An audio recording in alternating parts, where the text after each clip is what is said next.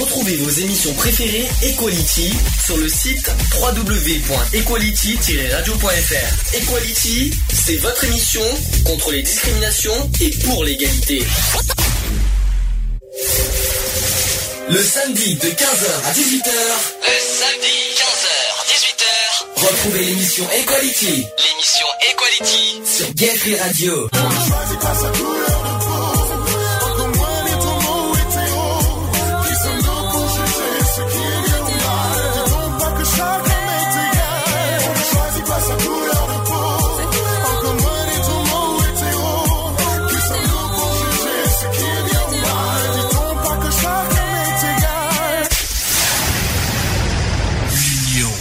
La force.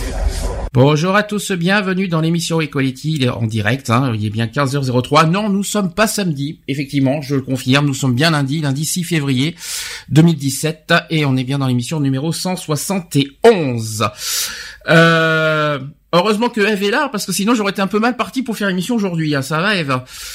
Oui, Charlie. Bon. Toi, tu imagines un tête à tête, rien que nous deux. Bah, en principe, en principe, Lionel devrait arriver euh, dans, dans, dans les, euh, je pense dans les minutes qui vont suivre, parce qu'il m'a dit euh, qu'il sera là aujourd'hui. Je pense qu'il doit y avoir un petit imprévu entre temps, mais il va, il devrait arriver. Mais on sera, pour l'instant, on est en tête à tête. Pourquoi? Ça te plaît d'être en tête à tête Oui, un petit caprice. Un petit quoi? Un petit caprice des dieux Un petit caprice des dieux? Non, peut-être pas quand même, faut pas exagérer. non, quand même pas. Bon, euh, sujet du jour, j'explique. Je pense que tu as, un petit peu lu le, sujet. Euh, on va parler des, euh, des, tatouages et des piercings. Alors vous allez me dire pourquoi ce sujet C'est un peu bizarre qu'on parle de ce sujet dans, dans une émission contre la discrimination. Eh bien, je, je tiens à vous dire que porter des piercings et porter des tatouages peut être source de discrimination. Je tiens à le dire, notamment sur l'apparence physique. C'est pour ça qu'on va parler de ce sujet. Donc on va faire en deux parties le sujet. Le sujet, il y aura la partie technique, c'est-à-dire euh, euh la partie technique, oui pour ou contre, si on est pour ou contre de porter des tatouages, tout ça, et plus tard, on parlera un petit peu de prévention et aussi euh, le sujet de discrimination sur l'apparence physique euh, sur euh, par rapport au tatouage et par rapport au piercing. Je pense que tu avais compris le sujet depuis le début. Oui, oui, tout à fait. Je tiens aussi à m'excuser pour. Je, je suis blonde, je, je reconnais, je suis blonde, mais Rassure-moi, rassure-moi, euh, le sketch de, de Delis Moon, t'es pas blonde à forte poitrine, ça ira. D'accord, ça va. On sait jamais. Bon, euh, qu'est-ce que je voulais dire? On parlera, il y aura des actus comme toujours. Euh, c'est tout ce qui était prévu il y a deux jours. D'ailleurs, je tiens à repréciser, je m'excuse de pas avoir été là ce week-end. Il y a eu un souci, des soucis, que ce soit personnel, technique, tout ce que vous voulez. D'où pourquoi l'émission a été reportée aujourd'hui exceptionnellement. Euh, qu'est-ce que je voulais dire? Alors là, je suis un peu mal parti parce que je suis un peu tout seul associativement pour parler euh, de, des nouvelles d'assaut.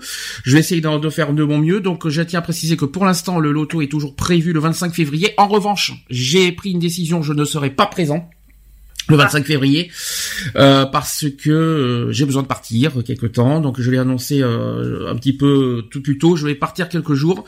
D'où il y aura une je crois que l'émission du 18, février va être annulée. Enfin va être reportée surtout à, au mois de mars voilà, je vais je vais partir quelque temps. C'est pour ça que je ne serai pas là le 25 février. En revanche, si euh, si tout est prévu, si tout va bien, notamment au niveau des lots, je n'ai pas de nouvelles au niveau des lots, mais c'est pas grave. Euh, si tout va bien euh, à ce niveau-là, euh, y apparemment il y a d'autres lots qui sont qui sont venus.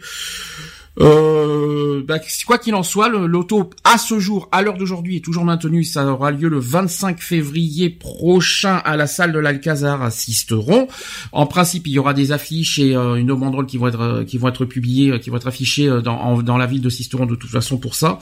mes collègues s'en chargeront notamment Lionel et, et Angélique en précise, en, en principe. Voilà. D'autres nouvelles, j'ai pas de, j'ai pas reçu de courrier. Voilà, j'ai rien au niveau des subventions, j'ai pas j'ai rien reçu. Euh, c'est un peu calme en ce moment. On va dire, on va dire que la période de froid, c'est vraiment calme en ce moment associativement. Donc faut pas s'étonner euh, qu'il y ait pas grand chose. Voilà, ça c'est dit, ça c'est fait. Est-ce que tu as des questions à poser Eve?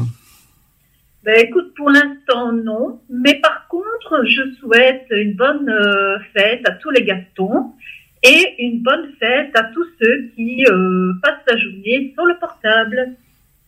D'accord, pourquoi pas. Je tiens à préciser aussi qu'il y a deux jours, c'était euh, la journée de, l'amitié. Euh, bon, sans commentaire sur cette journée-là. Je sais pas si tu as un commentaire à faire sur cette journée. Moi personnellement, je préfère, euh, je préfère passer le sujet. Mais si toi tu veux dire quelque chose, n'hésite pas. Si tu veux embrasser tes amis. Ben, je leur fais de très très gros bisous à toi aussi, compris bien sûr. D'accord. Ben, c'est, je te fais des bisous également. Je vous fais des bisous aussi à ceux qui ne sont pas, qui peuvent pas être là euh, en ce moment. je pense par exemple à Charlotte, je pense à Geoffroy, je pense, à, voilà, je pense à tout. Je leur fais plein de gros bisous également. Euh, Lionel évidemment, qui, qui, qui, même si je le vois moins, mais c'est pas parce que je le vois moins que, que le cœur n'y est pas. Enfin bref quoi, euh, etc., etc. Bon, ce qu'on va faire, on va faire la petite pause d'entrée.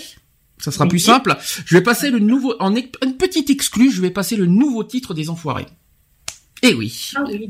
oui. les enfoirés. Je, pense que si je ne me trompe pas, ça passe, ça va être sur TF1 le 18 mars, je pense, euh, 17 mars plutôt, excusez-moi, euh, le vendredi 17 mars en principe. Donc euh, ça, euh, donc mais j'ai la petite leur petite chanson 2017 qui s'appelle juste une petite chanson. Je sais pas si tu l'as déjà entendue. Oui, à plusieurs reprises. elle, est, jolie. Elle est, très. Mignonnette. Elle est mignonnette comme tu dis. Bon, bah je vais passer, je vais passer ce petit titre et on se dit à tout de suite. Pour la suite. Pour la suite.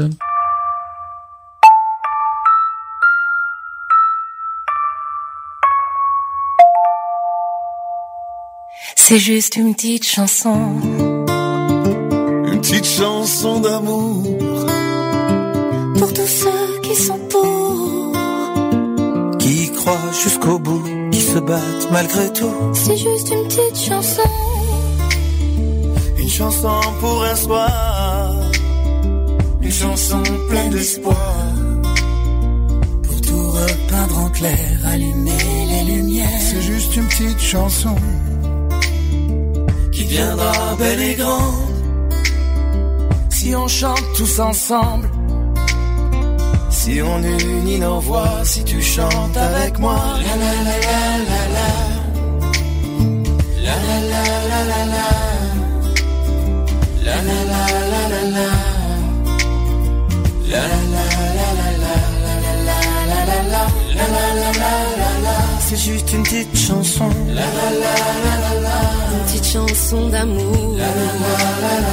Pour tous ceux qui sont pour. C'est juste à l'unisson. Juste une petite chanson qui nous permet de voir l'horizon. C'est juste une petite chanson du cœur de la raison.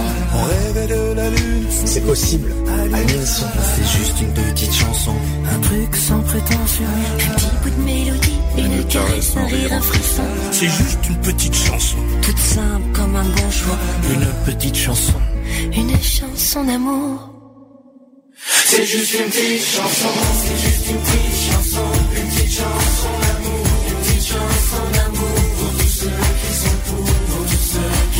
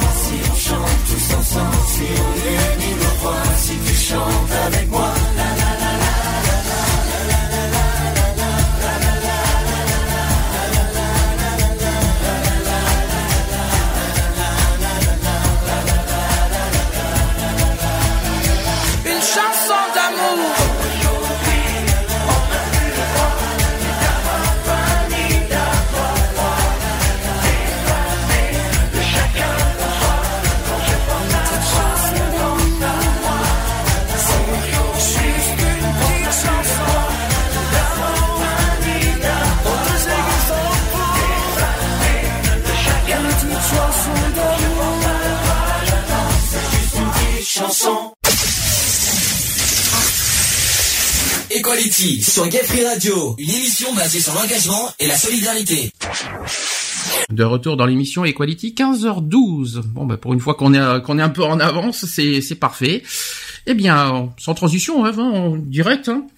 Oui. Sujet du jour, tranquille. Allez, c'est parti. Equality. C'est le sujet du jour sujet du jour, ça sera sur les tatouages et le piercing. Est-ce que tu en as sur toi des tatouages et des piercings? Alors, personnellement, là maintenant, j'en ai pas, mais c'est dans mes projets d'en faire. D'accord. Est-ce que dans ton entourage ou dans tes amis, il y a des gens qui portent des tatouages ou des piercings? Alors euh, oui, j'ai connu, j'ai toujours connu mon grand-père euh, avec euh, des tatouages, mais lui c'était, ça a été fait dans un, je veux dire, un concept assez spécial, vu qu'il était dans un camp de concentration. Un camp de Donc, concentration, euh, d'accord. Donc euh, Déjà, il, avait le tatouage du numéro. voilà, c'est ça. D'accord, je vois ce que tu veux dire. Ok. Et il avait fait, en fait, comme il pensait qu'il allait y rester, qu'il n'allait jamais revenir, ils avaient fait, euh, donc il y avait quelqu'un qui tatouait le- les, les prisonniers, et il avait fait, si tu veux, le portrait de sa femme sur un bras, et le portrait de sa fille sur l'autre bras avec les prénoms dessous. Et le numéro, il a gardé ou il a mis un tatouage par dessus Non, il avait gardé. Il a gardé, d'accord. Oui. Pourquoi pas Et en fait, euh, quand il est revenu, euh, ça a été, je veux dire, sa honte, la honte parce que il m'a dit si j'avais su que j'allais survivre, que j'allais vivre, je n'aurais pas fait ce tatouage parce que à cette époque-là, euh, c'était quand même mal vu. C'était quand même, euh, je veux dire, les gens de, de, de basse classe qui faisaient ça. D'accord. Pourquoi cette je te pose cette question Est-ce qu'il y a des regards de travers dès que dès qu'on dès qu'on voit un tatouage? Est-ce qu'il y a des est-ce que ton grand c'est ton grand-père tu m'as dit hein, c'est ça hein? Est-ce Oui. est-ce que ton grand-père a, a été euh, victime de, de, de, de jugements, de mauvais regards euh, vis-à-vis de ses tatouages par exemple? Que ce soit dans le milieu du travail ou dans la vie courante Eh bien, en fait, il était euh, chef porion à la mine. Mhm. Et, euh, et en même temps, il était euh, professeur de français. Mhm. Et euh, donc, euh, pour pas avoir euh, de, de, de réflexion désagréable, euh, faut aussi se mettre à l'époque. Et même quand j'étais donc petite, il les cachait. Donc, il mettait des manches, que je veux dire, avec des, des petites manches, tu vois. Mais on ne voyait pas les tatouages, on ne les Il voyait est- pas, il les cachait. Il les a cachés pourquoi Par honte ou pour éviter les jugements? Mais il avait honte, voilà, et il voulait éviter les jugements, qu'on ne le considère pas comme une racaille ou voilà quelqu'un de, de mauvais genre. D'accord. Alors, je vais expliquer un petit peu techniquement ce que c'est que le tatouage, parce que tout le monde sait ce que c'est, mais je vais expliquer techniquement quand même. Donc, le tatouage, c'est un, dessin décoratif ou symbolique réalisé en injectant de l'encre dans la peau. Auparavant, il était effectué avec de l'encre de Chine, je sais pas si tu étais au courant, ou aussi avec des encres à base de charbon ou de suif. C'était, euh, c'était avec ça ton grand-père ou c'était euh, à l'encre? Mais je crois que c'était de, de l'encre. Euh, Maintenant, dire si c'est de Chine ou autre, je sais pas. Sais pas. Ils ont trouvé de l'encre quelque part et ils l'ont utilisée. Ah oui, d'accord. Bah, c'est peut-être de l'encre de Chine, hein, parce qu'à l'époque, euh, qui sait. Alors, de nos jours, il s'agit plus d'encre contenant des pigments industriels. À l'heure d'aujourd'hui, il existe différentes couleurs d'encre et euh, même une encre transparente qui ne réagit euh, qu'à la lumière noire. Ce type de tatouage est appelé tatouage UV ou blacklight. Euh, le tatouage est considéré comme un type de modification corporelle permanente. Donc la technique du tatouage consiste à injecter l'encre sous la peau à l'aide d'aiguilles ou d'objets pointus. Donc l'encre est déposée sous la peau, entre le derme et l'épiderme. La profondeur euh, de la piqûre varie de 1 à 4 mm en fonction des types de peau et des parties du corps. Euh, les zones les plus épaisses se situant dans le dos, les coudes et les genoux. Je sais pas si tu étais au courant ça par contre. Enfin, par Ah contre, oui, tout à fait. C'est par logique. euh, le corps, je veux dire, euh, met beaucoup plus de peau dans ces endroits-là pour les coups, quand on reçoit des coups et autres. Donc Et- c'est normal qu'on y aille un peu plus franco dans ces endroits-là. T'as sur le genou, euh, ça, ça doit être bizarre sur le genou quand même. Hein. Se faire piquer, euh, bouh, c'est bizarre. Tu veux te faire, euh, tu m'as dit que tu vas te faire un tatouage, c'est ça, ou un piercing? Tatouage? Euh, euh, piercing aussi, euh, un piercing au nombril. Oui, Alors je voulais faire un tatouage dans le dans la nuque, oui, un sur euh, la hanche euh, droite oui. et un sur le sein droit. Ah bah dis donc, il va pas de main morte en tout cas sur. un- D'accord, ça, ça fait partie de tes projets, y a pas de souci. Alors le tatouage est pratiqué depuis plusieurs milliers d'années dans le monde entier. Euh, il peut être réalisé pour des raisons symboliques, religieuses ou esthétiques. Et dans plusieurs civilisations, il, est même considéré euh, comme un rite de passage à cause de la douleur endurée lors de la réalisation du motif. Et c'est aussi un mode de marquage utilisé pour l'identification des esclaves, des prisonniers ou des animaux domestiques. T'en as parlé tout à l'heure. Euh, concernant les tatouages temporaires et semi-permanents, parce que je rassure, les tatouages sont pas forcément permanents. Il existe des tatouages qui sont temporaires. Donc ces tatouages temporaires euh, et semi-permanents sont réalisés de diverses manières.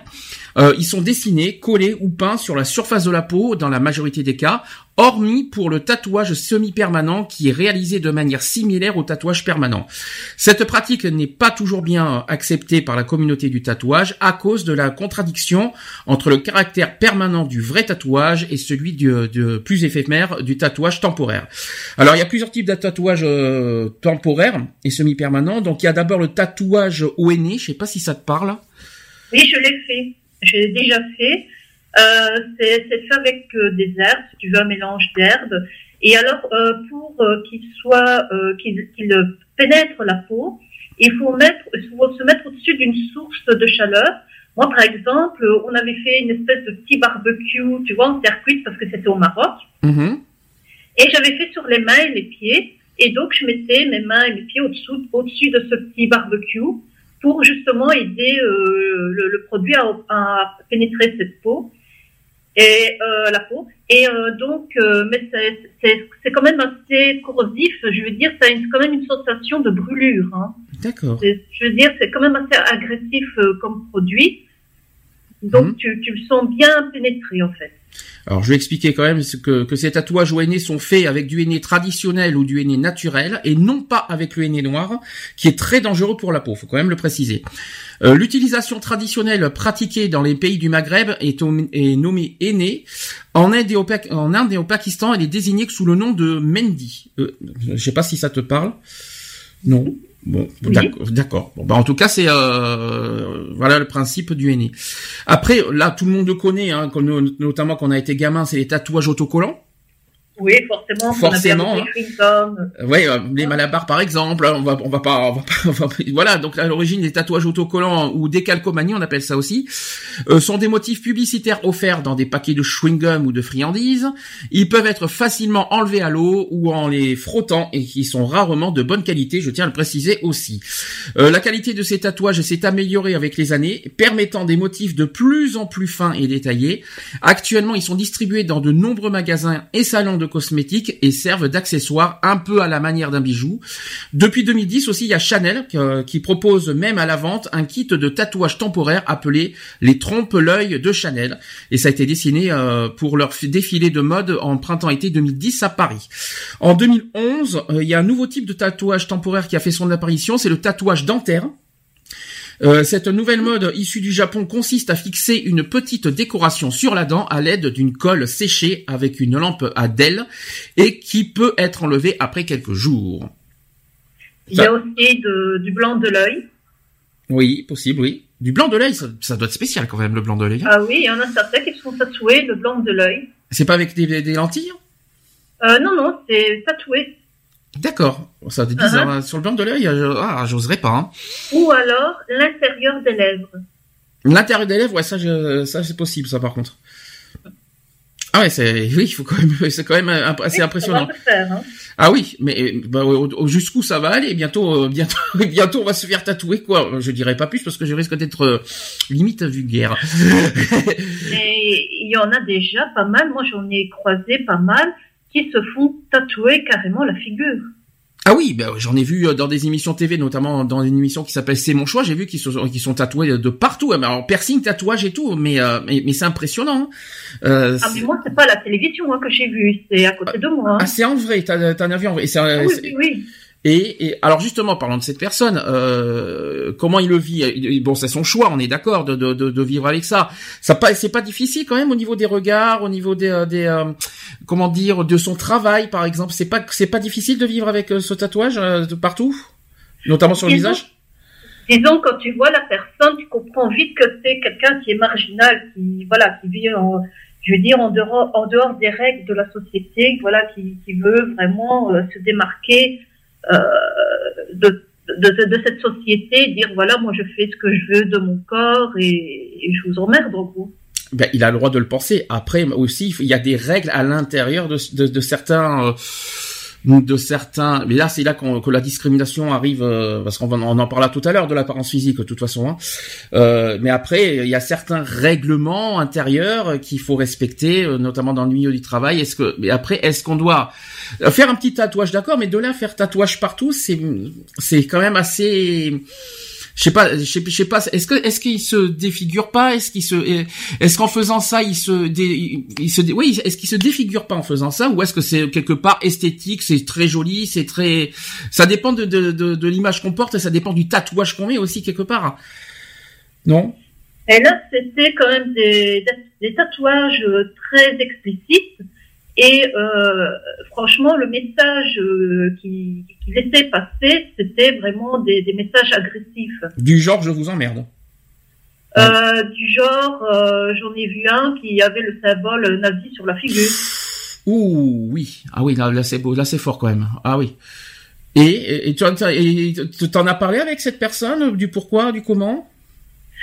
J'en ai pas parlé, je ne lui ai spécialement adressé la parole. Pourtant, je suis quelqu'un, je veux dire, euh, qui aime bien parler avec les, personnes. Quand je ne connais pas une personne, euh, ça n'empêche pas d'aller vers elle. Mais là, euh, franchement, vu son, je veux dire, son attitude, son, je veux dire, son, allez, message, tu vois, corporel, sa tenue, j'avais vraiment pas envie de d'aller, je veux dire, converser avec lui. Ben voilà, en fait, tu vois, c'est bien ce que tu dis quelque part. Ça euh, ça dépend du tatouage qu'on se met. Ça, ça dépend de l'expression du tatouage. Si c'est une expression, si, si le tatouage comporte une, une, expression, comme tu dis, agressive, comme cette personne que tu viens de parler, forcément, ça donne pas envie de venir avec la personne. Si le tatouage euh, comporte, par exemple, une expression, alors ça peut être de la famille, ça peut être voilà des visages de de, de, de son père, de ça, ça, ça c'est tout à fait normal. Ça, c'est ce qu'on appelle un hommage. On peut faire des tatouages pour, pour rendre hommage à quelqu'un. D'autres font des tatouages aussi militants. Parce qu'il y en a qui font aussi, euh, il y en a qui portent des tatouages euh, pour militer euh, par rapport à leur combat. D'autres portent des tatouages, on va dire, des petits sentiments, ou, alors par, passion aussi, du genre des animaux, du genre des fleurs, tout ça. Mais c'est vraiment par passion. Et comme tu dis, malheureusement, il y en a qui portent des tatouages par agressivité, par marginalisation. Je vais y arriver à dire ce mot. et ça, voilà, c'est peut-être pas. Et, cette expression-là, faut pas s'étonner pourquoi les gens soit, sont réfractaires par rapport euh, euh, et selon le tatouage qu'on porte. C'est ça aussi qu'il faut se dire. C'est l'expression du tatouage qui euh, qui qui dit voilà ça donne ça donne envie ou ça donne ou ça donne au contraire de de, de repousser. Et justement la, ta réaction à toi, tu viens de le dire par rapport à cette à ce tatouage nazi. Ça, quelle est ta première impression? Ça t'a repoussé?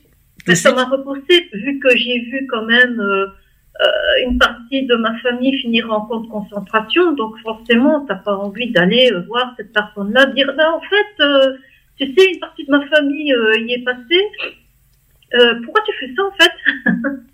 D'accord. Ah par contre, est-ce que les gens qui ont un look spécial, ça, ça te repousse pas pour autant? C'est plus quoi? C'est le, c'est le logo, c'est le logo nazi qui t'a repoussé, pas son look? Non, non, oui, voilà. D'accord c'est très important à dire parce qu'il faut faire, faut faire attention euh, parce que bon, les gens qui sont euh, gothiques par exemple, parce qu'il y a aussi ces, non, ces gens les gothiques. Voilà. J'adore les gothiques. Euh, c'est des personnes, faut pas croire, euh, le vrai gothique est quelqu'un de cultivé, qui s'intéresse à tout, qui s'intéresse à la littérature. Faut pas croire que le gothisme s'arrête uniquement au, à la tenue vestimentaire. C'est tout un ensemble et euh, voilà, euh, il faut connaître. Je suis tout à fait d'accord avec toi. C'est pour ça que je voulais te poser la question. Alors, autre terme, c'est le tatouage semi-permanent. Donc, ce tatouage semi-permanent est effectué comme les tatouages traditionnels, mais l'encre est insérée seulement dans l'épiderme et s'élimine naturellement avec le renouvellement de la peau. De plus, euh, des encres dites biodégradables peuvent être utilisées afin de faciliter l'élimination des pigments. Ce type de tatouage s'estompe au bout de 3 à 5 ans minimum. Euh, dans certains cas, il peut prendre beaucoup plus de temps à disparaître ou même rester partiellement indélébile. Peu, d'études scientifiques ont été faites à ce sujet, mais il apparaît sur de nombreux sites et forums que ce genre de tatouage peut laisser des marques et des cicatrices permanentes. Il est donc conseillé de bien se renseigner auprès d'un dermatologue avant de faire un tel choix. Tout à fait. Euh, par exemple, le maquillage. Oui. De personnes, euh, donc euh, des fans, qui se font faire les sourcils, les lèvres, tu vois, je veux dire en, en tatouage, donc maquillage quoi. Mhm. Mais seulement à un certain moment, euh, tu as le, donc euh, des, des parties du, du, du- par exemple pour les lèvres, c'est censé faire un trait de crayon Mhm. pour bien délimiter les lèvres, mais seulement euh, au bout d'un certain moment ça part, mais pas à tous les endroits. Donc tu as des traces où il y a un bout de crayon, enfin un bout de, de tatouage, puis t'as plus rien et ça fait des trous. Donc la personne doit refaire un tatouage en fait. D'accord. Euh, on va parler des techniques maintenant, comment ça fonctionne pour retoucher, euh, un tatouage. Euh, donc au cours de la phase de cicatrisation d'un tatouage qui s'étale généralement sur un mois et demi, la peau rejette inévita- inévitablement une petite quantité d'encre qu'elle considère comme un corps étranger. Donc ce rejet peut entraîner une légère modification du tatouage et en effet les détails d'un dessin, peuvent s'estomper ou le remplissage devenir moins noir. Ces effets peuvent également être provoqués par des frottements qui ont eu lieu durant la cicatrisation. Ça, c'est ce qu'a précisé euh, le fondateur du salon bordelais euh, studio Crazy Tattoo que je connais bien parce que c'était euh, pas loin de chez moi de ce, salon. Euh, il dit aussi qu'il y a, il y a aussi des personnes dont le type de peau accepte euh, difficilement les pigments de couleur, ou encore d'autres qui ne qui ne prennent tout simplement pas soin de leur tatouage, tout simplement. Donc euh, on peut retoucher son tatouage après la phase de cicatrisation, faut quand même le rappeler.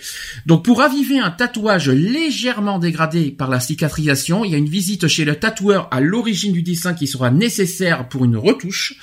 La technique consiste à réinjecter de l'encre sur les parties euh, qui se sont atténuées pendant la cicatrisation du tatouage et une pratique généralement gratuite, je tiens à le préciser. Euh, D'ailleurs, dans la boutique de Crazy Tattoo à Bordeaux, il dit que des retouches sont offertes durant les trois mois qui suivent la, ré- la ré- la réalisation du, tourn- euh, du tournage, j'allais dire du tatouage. Oui. C'est du tournage, pourquoi pas. Donc si on a l'impression que son tatouage est plus clair ou qu'un petit trait est effacé, euh, il suffit de venir euh, voir euh, en fait le- votre votre tatoueur un mois et demi minimum après la réalisation du tatouage. Voilà. Mais il y a aussi avec le temps, le le- l'encre, euh, par exemple, le noir euh, vient un peu bleuter comme ça, et puis euh, on voit que le corps commence à absorber quand même à certains endroits. Donc euh, refaire, je veux dire, un tatouage, c'est, il me semble que c'est inévitable. Tôt ou tard, au bout de 5 ans, 10 ans, 15 ans, il faut quand même refaire des petites retouches ou remettre, je veux dire, une cou- couche d'encre. Mhm. Tout à fait. Alors ensuite, on peut rafraîchir un vieux tatouage. C'est un petit peu ce que tu m'as parlé au sujet de ton grand-père, je crois. Euh, non? C'est pas le cas de ton grand-père, Eve? C'est ça Qu'il a rafraîchi un vieux tatouage? Non? Non, il n'a pas rafraîchi de vieux tatouages. euh, il est resté avec, euh, je veux dire, bon, il a fait ses tatouages-là dans, dans ce camp et il est resté avec ces tatouages-là. Il n'a jamais refait de, de retouches, vu que, comme je te disais, qu'il avait honte de ses tatouages. Franchement, il pensait pas revenir vivant.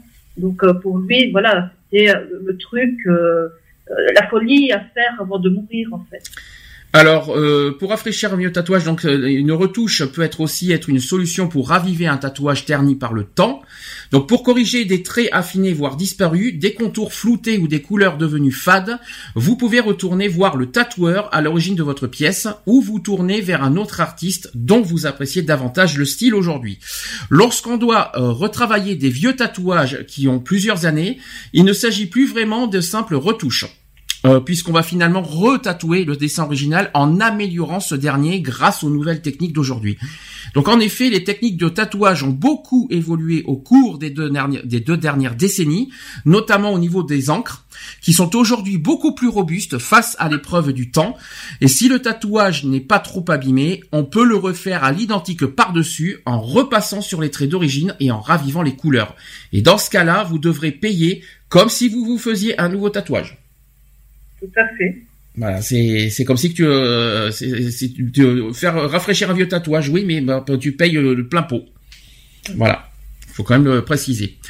Ensuite, autre technique, et ça j'en connais un qui a fait ça, c'est la, la technique du recouvrement. C'est-à-dire, il y a un tatouage qui nous plaît pas. Euh, tiens, il y a Lionel qui est arrivé. Allô? Oui. Oui, monsieur le retardataire, bonjour. Ouais, bah oui, j'arrive même pas à me connecter avec mon PC, donc euh, voilà. Oula, oula, oula, oula, oula. Oh, mon chéri, bonjour Lionel. Salut. Voilà, on était en train de par- on est en, on est en plein sur le sujet du tatouage. Je sais pas si tu as, tu entends en direct ce qu'on a dit. Non. Euh, non, je, pour l'instant non, parce que j'arrive pas à me connecter du tout nulle part, donc euh, voilà, ça commence bien. Lionel qui est tatoué d'ailleurs. Hein? Lionel, monsieur Lionel qui est tatoué. Ah oui, tout à fait, oui, bien sûr. T'en t'en as combien? Un ou deux, je m'en souviens plus. Non, un seul, un seul. Un seul, un seul. Ouais. Mathis, je crois d'ailleurs. C'est ça, c'est ça. Toi, c'est- toi, c'est un- de, de mon fils. Et toi, c'est un hommage d'avoir d'avoir fait ce Ah tatouage. bah c'est parce que c'est mon c'est mon fils, donc euh, voilà quoi. C'est il était normal que je tatoue le prénom de mon fils quoi. D'accord. Alors là, j'étais Même si je sais qu'il y en a des prochains à venir, donc euh, voilà, mais pas maintenant. pas tout de suite, d'accord. Non. Alors, j'étais en train de parler de la technique du recouvrement. Il y en a un qui est absent, qui, euh, qui a fait cette technique-là du recouvrement parce qu'en fait, il avait un, un tatouage qui le plaisait pas et donc du, il a fait un autre tatouage par dessus. Voilà. Oui.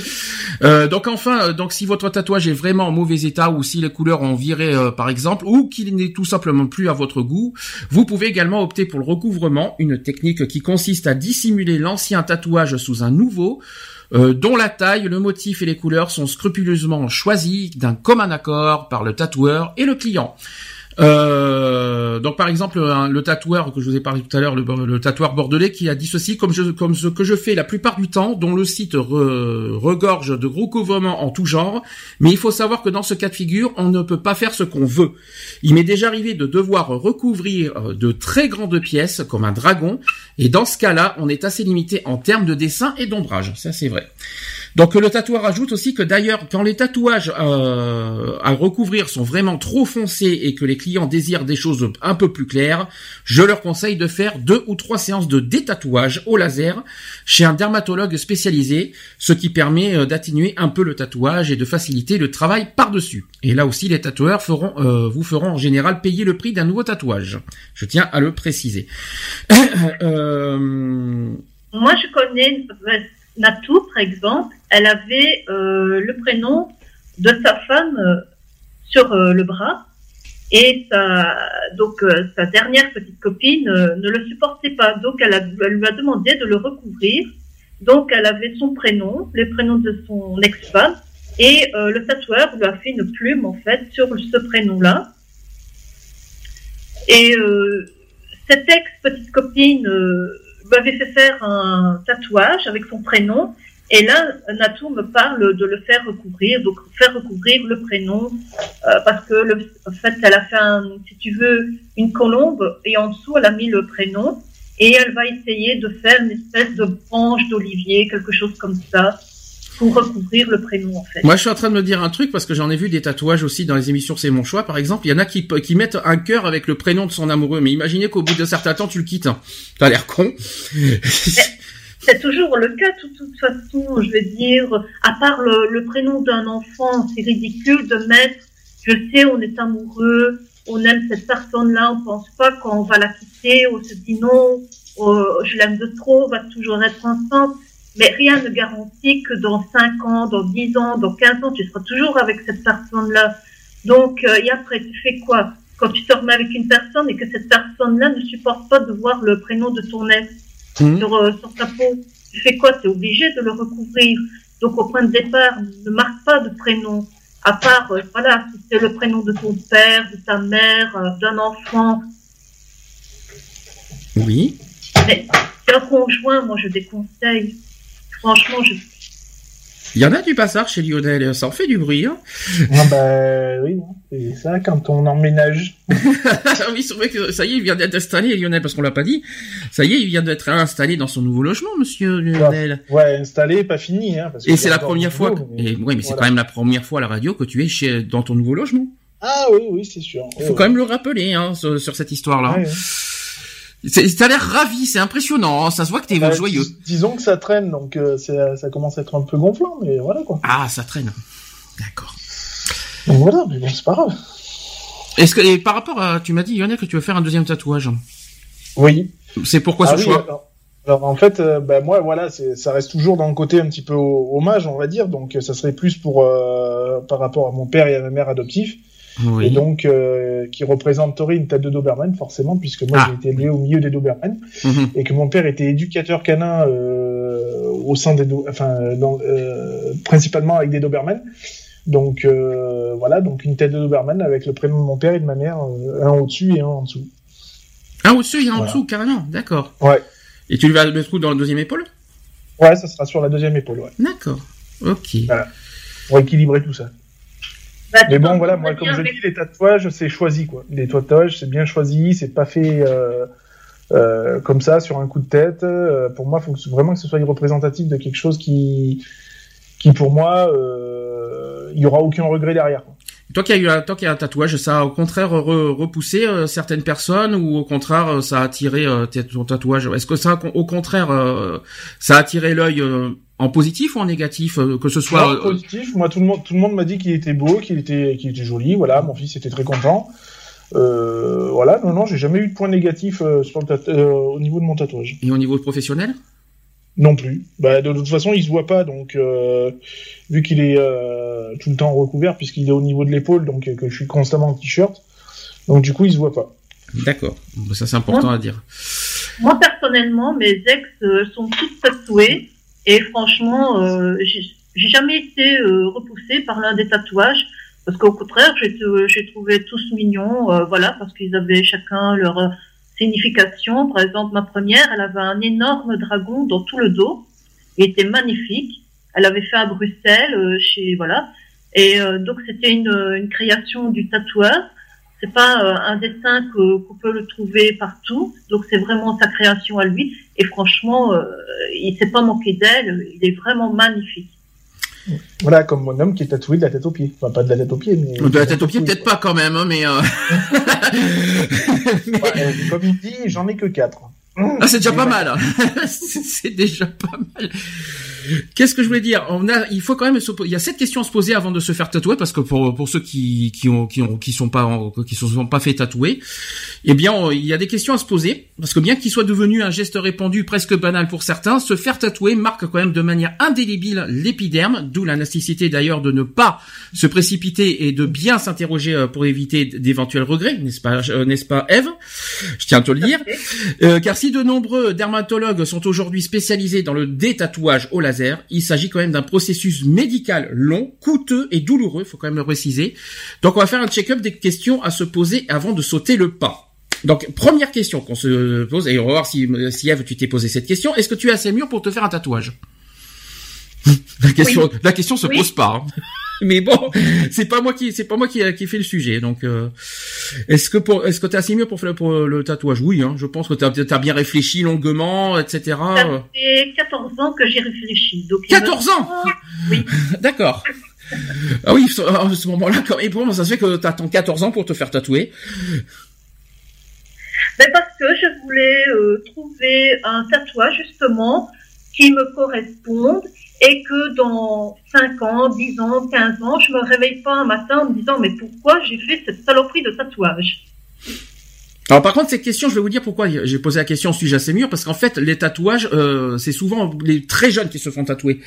Donc euh, en fait, il y a ceux qui ont choisi leur tatouage sous une forme de de cousu euh, de consumérisme parce que les copains étaient tatoués ou il y a aussi ceux qui avaient des idées radicales à cet âge-là, c'est ce que tu as parlé tout à l'heure Eve, et qui se retrouvent avec des symboles qui ne sont plus en accord avec leurs idéaux. Ça veut dire que euh, était très jeunes. Quand on est très jeune, tu as des, des idées un petit peu tout ça, mais avec le temps, avec le temps, ben, tu n'as plus les mêmes idées, les mêmes, euh, les- donc tout ça. Donc c'est vrai qu'il faut être sûr de soi, de bien réfléchir, d'être, euh, parce qu'après c'est, c'est à vie quoi, en quelque sorte, ce que tu portes. Donc quand on est jeune et que tu vas, que tu fais ça sur le coup, euh, vas-y, à à 20 ans, tu réfléchis pas for- forcément. Donc malheureusement. Voilà. Et est-ce qu'on, surtout la question qu'on se pose, c'est est-ce, est-ce qu'on va assumer toujours ce tatouage dans 15 ou 20 ans? Voilà. La question est là. D'où pourquoi faire des, tatouages, euh, si on veut se faire tatouer, il faut que ce soit mûrement réfléchi. D'où, pour- d'où pourquoi la question suis-je assez mûr Voilà, c'est ça. Donc euh, là, toi, Lionel, effectivement, la question ne se pose pas parce que le, le- le- le- Ah non, ça c'est sûr. ça c'est sûr. Ton tatouage de Matisse, hein, c'est bon, il y a, pas de souci, il y a, y a- y a aucune question à se poser là-dessus.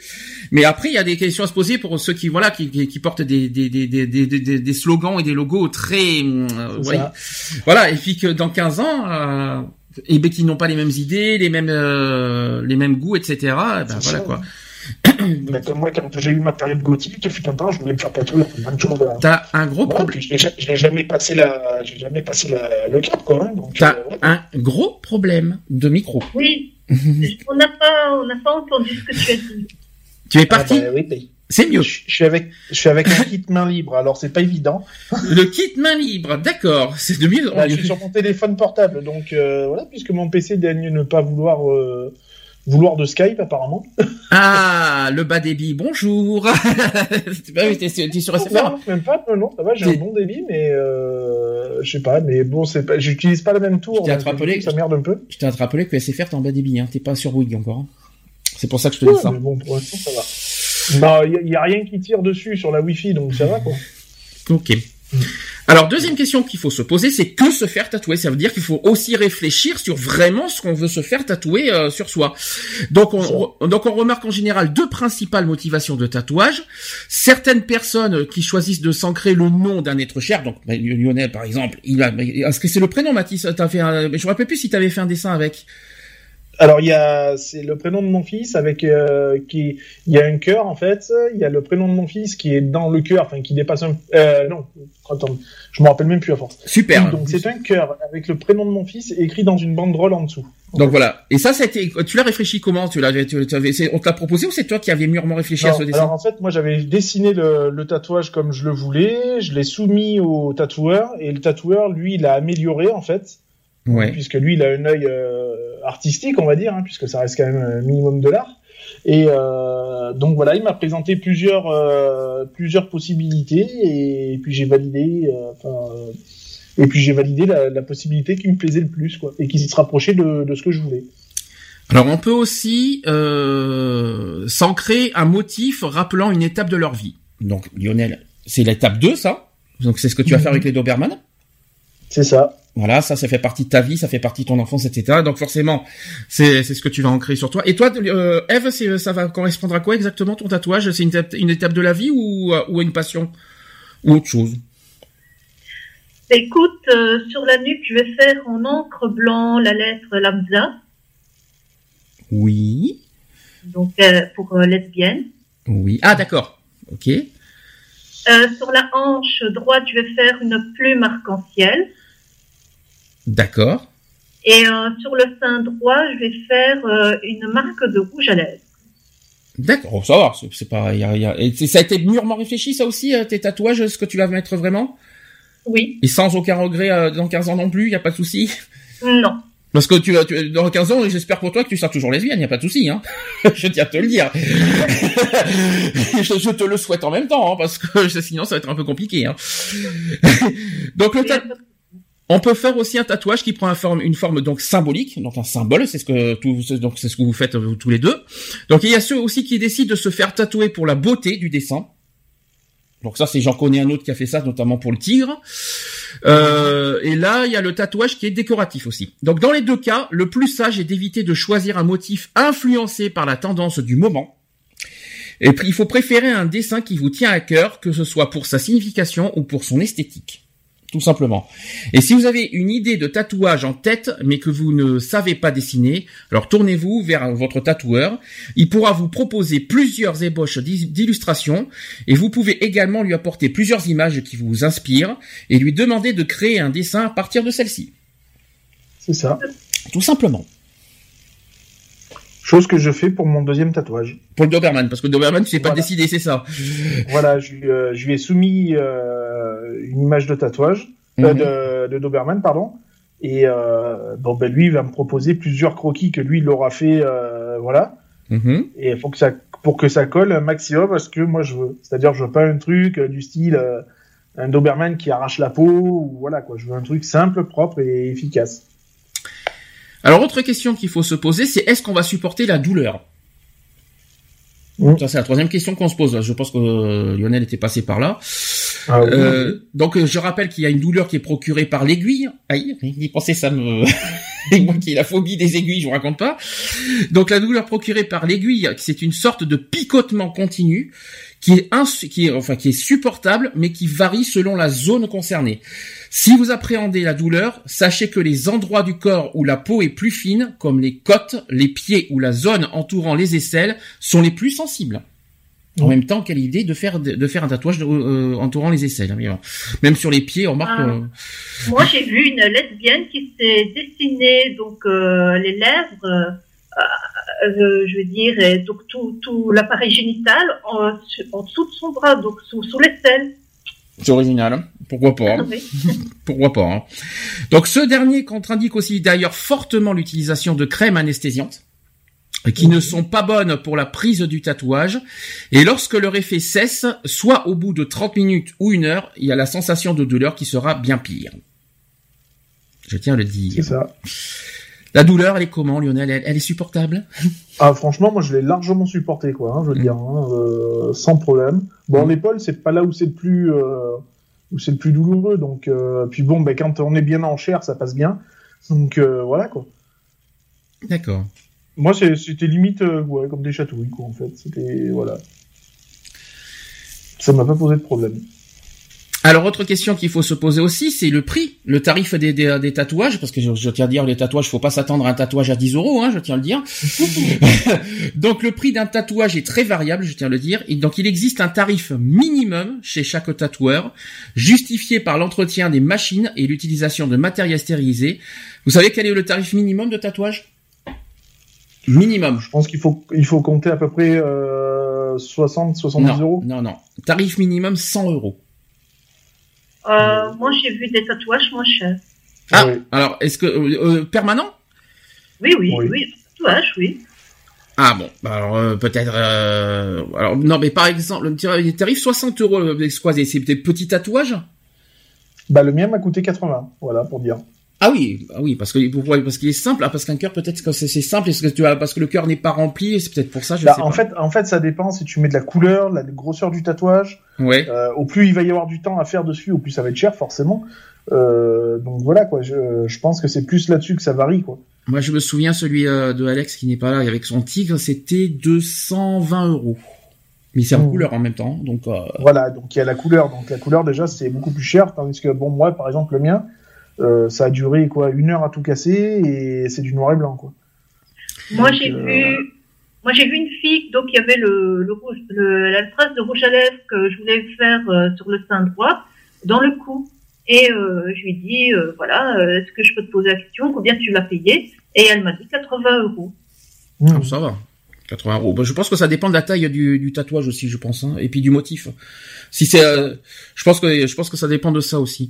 Il y, en a aussi qui a, il y a des tatouages qui nécessitent plusieurs heures, et les tatoueurs proposent un- en général un tarif à l'heure qui peut varier entre 150, 200 et 250 euros de l'heure. Bah, je peux vous dire que là, même pas en rêve, hein, parce que 150 de l'heure. Euh, Non, après, enfin, moi, je sais que le tatoueur que je connais, euh, lui, euh, si c'est un tatouage qui doit durer euh, plusieurs heures ou plusieurs jours, euh, lui, il fait carrément des forfaits, quoi, je veux dire. Donc, euh, voilà, quoi. Et euh, il se- alors c'est selon l'expérience, selon la taille et euh, du tatouage et aussi de les détails du dessin. Qui, euh, et il faut pas hésiter, quoi qu'il en soit, à demander un devis au tatoueur. Ah oui, bien sûr. Non, c'est ce qui est, c'est, c'est, c'est ce qui est préconisé, je tiens à le dire. Et c'est totalement gratuit. Donc, euh, Oui, le devis, oui, il est gratuit. Après, euh, Moi, je sais, par exemple, que ma petite amie, là, qui a le, le dragon, parce qu'elle a un dragon, si tu veux, et une femme euh, à ses pieds. Et euh, donc, elle a fait à Bruxelles, elle l'a fait en trois fois, et il lui avait fait un forfait, en fait. D'accord. Et elle avait fait, oui, donc en trois fois, elle avait dû retourner plusieurs fois, trois fois. Alors, autre question qu'il faut se poser, c'est comment choisir son tatoueur. Alors ça, c'est une, ça, c'est pas évident. Alors, pour commencer, il est essentiel de choisir son tatoueur qui exerce dans un cadre sanitaire respectueux de la réglementation sanitaire. Et à ce sujet, il y a le SNAT. Alors, le SNAT, c'est le syndicat national des artistes tatoueurs, qui rappelle que le principe fondamental est la stérilité du matériel pénétrant la barrière cutanée ou entrant en contact avec la peau ou la muqueuse du client et les supports directs de ce matériel et que le risque majeur est celui de la contamination croisée. Et c'est pourquoi il est essentiel de suivre la règle du no touch, qui consiste pour le tatoueur à ne rien toucher qui ne soit protégé par un film plastique ou à usage unique pendant qu'il tatoue.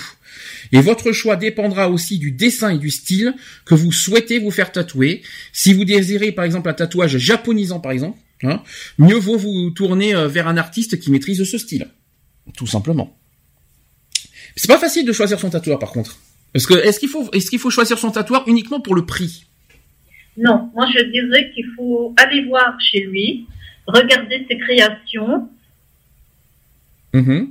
Il Et faut on, a l'occasion de le voir tatouer, le voir, regarder comment il tatoue, comment voilà il procède. euh, Ça, ça donne toujours de très bonnes indications sur ses compétences et euh, tout ce qu'il met au point pour euh, l'hygiène, etc. Puis il faut voir les résultats parce que c'est bien de voir des dessins, mais il faut voir les résultats de, sur les patients, enfin sur les patients, je ne pas pas ça des patients, mais ceux qui se font tatouer, euh, en disant, il faut voir les résultats, ce que ça donne vraiment. euh, Ils font s'ils font des photos et qu'ils montrent des photos euh, de leur tatouage, ouais, ça peut, ça peut être, euh, ça peut être un bon, ça peut être un bon, euh, un bon. Après, si vous voyez que c'est mal fait, etc. Mais euh, pourquoi il y a des tatoueurs qui, euh, qui sont, qui tatouent mal maintenant aujourd'hui euh, Ça me surprend de, la question quand même. Oui, il y en a, j'ai vu euh, y a pas mal de, de, de loupés de, de tatoueurs. euh, c'est- chouette du, du courage, hein, celui-là qui va essayer de rattraper ça, hein, parce que franchement, euh, pas toujours évident. hein. Moi, je sais pas comment ils vont s'y prendre. Alors, autre question qu'on se pose, c'est euh, là, c'est l'après-tatouage. Donc, quel entretien après euh, que le tatouage soit fait? Donc, une fois la séance de tatouage terminée, le tatoueur vous fera un pansement que vous devrez garder entre 3 et 4 heures.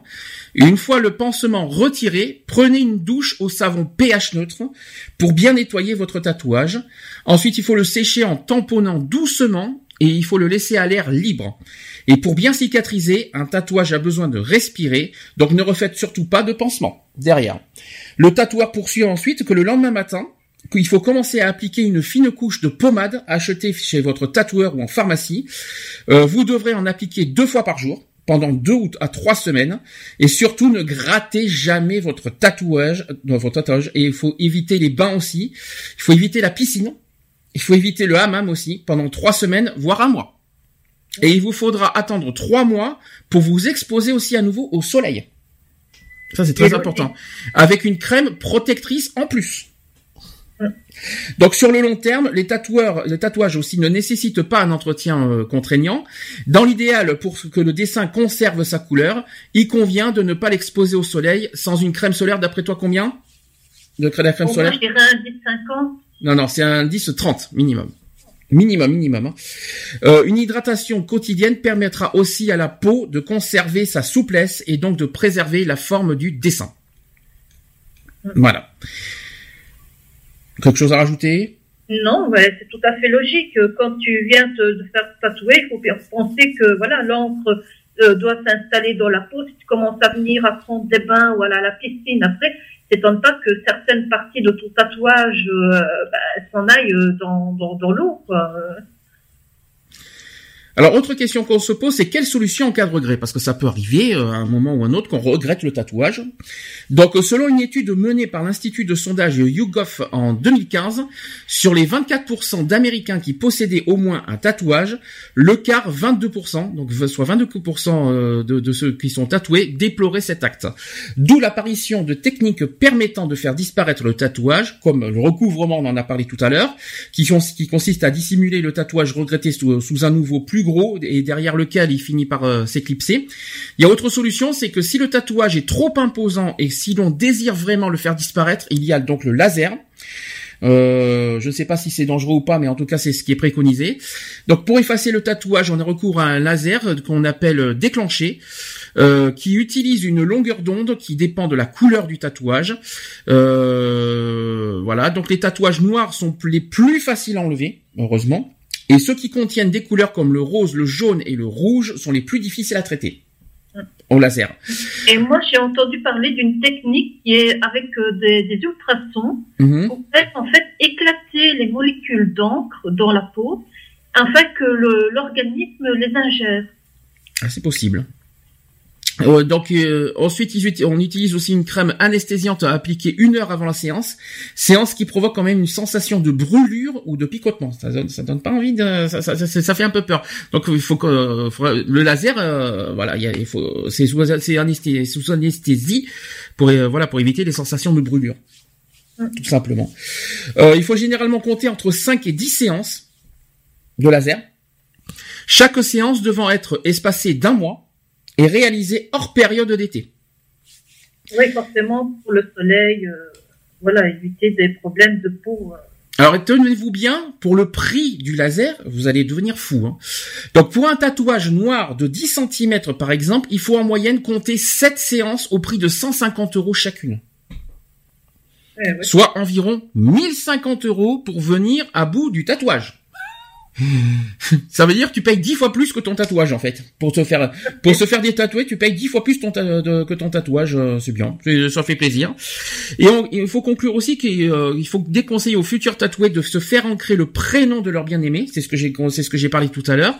Il arrive très souvent d'accueillir des patients qui souhaitent effacer le nom d'un ancien conjoint accompagné du nouveau. Donc c'est pour ça qu'il faut faire très attention à ça, il faut bien réfléchir vraiment de, de, de mettre le nom de son conjoint euh, en tatouage parce que franchement que je disais que je le déconseille vivement parce que voilà, rien ne dit que tu seras toujours euh, jusqu'à la fin de tes jours avec cette personne-là et, voilà, regretter parce que le, nouveau conjoint vient et dit, ben non, euh, comment ça se fait que tu as ton, le prénom de ton ex dans ta peau, laisse ça, quoi.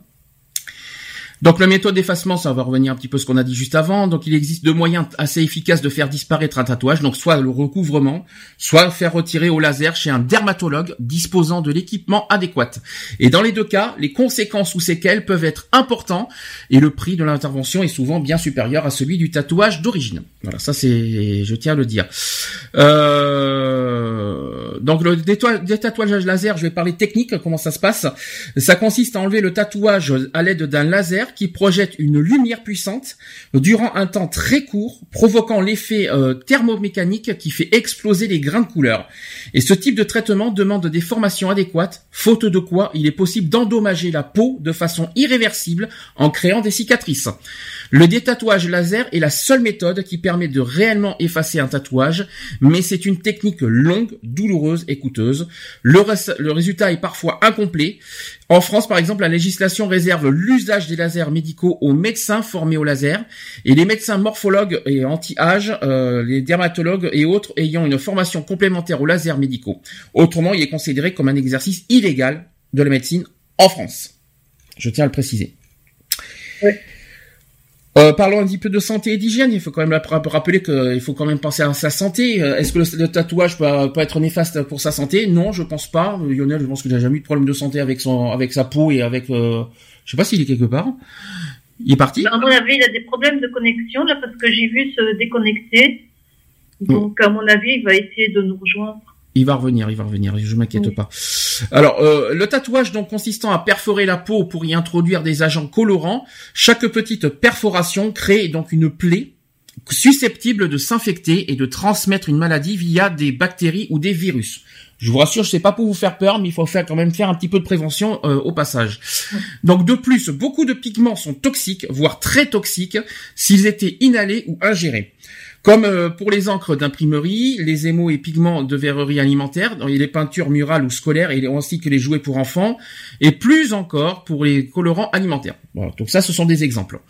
La législation tend à interdire les pigments métalliques ou euh, organométalliques les plus toxiques, ce qui suscite des protestations de la part de certains tatoueurs, car les rouges, jaunes et oranges, les plus vifs et stables, sont tous produits euh, à partir de pigments toxiques, et pour certains certains cancérigènes. Voilà, je tiens à le dire que ces couleurs-là, attention, euh, des incertitudes aussi toxicologiques qui existent pour certains pigments, par exemple le dioxyde de titane, qui était considéré comme très stable et neutre, et autorisé dans de nombreuses crèmes cosmétiques, mais il est aussi utilisé industriellement comme catalyseur, notamment quand il est exposé à la lumière. Et pour toutes ces raisons, donc le respect des règles essentielles d'hygiène sont nécessaires avant, pendant et après tout tatouage de la part du tatoueur et du tatoué. C'est très important de le dire. Alors, quelques précautions quand même euh, dans tout ça. Donc, euh, il est conseillé de ne pas consommer d'aspirine ou d'alcool durant les 24 heures précédant le tatouage. Je sais pas si tu étais au courant.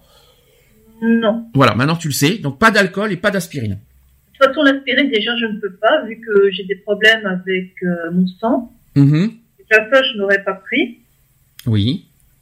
Mais euh, bon, l'alcool, c'est pas un truc euh, voilà, que je me lance dessus, donc euh, je crois pas que j'aurais... Moi, non. Je crois pas que j'aurais fait ça ou... Et tu sais pourquoi il faut euh, c'est déconseillé? J'essaie de comprendre le pourquoi, mais pour l'instant, je ne vois pas, dis-moi. Alors, je vais expliquer. C'est que ces produits fluidifient le sang et risquent d'augmenter les saignements lors du tatouage, ce qui peut gêner le tatoueur et favoriser des infections. Tout simplement. Voilà les raisons. Alors de plus, il y a certains groupes à, à risque qui doivent euh, qui doivent éviter de se tatouer, notamment les allergiques. Oui. Ça c'est très important. Il y a aussi les il y a aussi les personnes qui sont sous traitement médicaux, les personnes alcooliques aussi, les personnes toxicomanes, les femmes enceintes et les personnes atteintes d'hémophilie. Alors ça c'est le sang, ça je, si je me trompe pas. Euh, du SIDA aussi, faut faire attention. Et ceux qui sont atteints d'hépatite B et C. Faire atten- euh, euh, aussi, euh, faut faire attention aux- à ceux qui ont des maladies cardiovasculaires très important.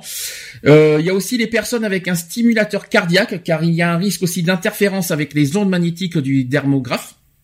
Ça c'est très important. Et il y a aussi, évidemment, et ça c'est tout à fait logique, toutes les personnes qui ont des maladies de peau. Donc ceux qui ont des maladies de peau, ne faites pas de tatouage, ça c'est clair, net et précis. Donc toutes les personnes que je viens de citer, toutes euh, tous les cas que je viens de citer, sont très euh, vulnérables en cas de pour ceux qui sont vulnérables euh, pour les tatouages. Oui, mais je- moi, je, je suis concernée dans ce que tu viens de dire, mais c'est pas pour autant que je vais renoncer à mes, mes tatouages. Oui, mais d'empêche, vois un médecin avant. Ouais. Ça, c'est le conseil à, à faire quand même avant. Est-ce que tu le- quels sont les risques que tu cours? Mm. Très important. T'as pas le choix de toute façon. C'est pour ta santé que je dis ça. Oui, je sais parfaitement. Alors, les zones touchées par des verrues, des grains de beauté ou riches en taches de rousseur doivent être évitées aussi.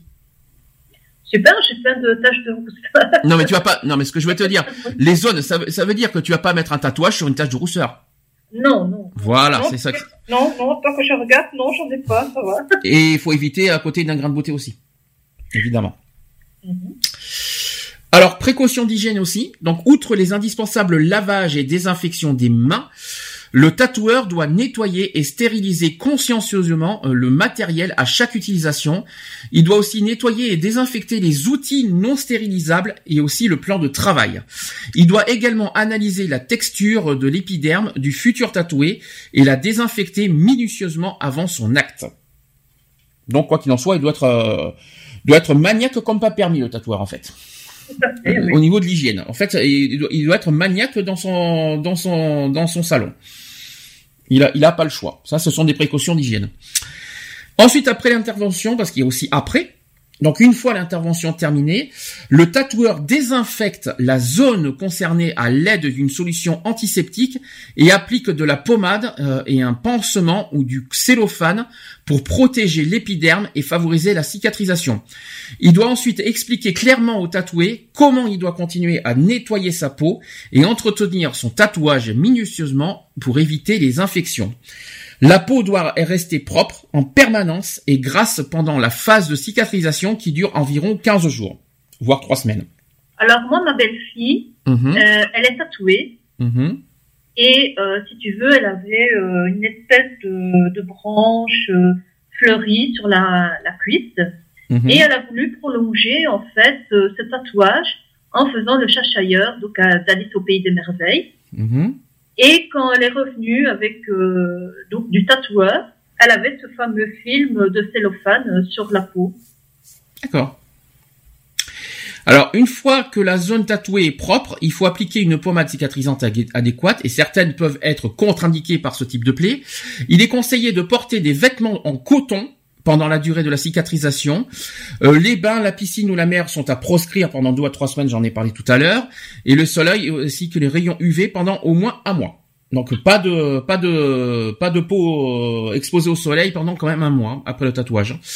Euh, de nombreux tatoueurs déconseillent même d'exposer le tatouage au soleil durant la première année ou les premières années. Ça fait beaucoup, hein, un an. Euh, je dirais que c'est un peu, c'est un peu, c'est un peu vache quand même un an. Si le tatouage couvre les parties euh, exposées du corps et que ce dernier est privé de soleil, une prescription de vitamine D est alors nécessaire. Logique. Vitamine D, euh, la peau a besoin de vitamine D. Alors, autre question qu'on se pose. Comment bien vieillir avec son tatouage? Oui, parce que il faut pas oublier que la peau se flétrit, ben, forcément elle se relâche. Donc euh, le tatouage qu'on avait à 20, 30 ans, 40 ans, à 60 ans, 70 ans, mais et forcément il a plus la même gueule. Ah ben, la peau, en tout cas, va être différente hein, avec l'âge. Il Voilà. faut quand même le rappeler. Donc, je rappelle que le, il faut rappeler que le tatouage garde rarement dans la durée l'éclat de ses premières années. Donc, on va, je vais donner quelques conseils pour bien vieillir avec euh, et ainsi que les solutions possibles en cas de regret. Donc, le temps passant, euh, un tatouage garde rarement l'éclat de ses premières années. Il y a donc plusieurs facteurs à prendre en considération avant de passer le seuil du, euh, d'un salon de tatouage. Alors, il y a, d'abord, premièrement, les emplacements à privilégier et le choix du dessin. Ça, c'est très important. La zone du corps choisie, euh, qui devra faire face au relâchement cutané et aux variations de poids, est sans doute l'un des éléments les plus déterminants. Donc, avec l'âge, Certaines parties de notre corps, comme le ventre et les cuisses, connaissent des affaissements euh, ou des euh, vergetures, ce qui aura un impact sur le tatouage. Euh, ensuite, euh, il y a aussi des zones de frottement où la couche co- euh, cornée euh, va être régulièrement renouvelée, ce qui va modifier le tatouage, comme par exemple sur l'avant-bras, les doigts ou le haut des cuisses. Donc, il faut faire attention aussi au choix de l'emplacement, c'est très important, notamment pour bien vieillir avec le tatouage. Ensuite, il y a le choix du dessin, qui est également important, parce qu'un motif trop fin peut facilement s'estomper avec le temps. Et à l'inverse, un motif trop gros, qui implique des traits remplis avec beaucoup d'encre, peut baver. L'arc. Qui pensait ça fait bizarre. Je vais vous donner un exemple. Un exemple, une tête de chien réaliste euh, et qui finit forcément par, par se modifier un peu. Donc il faut préférer un dessin non figuratif qui pose moins de problèmes au regard 20 ans plus tard. Voilà, c'est un exemple. Ouais. Ça te surprend ou c'est logique? Non, c'est logique, Voilà, donc- Ça aussi, j'y ai pensé. Hein. Je me dis, voilà, maintenant tu as, t'as 40 ans, euh, quand tu auras 60 ans, forcément, ta peau va se modifier, elle va devenir euh, plus, plus molle, fripée. euh, voilà, forcément, avec l'âge, euh, ce qui arrive à, à tout le monde, je, hein, euh, à moins d'être, euh, je veux dire, d'une autre planète. Mais euh, voilà, donc euh, je me dis, est-ce que euh, ça risque pas, de, à la longue, quand tu auras un certain âge, devenir moche ou voilà. Alors, autre facteur, c'est l'exposition au soleil qui est trop fréquente, qui peut tanner les couleurs du tatouage. Le noir va devenir un peu bleu-vert et le violet peut carrément virer, tout simplement. Euh, le mieux est donc de privilégier des couleurs sobres et d'éviter les nouveaux pigments euh, multicolores, brillants voire fluorescents, dont on ne connaît pas vraiment euh, l'origine et dont on ne peut prédire le vieillissement.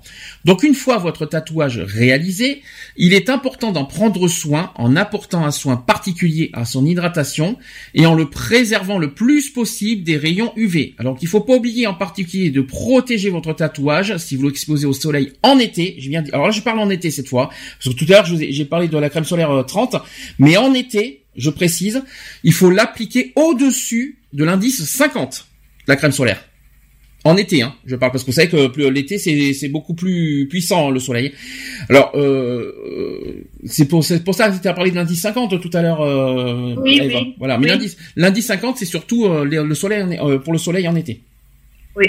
Voilà. Et au dessus, hein. Il faudra le dire à Nathalie, à Magali, parce que elle, elle, elle, elle se met, je veux dire, euh, à tout va. Quand, dès qu'il y a un rayon de soleil, elle se s'expose. Donc, euh, il faudrait peut-être lui dire. Mais il faut au moins qu'elle mette mais il faut au moins qu'elle mette une crème dessus. Déjà au moins. Oh, mais non, elle, elle est anti-crème. euh, D'accord. Voilà, donc ça c'était sur les tatouages. Qu'est-ce que tu en penses?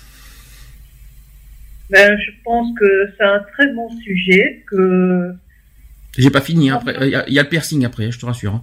Oui, c'est bien. Donc, Et, est-ce que- euh, ben, il faut, voilà, comme euh, tu dis, il faut bien réfléchir euh, aux conséquences avec l'âge, bien choisir son tatoueur, euh, éventuellement réfléchir parce que parfois il y a des rejets. Hein. Mhm. Il y a des personnes qui se font tatouer et le corps rejette le tatouage. Donc il y a des, je veux dire, un aspect visuel très, très, très horrible à regarder parce que voilà, ça fait des espèces de boursouflures ou autres. euh, Ça dépend d'une personne à, à l'autre. Mhm. Donc voilà, il faut, faut bien réfléchir, euh, penser à toutes les conséquences, choisir, euh, voilà, euh, bien ce que l'on veut mettre comme comme tatouage pour pas regretter plus tard, se dire mais pourquoi est-ce que j'ai fait ça? Et comme tu disais, moi je, je- ce que je déconseille surtout, c'est de mettre le prénom de, du conjoint euh, parce que voilà, malheureusement de, de nos jours, euh, rien n'est éternel et surtout en amour. Très bien. Ça, t'as, t'as fait une belle petite conclusion sur le tatouage. De toute façon, on y reviendra tout à l'heure quand on parlera des discriminations, hein, de toute façon, sur le tatouage. Là, on va parler technique avec sur les piercings maintenant. Euh, ça, c'est la deuxième partie euh, du sujet. Donc, le piercing, on appelle ça aussi le perçage, qui est une pratique consistant à percer. C'est logique, hein Jusque là, c'est logique, hein Euh, Donc, ça sert à consi- ça consiste à percer une partie du corps pour y mettre un bijou. C'est un type de modification corporelle le mot est issu de l'anglais to pierce, qui signifie percer. L'équivalent en- exact en anglais, c'est le body piercing, c'est-à-dire le perçage du corps. Mm. Tout simplement. Le piercing correspond à une volonté esthétique ou une démarcation sociale. Ainsi, le piercing a pour but l'amélioration de son apparence. Moi, je suis pas si, d'accord que ça, mais bon, ça c'est mon avis personnel. Euh, pour but aussi la volonté de se distinguer de l'ensemble de la population ou de s'associer à un groupe particulier. Ça, par contre, je suis, suis beaucoup plus d'accord. Euh, Est-ce que tu trouves que, porter un piercing euh, donne, ça améliore son apparence? Euh, oui et non, mais il a le, je veux dire, un piercing que on, on oublie et qui Mhm. est très très répandu, c'est quand on se fait percer les oreilles. bah, Les oreilles, dire, les oreilles, non, mais ça, je suis d'accord. Oui, ça reste un piercing. hein. piercing. Ah, ça reste un piercing, ça c'est sûr. Et pourtant, voilà, c'est, je veux dire, euh, quelle femme euh, n'a pas les oreilles percées de nos jours? Et donc, euh, par exemple, se percer la langue, ça, ça améliore l'apparence? Mais écoute, euh, moi, ma, ma première copine, euh, elle a- avait donc elle a la langue euh, percée, et ça me, ça ne me dérangeait pas. D'accord, ça, parce que c'est, c'est, c'est- voilà, c'est- on aime ou on n'aime pas, voilà, c'est au niveau du, du toucher, au niveau, voilà, il y a, y a- esthétiquement c'est joli, alors, j'ai rien à dire, mais après c'est beaucoup plus délicat au toucher. C'est pas, c'est pas, t'as pas la même sensation déjà. Enfin moi j'ai déjà testé, j'ai, j'ai connu euh, des gens qui ont qui, qui portaient des piercings. Je parle de ça il y a très longtemps, hein. Euh, et que euh, moi personnellement j'ai, j'ai déjà testé quelqu'un qui avait le piercing, ça m'a pas forcément. Euh, euh, j'ai pas forcément apprécié au, au toucher, je veux dire, pas pas pas sur le regard, pas sur l'esthétique, mais sur le Mhm. sur le reste. Voilà, c'est c'est juste ça en fait. Ce n'est que mon avis personnel. Alors, on dit que le, le piercing est une amélioration esthétique. Donc, pour toi, tu pour- là, je- on peut dire oui ou non, ça dépend. Hein. Ça dépend où, moi, je dirais. Oui, euh, oui, ça, ça dépend où, parce que voilà, par exemple, moi, quand moi, ma fille, à un certain moment, elle a voulu absolument faire un donc euh, le piercing no- au nombril. Mhm. Bon, elle l'a enlevé après parce que son papa l'a euh, l'a encouragé, disons, à l'enlever.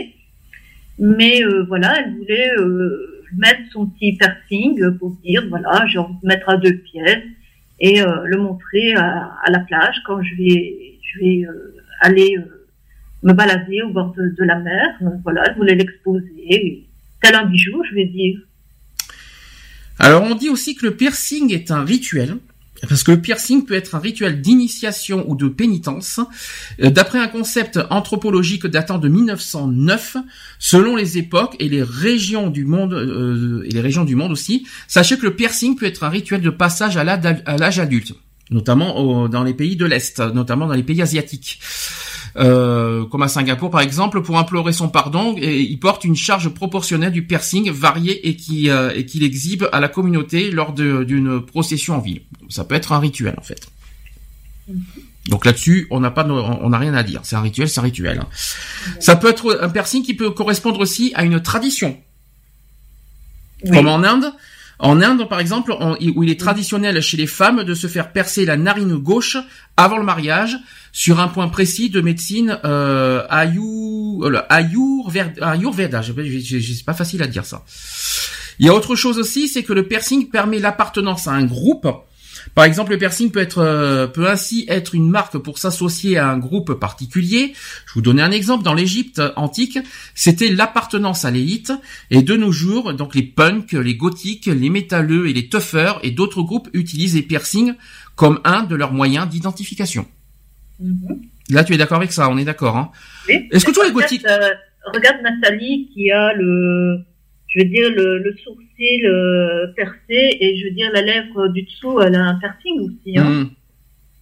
Est-ce que tous les gothiques euh, portent des piercings obligatoirement? Non. Est-ce que c'est, est-ce que, est-ce que le piercing, je te pose une question, est-ce que le piercing est, est, est auto- automatique ou obligatoire quand on appartient à un groupe euh, comme les punks, les gothiques, tout ça? Est-ce que c'est vraiment obligatoire de porter un piercing? Non, moi j'en connais beaucoup et qui ne sont pas euh, percés. Les métalleux, il y en a, il y en a qui, qui sont fans de métal et c'est pas pour autant qu'ils, qu'ils portent des, du piercing. Mon fils est métalleux, il n'a pas de piercing.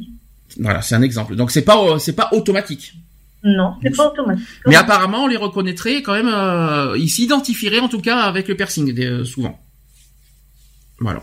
C'est possible, mais moi, en tout cas, dans mes connaissances, je veux dire, euh, les personnes que je connais personnellement, ce n'est pas euh, quelque chose qui, voilà, qu'elles ont fait. Autre point, c'est que le piercing est un moyen de se différencier. Il est utilisé par certains pour s'opposer à leurs parents ou à la société. C'est une manière de s'affirmer, de se construire et de s'exprimer. Alors, le, le manière de s'exprimer, je suis d'accord, ça c'est vrai. J'en ai beaucoup vu qui, qui portent des piercings pour s'exprimer, de s'affirmer aussi, mais par contre de se construire. Euh, je savais pas qu'on se construisait grâce à un piercing. De se construire dans le sens, voilà, que ils s'opposent aux parents en disant, voilà, j'ai ma propre identité, c'est moi qui décide de ce que je fais de mon corps, euh, voilà, c'est... Ah, Mais excuse-moi, t'apprends pas la vie avec un piercing. Grâce à un Oui, piercing. c'est le fait d'être, euh, tu vois, euh, en confrontation avec, euh, je veux dire, l'autorité parentale. Ah, mais ça c'est pour moi c'est s'exprimer ça c'est de ça c'est le moyen de s'exprimer ça je suis d'accord mais de se construire c'est ça que je comprends pas pour moi de se construire déjà déjà pour se construire il faut apprendre la vie et c'est pas grâce à un piercing que tu vas apprendre la vie Disons qu'il y a beaucoup de, de psychologues qui considèrent que le fait que l'enfant euh, affronte ses parents, eh bien, il se construit en fait. Il se construit. bon pourquoi pas. Enfin moi je suis pas tellement d'accord. Après le- une manière de- d'expression alors ça je suis ta- totalement d'accord que le piercing est un moyen d'expression. Ça je suis fr- franchement d'accord. Après tout dépend de, du lieu du piercing. On en parlera après des emplacements des piercings de toute façon après. Alors il y a le piercing aussi qui est un moyen d'érotiser son corps. Alors ça par contre c'est sûr ça, je suis totalement d'accord. Euh, le piercing qui est donc un moyen d'érotiser son corps dans certains cas et il est associé à des pratiques sexuelles, notamment celui de la langue, c'est un petit peu ce que j'ai dit tout à l'heure, notamment celui de la langue pour la fellation ou les cunilingus ou aussi lié au masochisme. Non, pas de majo. Il n'y a pas de majo ici. Mais c'est vrai. Le piercing peut être, une- peut être un moyen d'érotiser son corps, ça c'est totalement vrai. Oui, tout à fait, oui.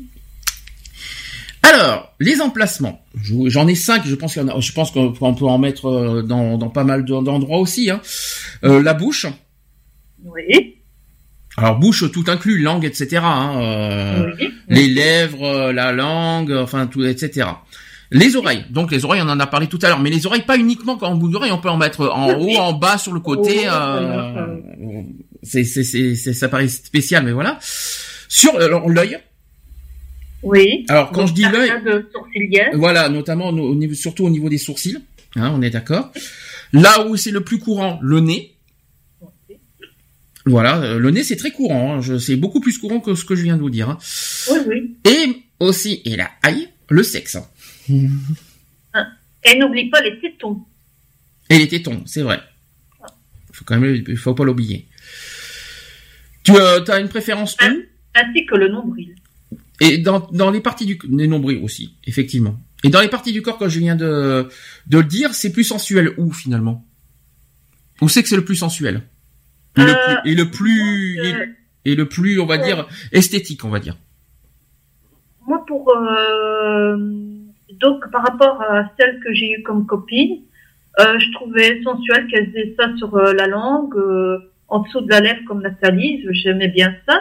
Mhm. Euh, maintenant, moi personnellement, pour ce qui me concerne moi, moi je vais uniquement me consacrer au nombril et euh, peut-être mettre euh, ici sur le lobe de l'oreille droite un autre.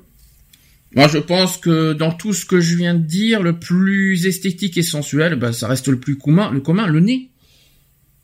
Parce que la bouche, bon, hein, c'est spécial. Disons que quand tu as des allergies, euh, que tu as des sinusites chroniques et autres, c'est pas tellement d'avoir un piercing au nez. Oui, peut-être, mais ce que je, je parle d'esthétique, je parle pas forcément de Oui. parce que la bouche, je suis pas d'accord. Les oreilles, bon, c'est le plus commun. Et encore, les oreilles, euh, je- on n'a pas tout dit parce qu'il y en a qui mettent, euh, je sais pas si t'as vu là aussi les, tu sais les les les, les Oui. pas, les boucles d'oreilles, mais les espèces de ronds là, ce qui élargissent le- l'oreille. oui, ah, Ça s'élargit au fur et à mesure, en effet, oui. ah, ça c'est terrible, ça, ça, c'est- ça, moi, je trouve pas. je te dis franchement, moi, je trouve ça moche. Là, ce n'est comme attention, je ne parle d'esthétique, je ne parle pas, euh, je ne parle pas de, de, il y a pas de discrimination tout ça. Je parle d'esthétique. Esthétiquement, pour moi, je trouve ça moche. Mm. Voilà. Pour le reste, chacun fait ce qu'il veut.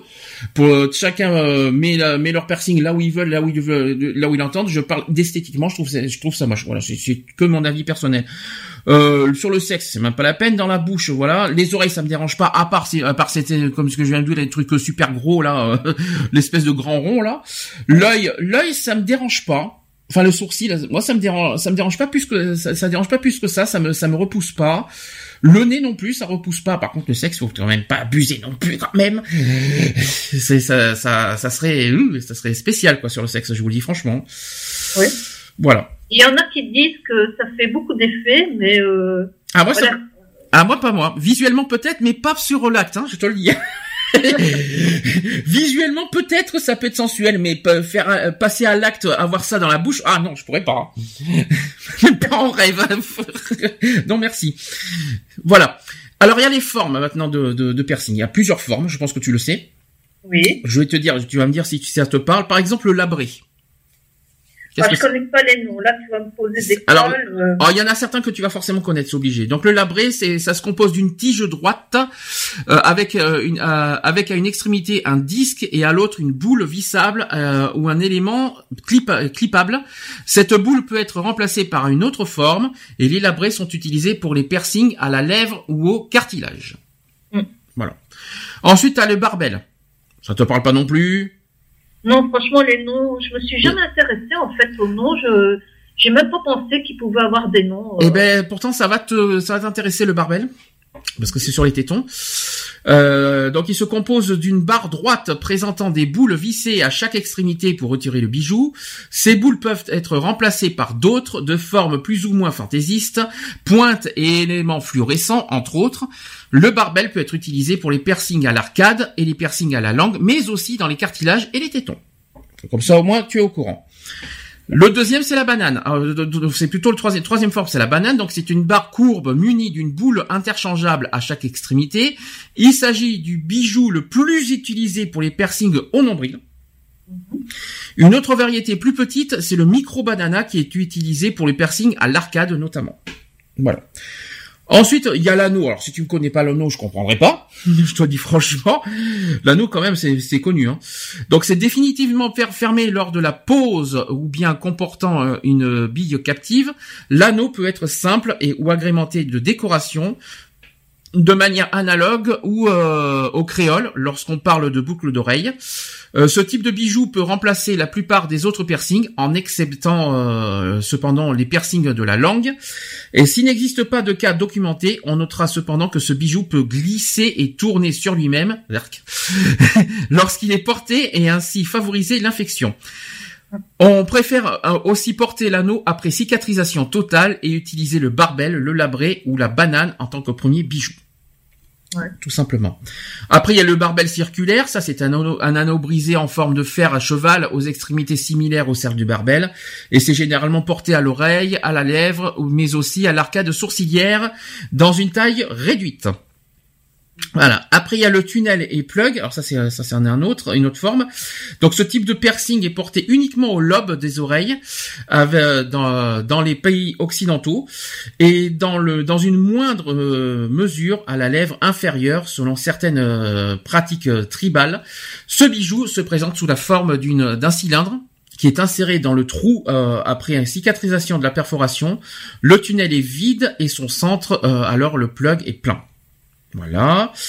L'élargisseur. Alors là, par contre, on le connaît bien celui-là. C'est celui, c'est celui que, qui me, hein, voilà, c'est celui que je, hein, voilà, tu, on est, on a compris, hein, celui-là. Euh, Je vais quand même expliquer. Voilà, je suis obligé de tout parler, mais c'est celui qui me, qui me fait froid dans le dos.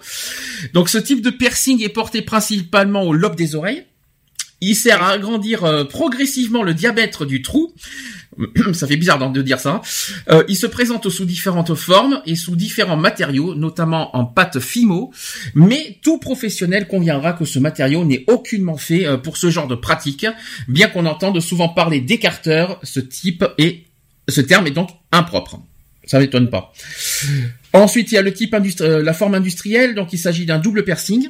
Euh, il implique deux perçages de l'oreille, lesquels sont à terme reliés par un barbel de 30 à 40 mm de long. Et enfin, il y a le stud, euh, qui est un bijou qui est porté aux narines et qui est plus discret que l'anneau et ressemble dans une certaine mesure aux puces d'oreille quant à son aspect extérieur. La taille standard des studs est d'environ 6 mm. Alors, lequel te convient le mieux dans ce que j'ai t'ai dit? Lequel tu porterais? Ben, euh, comme j'ai dit, euh, au nombril et. Alors, au Voilà. nombril, il y en a deux. hein. Il y a la banane et il y a le barbel, je crois, si je me trompe pas. C'est ça. Barbel, Voilà. barbel ou banane la banane? Ah, tu as, ah, ça m'étonne. Ah, la banane, tu veux la banane? Comment ça se fait que tu veux la banane? Il va falloir que tu m'expliques. euh, il va falloir que tu m'expliques comment ça se fait que tu veux une banane. ça me, ça me surprend de toi, Eve. n'est pas disponible en. Comment? Parce que la moule n'est pas, euh, n'est pas disponible en piercing. Ah bah si. Alors après, tu as plusieurs types de matériaux. Alors tu en as en acier inoxydable, Uh-huh.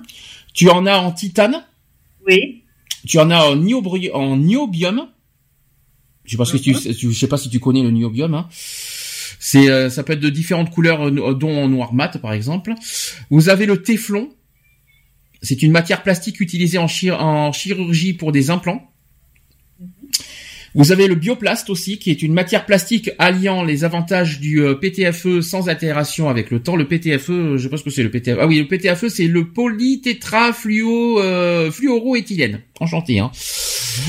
voilà. Vous avez de l'or massif ou de l'or tout court, de l'or massif ou alors de l'or euh, 18 à, ou 24 carats, plaqué sur de l'acier inoxydable chirurgical. Après, vous avez de l'argent massif tout de même, hein, qui, euh, sachant que dans l'argent massif, ça ne contient que 92,5 d'argent pur. Le reste étant principalement du nickel. Et enfin, le platine, qui était avec des risques allergiques très faibles. Je tiens à le préciser. Et là, dans, tout ce que j'ai dit, dans lequel te conviendrait le mieux? En acier, je suppose? Euh, non, en fait, euh, moi, quand je m'étais renseignée pour euh, l'oreille, Mhm. euh, la personne m'avait parlé donc euh, de tout- de tous les matériaux que- qu'elle utilisait et je, je, mon orientation était vers l'or en fait. D'accord. Et sachant qu'il attends, parce que c'est pas fini, mais là, ça va te surprendre ce que je vais te dire. Il y a d'autres matériaux qui sont utilisés. Il y a le plexiglas. Mhm. Ça paraît, ça paraît surprenant, mais c'est vrai. Il y a l'acrylique, il y a le verre, il y a les pierres, le bois, l'os et la corne et bien d'autres encore. C'est spécial. Hein. Faire des faire piercings en, os, de l'os, de la corne, euh, des pierres. Oui, des pierres, je crois que j'en ai déjà vu moi. Par contre, plexiglas, non, j'ai jamais, jamais vu en plexiglas encore. Euh, le verre, j'en ai déjà vu. Les pierres, euh, je pense pas. Bois, je ne sais pas si j'en ai vu. Euh, Pierre, oui, moi j'ai vu une fois. C'est surprenant en tout cas. En bois, oui, d'après des reportages qu'on fait euh, dans d'autres continents, tu vois. Mhm. Mais euh, sinon, ici, je, je me souviens pas d'en avoir vu. On va faire un petit peu de prévention santé, comme on a fait avec le tatouage. Alors, de par son succès, le piercing est devenu un problème de santé publique car il n'est pas toujours effectué dans des conditions optimales d'hygiène. Lorsqu'il est correctement exécuté, ses risques sont réduits au minimum. La plupart des individus qui reçoivent un piercing d'un professionnel et qui en prennent soin n'ont aucun problème. Et bien que tendant à disparaître progressivement, la, pratique du piercing au pistolet perce-oreille est à proscrire car elle est très dangereuse. Je sais pas si tu étais au courant de ça. Ensuite, outre le fait que cet appareil, euh, donc le pistolet perce-oreille, ne peut pas être euh, stérilisé, le perçage est effectué directement par la prothèse et le choc mécanique peut provoquer des dégâts souvent désastreux et irréversibles, tels que fissuration des cartilages provoquant des déformations. Euh, ça peut, il peut y avoir aussi des perforations de la cloison nasale et aussi des infections à répétition. Donc faites très attention au pistolet perce-oreille. Bah, là- moi, j'avais été percée euh, étant jeune euh, comme ça. Mhm. Euh, je n'ai eu aucun souci. Oui, mais t'as eu de la chance, on va dire. Ouais. Mais malheureusement, c'est très dangereux. Je tiens à le dire. Ouais. Donc à la base, c'est utilisé pour le lobe des oreilles. C'est vrai que je l'ai connu, hein, je le cache pas. Il n'est absolument pas adapté aux autres parties du corps. Et aujourd'hui, son usage est toléré uniquement pour percer le pavillon de l'oreille et l'aile du nez, selon la législation française. Mhm. Voilà, ça c'est très important. Donc aux oreilles, ça risque rien, apparemment. Mais euh, pour le reste, à proscrire totalement. Alors, le taux de complication est près d'un tiers euh, et qui nécessite une prise en charge médicale dans un peu moins d'un cas sur deux. Il s'agit essentiellement de douleurs prolongées, de saignements ou d'infections. Voilà, comme ça tu sauras, comme ça tu le sauras ça aussi. Ouais. Concernant la cicatrisation, donc une nouvelle perforation sera douloureuse. Donc ça va être enflé, ça va être rouge aussi pendant plusieurs jours, voire plusieurs semaines. La cicatrisation complète prend normalement plusieurs semaines ou plus. Euh, et durant cette période, durant cette période de guérison, des précautions doivent être prises afin d'éviter toute infection. Donc voilà, je tiens à préciser, afin d'éviter toute infection. Et donc il convient d'effectuer des soins. Alors je vais vous donner les trois points euh, essentiels. Premièrement, il faut se laver soigneusement les mains avant de, mani- de manipuler le bijou. Il faut se laver les mains avec du savon et de l'eau ou euh, ou de l'antibactérien liquide avant de toucher le bijou. Très important. Deuxième chose, il faut ramollir les croûtes à l'aide d'un coton-tige inhibé d'eau tiède, imbibé d'eau tiède plutôt inhibé, imbibé d'eau tiède et faire coulisser délicatement le bijou et ne pas l'enlever, le bijou. Donc, faut pas enlever le bijou. Il faut juste ramollir avec un coton-tige imbibé d'eau tiède et le faire coulisser délicatement. Ça, tu le savais ça?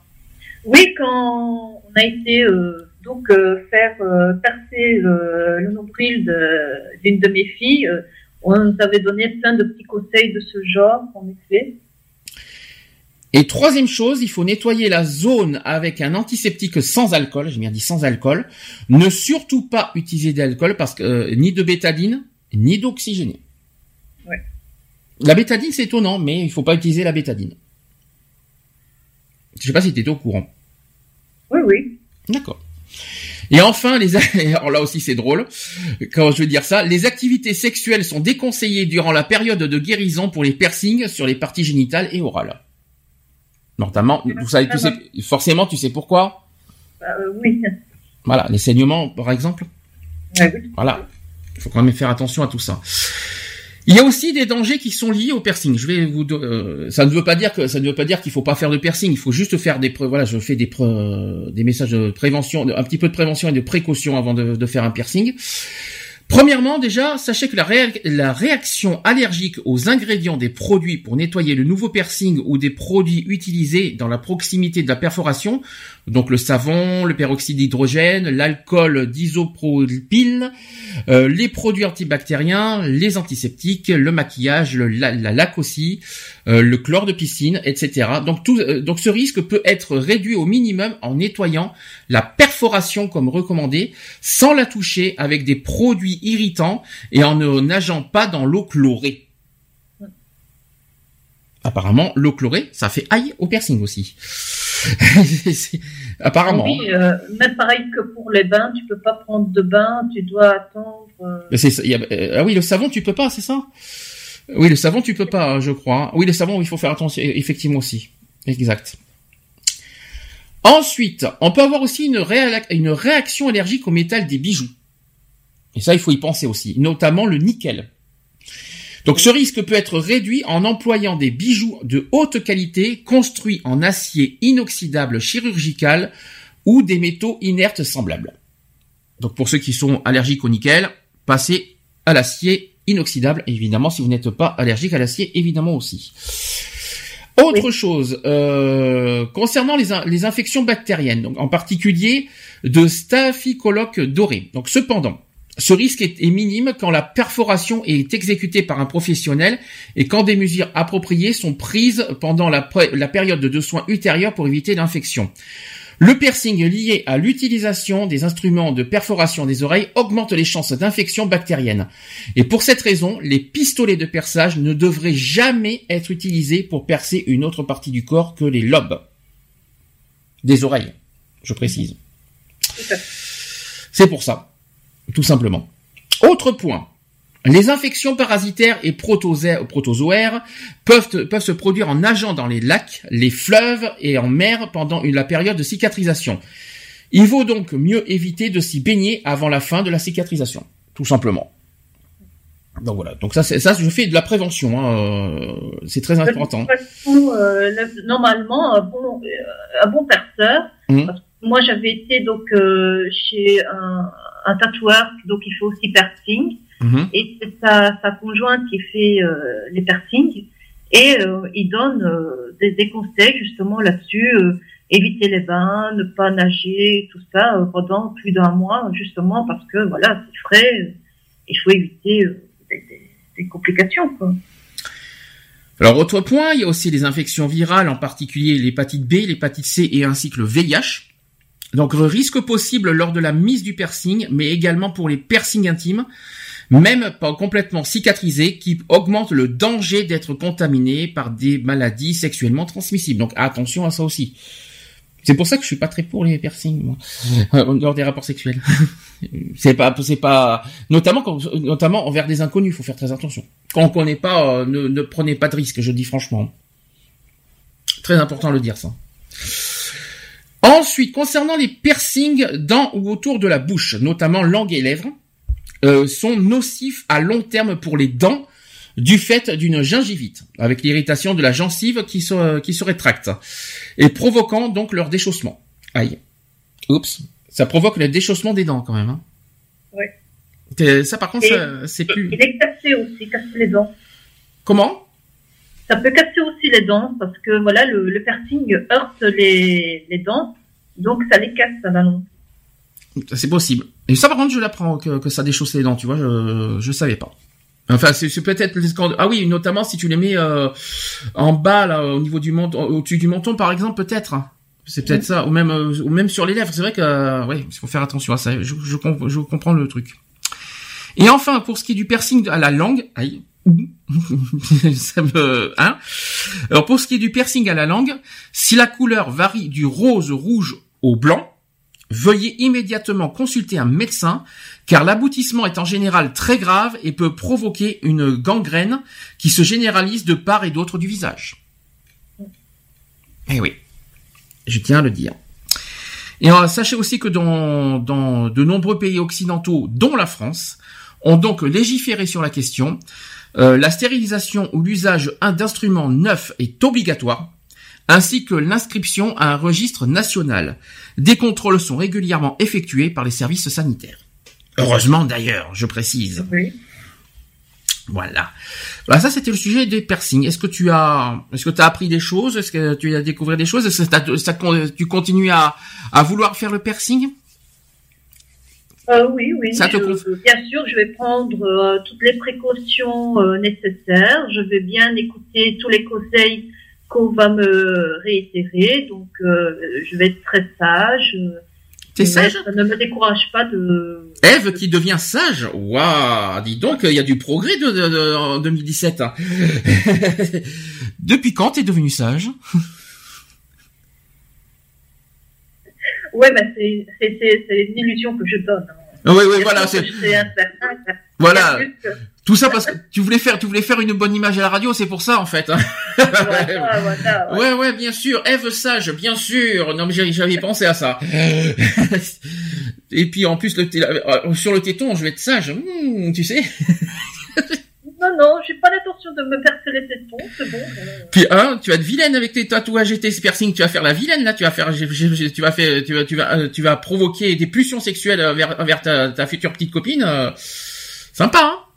Ou Ouais. actuelle. J'en sais rien, parce que je connais pas ton, ton, ton, ton parcours actuel, mais, puis ça me regarde pas. Mais voilà, quoi.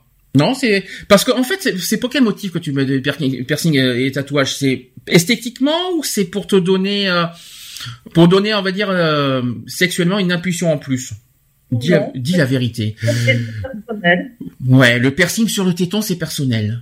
J'ai pas dit que j'allais me percer le téton, j'ai dit que j'allais me percer Ouais. le nombril et le lobe de l'oreille. Ah, le lobe de l'oreille, c'est bien. Euh, Tu vas pas mettre le, tu vas- j'espère que tu vas pas mettre le, le, le- l'extendeur, là, le, le, le truc rond. Oh, une petite perle, un petit truc. Ah, une petite perle. Ah, c'est cool. Il te manquerait l'huître et c'est parfait. Ça tu, tu fais la perle aux oreilles et tu fais le tatouage avec une huître et c'est parfait. Voilà, comme ça au moins, euh, t'auras les deux. Non, Pardon. Je Excuse-moi, c'est la fatigue. Hein, je dis n'importe quoi. Ouais, ouais.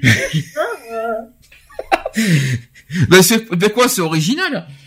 Ouais. Bah, bah quoi, euh, la perle, ça va pas, la perle, euh, ça va pas sans l'huître quand même. hein. Faut pas l'oublier. C'est sûr. Euh... Et pourquoi sur le nombril le- et le piercing au fait?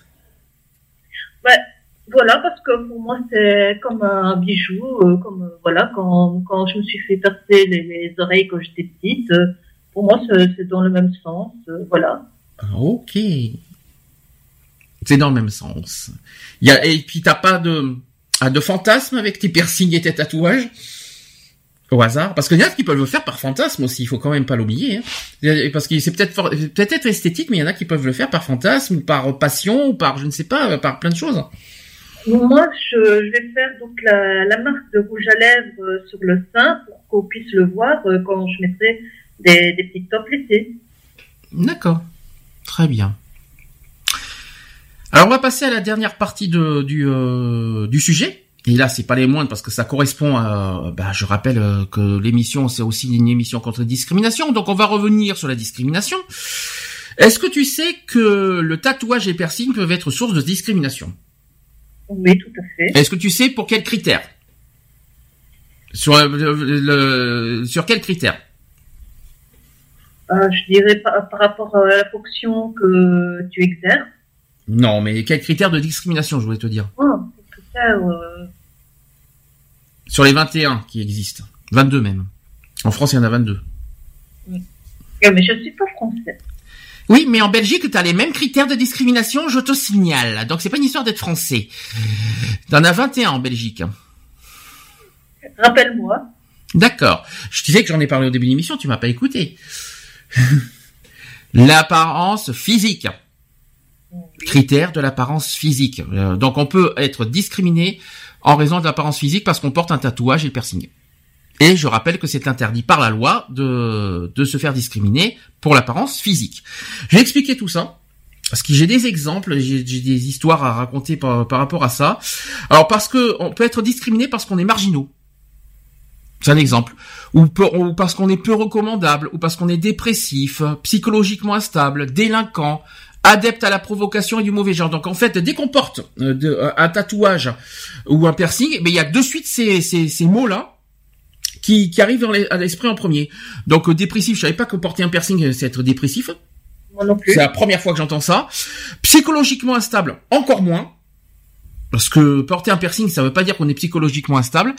Délinquant. Alors ça, par contre, ça, c'est- vrai que c'est un mot qui est beaucoup plus courant. Euh, porter un piercing, ça peut, euh, euh, on peut être délinquant parce qu'on porte un, on, peut avoir, euh, on va dire, euh,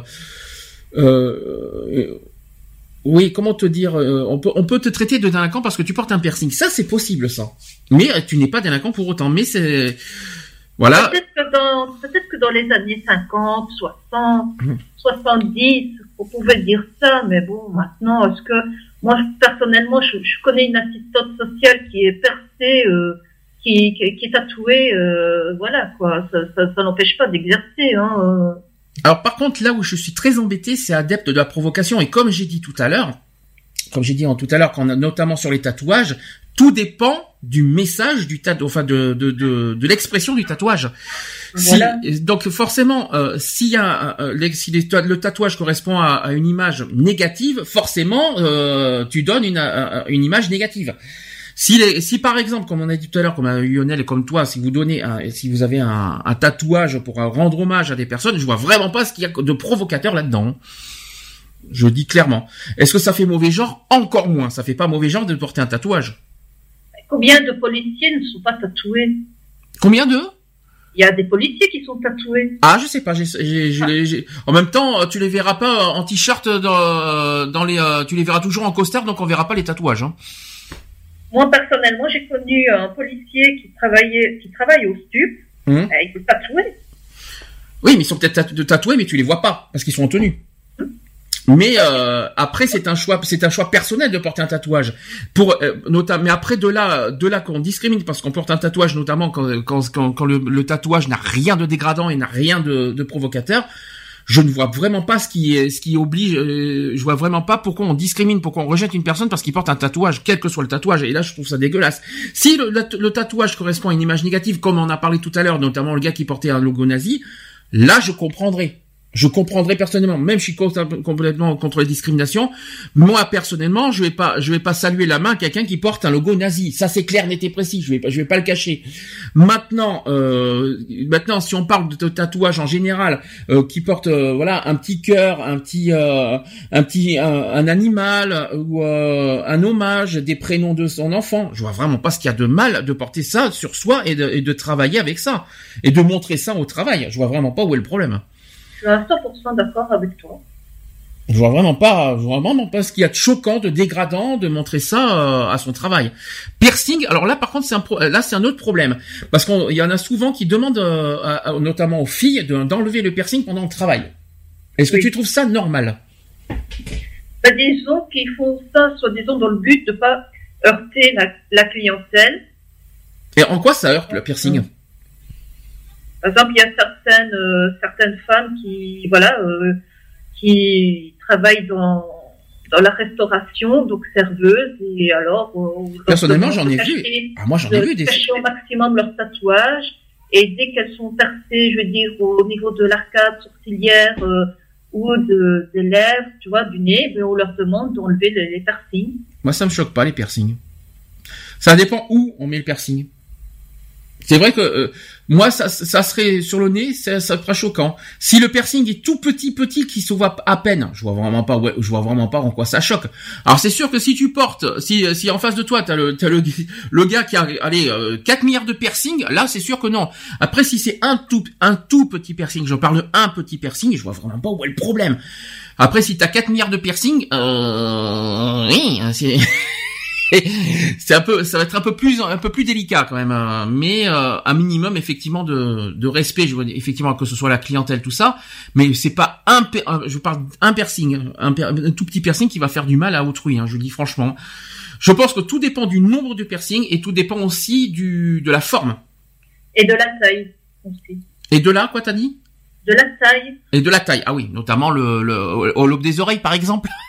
Euh, oui. Oh, Il y a même euh, en dessous, là, des, ici, entre les, les deux narines, euh, il y en a quelques-uns qui mettent donc l'anneau, et il y en a certains, euh, euh, ben, t'entends euh, d'autres personnes qui leur font me euh, en disant, t'as vu la vache ou le taureau euh, Eh bien, figurez-vous en tout cas que, en matière de discrimination, porter un tatouage est considéré que, on peut être considéré comme une personne déviante. Moi, je trouve ça grave. Parce que tout dépend, comme je l'ai dit, de l'image et de, de, de ce qu'on porte comme tatouage. Et de là dire que toute, toute personne qui porte, euh, qui porte un tatouage peut être une personne déviante, moi je trouve ça dégueulasse. Moi je trouve ça vraiment... euh, non, moi je trouve ça, je trouve ça mal, parce que tout ça, euh, il y en a qui, tu sais pourquoi on, est, on dit que c'est des personnes déviantes, parce qu'en en, en principe les gens expriment leur mal de vivre ou revendiquer leurs difficultés à s'adapter socialement. Je ne savais pas. Je savais pas qu'on, euh, exprimer son mal de vivre, euh, porter soi, porter sur soi un hommage? Non. Moi, je, je, je n'adhère pas à ça. Porter un cœur, c'est exprimer son mal de vivre? Ouais. Porter un animal, c'est exprimer son mal de vivre ou, ou une difficulté à s'adapter socialement? J'ai raté un épisode moi personnellement, hein, donc. euh, Après, ça, comme je- ça dépend ce qu'on marque. Alors, après, tout, tout ce qui est marginal. Alors, on va, on va aller jusque là. Euh, tout, tout- Est-ce que pour toi, ceux qui sont marginaux, qui, qui, qui, qui, ont des tatouages, on va dire forts au niveau, au niveau expressi, au niveau expression, est-ce que pour toi, ça, ça exprime un mal de vivre et est-ce que pour toi, ça te repousserait au niveau de, de- si tu, si avais un collègue de travail qui porterait un tatouage, on va dire avec des avec des expressions fortes au niveau de, de, de, de- des images de, de au niveau des images de son de sa tat- tatouage. J'arrive à parler, c'est pas facile à dire, je vais arriver à parler aujourd'hui. Ah, tu vois, est-ce que tu comprends la question? Euh, je crois comprendre. Euh, Tu crois comprendre maintenant, je- Est-ce que tu pour- euh, non, parce qu'on parle de discrimination, donc c'est notamment au travail. Est-ce que pour toi, euh, si tu étais patronne de ton de ton entreprise, est-ce que pour toi, tu arriverais à travailler avec quelqu'un qui porterait des tatouages, euh, à, on va dire à, à, à image euh, puissante, tu vois ce que je veux dire, avec des, des expressions fortes, personnelles. Euh, tout dépend du, du message. Par exemple, moi, euh, je serais euh, patronne. Voilà, j'ai une entreprise. Je vois un type se ramener avec une croix gammée. Je, je lui dis, c'est même pas la peine, quoi. Et, et tu sais que c'est source de disc- discrimination, mais c'est justifié, ce que tu viens de dire. Et s'il portait, alors à l'inverse, il porterait un petit animal? Là, non, ça me ça, ça me dérange pas. De toute façon, le tatouage en lui-même ne me dérange pas. Mhm. Et les, les symboles agressifs euh, que certaines personnes y mettent, euh, comme euh, le scrotum, ça, je, n'adhère pas. Je suis désolée. Parce que la personne elle-même, en mettant ça, c'est elle-même qui agresse les, les gens. En disant, moi, je, c'est elle aussi qui maîtrise les autres. Parce que quand tu mets un symbole nazi, c'est quand même pour dire, il y a certains, une certaine population que je rejette, que je ne veux pas euh, fréquenter. Hum, je comprends. Mais là, c'est pas de la discrimination, c'est c'est c'est plus euh, un manque de respect, tu veux dire quelque part. Après, porter un tatouage, c'est pas un manque de respect, je tiens à dire. Ça dépend de ce qu'on met, de ce qu'on porte, et notamment euh, dans, les- dans tous les sens du terme.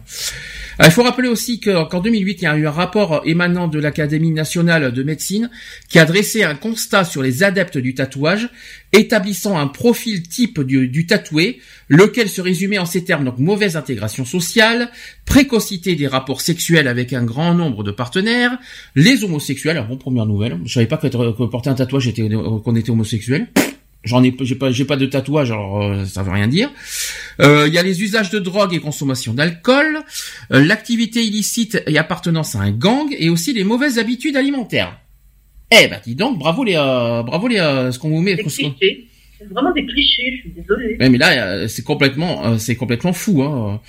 Il y a, c'est pas fini parce que toujours, euh, selon ce rapport, la pratique du tatouage est plus le fait de populations fragiles, donc les adolescents, les délinquants, les individus en proie à mal-être euh, et ayant besoin d'affirmer leur identité, ainsi que les sujets incarcérés, ou ayant aussi une conduite à risque comme par exemple la dictologie, la précocité et multiplicité de la sexualité. C'est pour ça que je t'ai posé la question tout à l'heure, si c'était par, par, pulsion sexuelle que je t'ai pas pour les pour les piercings. C'est pour ça que je t'ai posé cette question. Euh, non, moi ça, c'est ce sont des clichés qui ne sont pas, euh, c'est faux. Peut-être qu'il y a, que, si on doit parler en pourcentage, peut-être qu'il y en a beaucoup qui portent des euh, des tatouages par euh, par voilà pour par par colère, ouais, par plein de choses.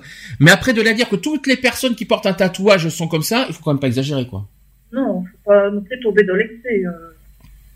Ça rien à voir. Là, moi, je connais des médecins, même des médecins. Moi, je connais des médecins qui sont tatoués.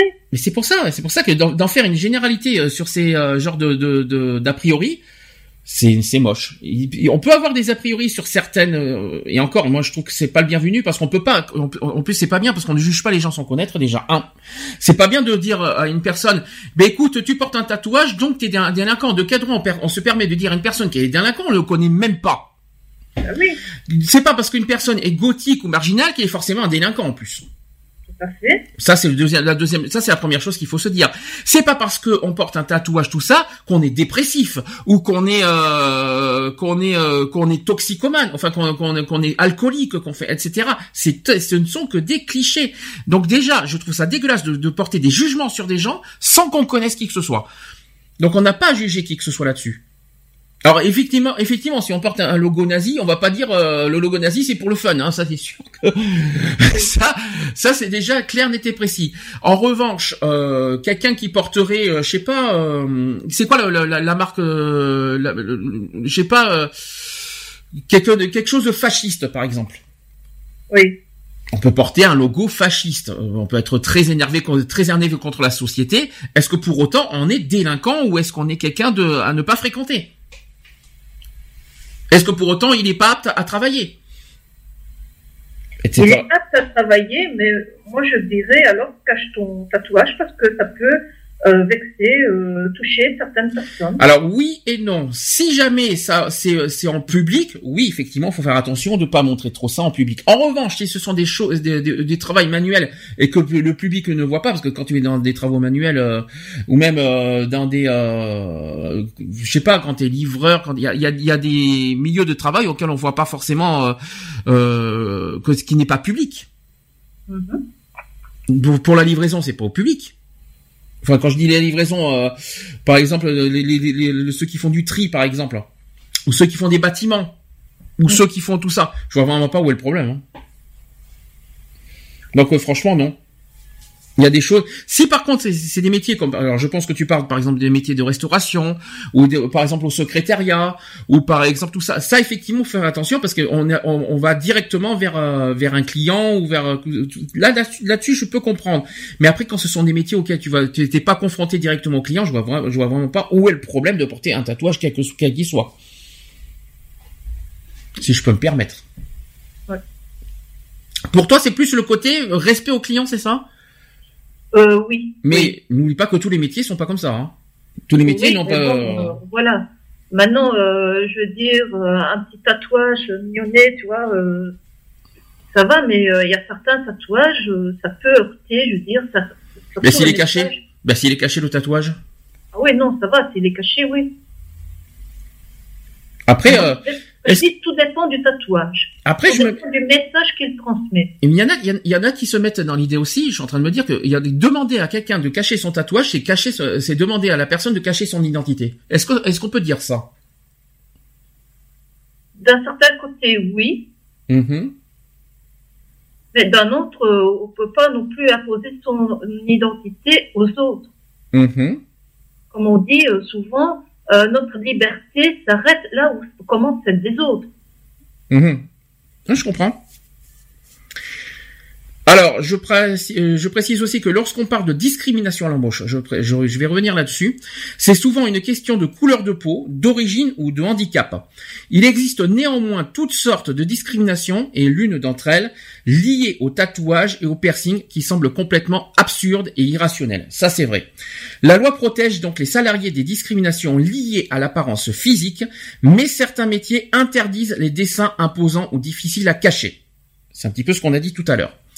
Par exemple, les bouchers, les profs, les puériculteurs, les responsables RH. RH, c'est les ressources humaines.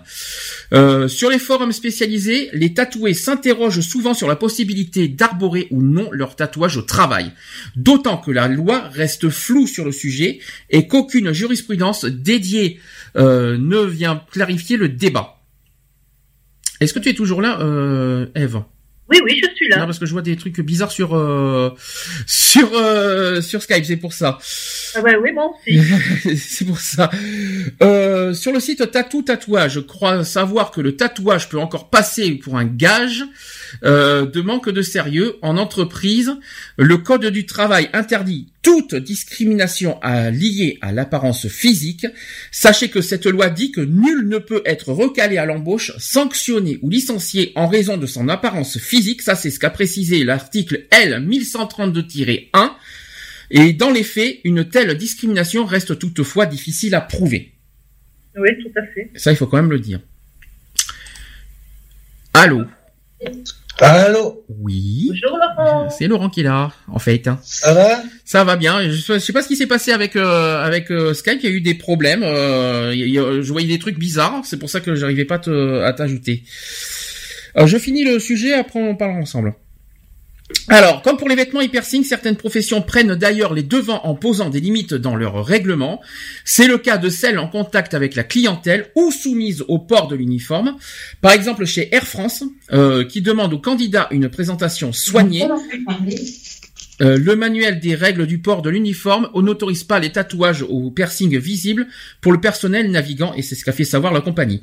Ah, C'est euh, si possible qu'on ne parle pas par derrière, sinon c'est pas évident. Euh, une fois une fois embauché, un salarié nouvellement tatoué risque-t-il le licenciement? Ça c'est une question qu'on se pose. Là encore, c'est difficile à dire. En théorie, un employeur peut demander à son salarié de cacher un dessin très voyant ou qu'il juge susceptible de déstabiliser les clients, comme il peut lui imposer des contraintes vestimentaires. L'avocat en droit du travail qui s'appelle Yves Nicole cite sur son blog le cas d'un salarié en Bermuda sous sa blouse blanche et celui euh, d'un agent immobilier en survêtement dont les licenciements ont été validés par la Cour de cassation. Ça c'est quand même fou. Hein. Mais à la différence du vêtement, un tatouage ne peut être ôté du jour au lendemain. C'est vrai qu'un tatouage, euh, hein, c'est indélébile, il faut quand même le rappeler.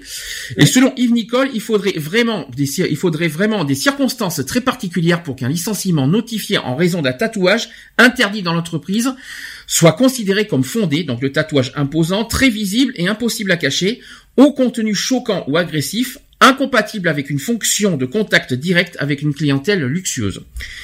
Euh, la Cour de cassation avait par exemple jugé discriminatoire le licenciement d'un chef de rang de restaurant gastronomique auquel son employeur reprochait ses boucles d'oreilles. Je savais pas que les boucles d'oreilles ça. Hein. Si des questions de sécurité peuvent justifier d'interdire le port de bijoux, la renommée de l'établissement et le présumé désagrément de la clientèle ne sont pas des raisons, des raisons recevables, c'est ce qu'avaient tranché les juges. Et face aux méandres juridiques, les tatoués optent souvent pour le bon sens. Il est conseillé d'attendre d'être plus sérieusement installé dans une profession ou dans une entreprise avant de recouvrir ses bras de dessin et aussi de mettre en garde euh, son tout futur, euh, tout futur tatoué, notamment parmi les plus jeunes. Il y a un témoin qui a dit ceci, et ça, par contre, je vais faire la conclusion là-dessus. Après, on pourra, on pourra finir le sujet, et on, fera le débat ensemble. Moi, j'ai bien, j'ai pris ça parce que je je trouvais ça très justifié ce qu'il a dit. Voilà ce qu'a dit un témoin qui est victime de discrimination. Je ne vois pas pourquoi les tatoués devraient camoufler leur tatou comme s'il s'agissait de quelque chose de honteux ou d'irrespectueux.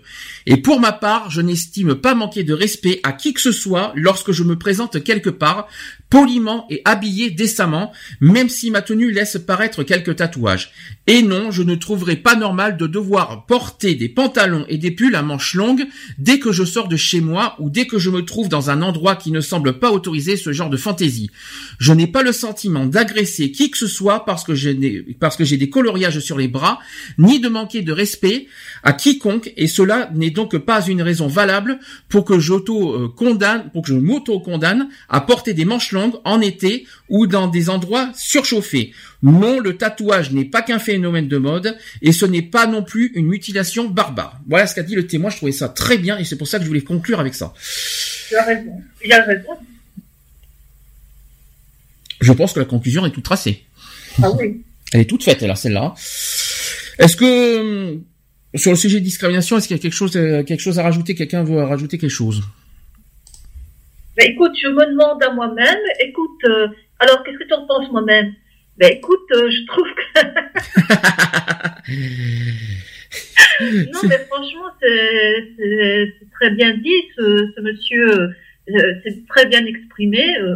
En effet, moi je ne vois pas pourquoi, si il est euh, correctement habillé, si euh, voilà, euh, il n'a pas une tenue débraillée, parce que forcément, ça aussi, je veux dire, quand tu es en contact avec la, la clientèle, même si tu ne portes pas des vêtements de marque, bon, au moins sois correctement habillé. Hum, Ce n'est pas euh, la les, les vêtements de marque ne faut pas spé- spécialement de quelqu'un de bien habillé. Tu peux très bien euh, avoir des, des vêtements, je veux dire simples, euh, et être euh, très bien euh, élégant. euh, voilà, l'un n'en empêche pas l'autre. Donc euh, pour moi, si tu es bien bien habillé, bien apprêté, et que voilà, tu, tu respectes la clientèle, mhm.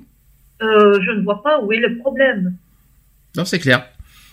Et euh, toi qui vas bientôt, toi qui vas porter un tatouage et, euh, et, et piercing, est-ce que tu dirais les, cette même phrase pour te justifier.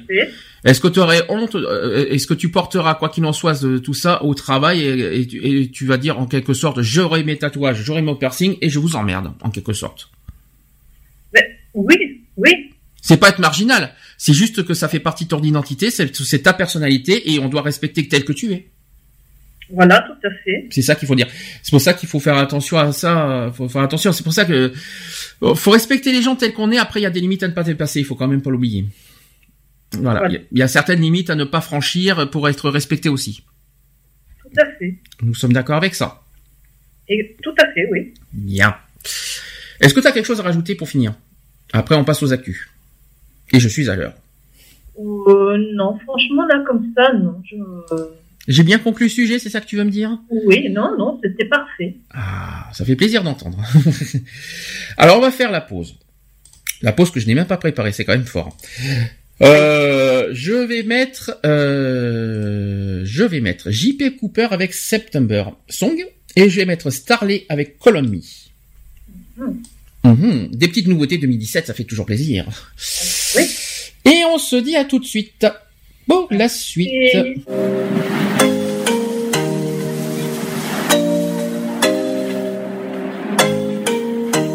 My love is strong as a lion, soft as the cotton you lying. Times we got hot like an iron, you and I. Our hearts had never been broken. We were so innocent, darling.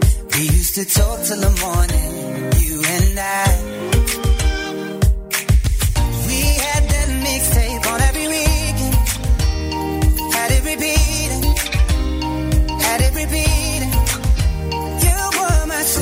September song, summer lasted too long. Time moves so slowly.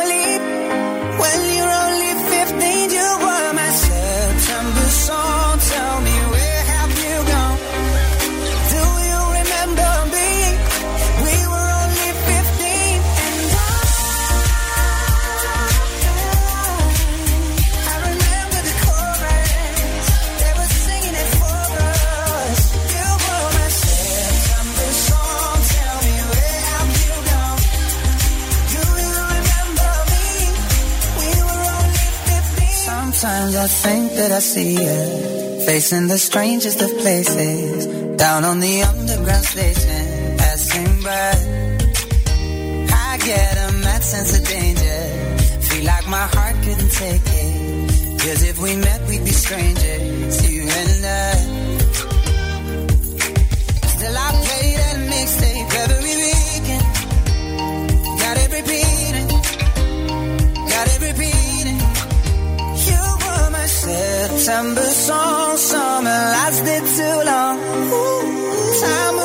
slowly, so slowly. When you're only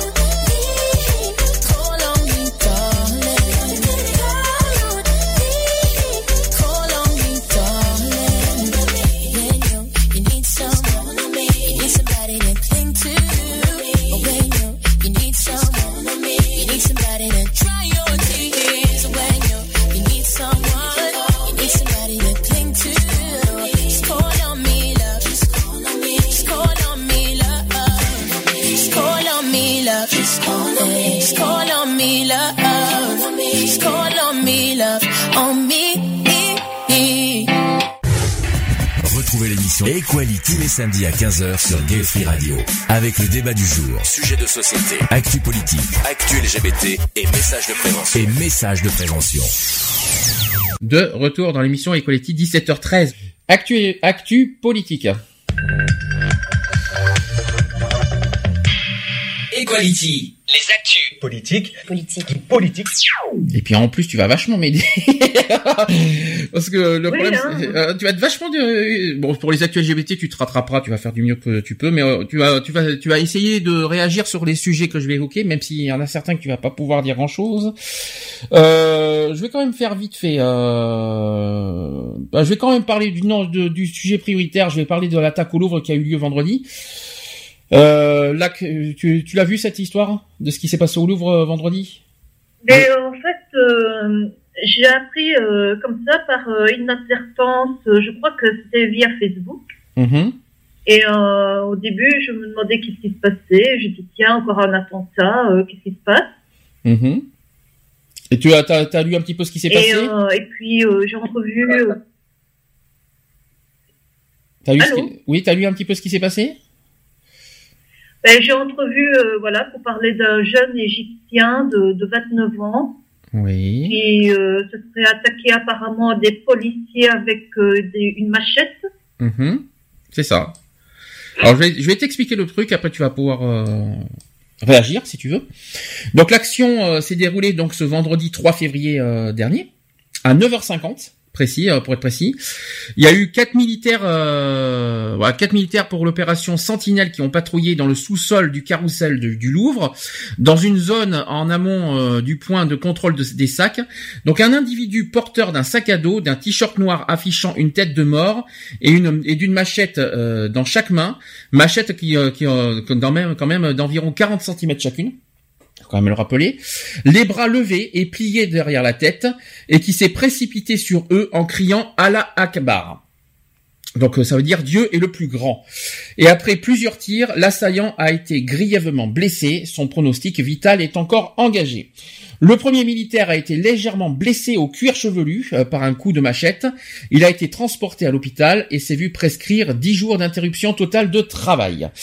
Euh, donc l'assaillant qui avait obtenu aussi un visa à Dubaï, pour ceux qui ne savent pas, euh, le 30 octobre 2016, euh, l'individu qui, résidait aux Émirats Arabes Unis a déposé une demande de visa qui lui a été délivrée le 8 novembre 2016 pour un séjour d'un mois du 20 janvier au 20 février 2017. Le 26 janvier, le suspect est arrivé à l'aéroport de Roissy-Charles de Gaulle en provenance de Dubaï. Son vol retour était prévu le 5 février, c'est-à-dire dimanche, c'est-à-dire hier. Euh, L'homme séjournait à Paris euh, dans le 9e, non, dans, le 8e arrondissement, euh, dans un appartement qui lui a coûté 1700 euros. Le 27 janvier, il a loué un véhicule jusqu'au 5 février 2017, décidément. Véhicule qui a été retrouvé dans le 8e arrondissement. Le 28 janvier à 17h30, il se rend dans l'armurerie parisienne Armes Bastille située dans le 12e arrondissement de Paris. Il y achète les deux machettes ayant servi à l'attaque. Les enquêteurs ont pu découvrir cette, infor- cette information grâce au numéro de série des deux armes. Elles ont été achetées pour 680 euros quand même, hein, je tiens à vous le dire. Dans l'après-midi du 3 février, donc les enquêteurs ont perquisitionné l'appartement situé euh, dans le 8e arrondissement de Paris. Ils ont notamment trouvé dans ce logement une somme de 965 euros, deux étuis, ceux des euh, et aussi donc ceux des deux, euh, oui ceux des deux machettes, la facture d'achat de ces armes, un pull qui est celui qu'il portait le jour de l'achat de ces mêmes armes, un iPad, des cartes prépayées, une batterie autonome de téléphone, ainsi qu'un passeport égyptien dans lequel figure euh, un visa pour l'Arabie saoudite et la Turquie, ainsi qu'un permis de résident aux Émirats arabes unis, ainsi qu'un permis de conduire et ainsi qu'un- qu'une carte bancaire des Émirats arabes, unis. Dis donc ça promet. Hein. Alors selon l'évolution de l'enquête, alors j'ai pas pas regardé aujourd'hui euh, où en est l'enquête. Ça, ce sont les euh, l'évolution de l'enquête euh, à samedi. Euh, donc l'identité de l'homme qui a attaqué les militaires au Louvre n'est pas formellement formellement établie. Est-ce qu'il est établi aujourd'hui? Tu sais pas Est-ce qu'on connaît son nom? Tu m'as tu m'as dit que quoi qu'il en soit, je sais que un- on sait que c'est un Égyptien de 29 ans, inconnu des services de police et arrivé en France en fin janvier. Et ça, c'est ce qu'a informé les, euh, les médias. Est-ce qu'aujourd'hui on a l'identité de l'homme? Tu sais pas? Et il me semble que oui. On l'a aujourd'hui? D'accord. Je l'ai pas. Je- Parce que moi je l'ai pas, donc c'est pour ça que je, je, l'annonce. hein. Ensuite, euh, autre évolution de l'enquête, c'est que l'intervention d'une patrouille de militaires au carrousel du Louvre a mis fin à une action terroriste et conduit à l'interpellation de son auteur, dont tout indique qu'il était très déterminé. Ça, c'est ce qu'a déclaré le procureur de la République de Paris. Le pronostic de euh, autre évolution d'enquête, le pronostic vital de l'assaillant qui portait une machette militaire dans chaque main est très engagé. Il faut quand même le rappeler. Le- ensuite, le parquet antiterroriste s'est saisi de l'enquête sur cette attaque, mais le porte-parole du ministère de l'Intérieur a appelé à la prudence sur les motivations de l'assaillant dont l'identité euh, a été inconnue euh, samedi. hein. Là, je rappelle que c'est le, le, ça, ce sont l'évolution de l'enquête de samedi. Hein. Ce ne sont pas d'aujourd'hui. hein. Le caractère terroriste ne fait guère de doute apparemment, ça c'est ce qu'a affirmé François Hollande en visite à Malte et l'événement a été totalement maîtrisé, mais la menace est là, elle demeure et nous devons y faire face. Ça c'est ce qu'il a ajouté. Et enfin, un des militaires a été légèrement blessé au cuir chevelu. Il se trouvait en compagnie de trois autres militaires. Ses collègues ont tiré cinq fois, blessant l'agresseur à l'abdomen. Voilà donc l'histoire. Est-ce que tu veux, euh, tu vois, ce qui, ce qui me perturbe le plus dans tout ce que j'ai dit, c'est le côté visa. Tu vois, il a, obtenu- il a obtenu une, une visa. Mhm. Et depuis qu'il est en France euh, en janvier, et puis ça y est, il a, il en à peine, euh, à peine il a, il a eu son, son visa. Et ben voilà quoi. Et ben vas-y, je, je fais mon, je fais mon, mon bordel en France. Le visa de, Maintenant, maintenant, parler de terrorisme, je crois que c'est plus un acte à part que vraiment un, un terroriste. euh, pas, toi t'as pas le sentiment que c'est un acte terroriste? Non, j'ai pas l'impression, non.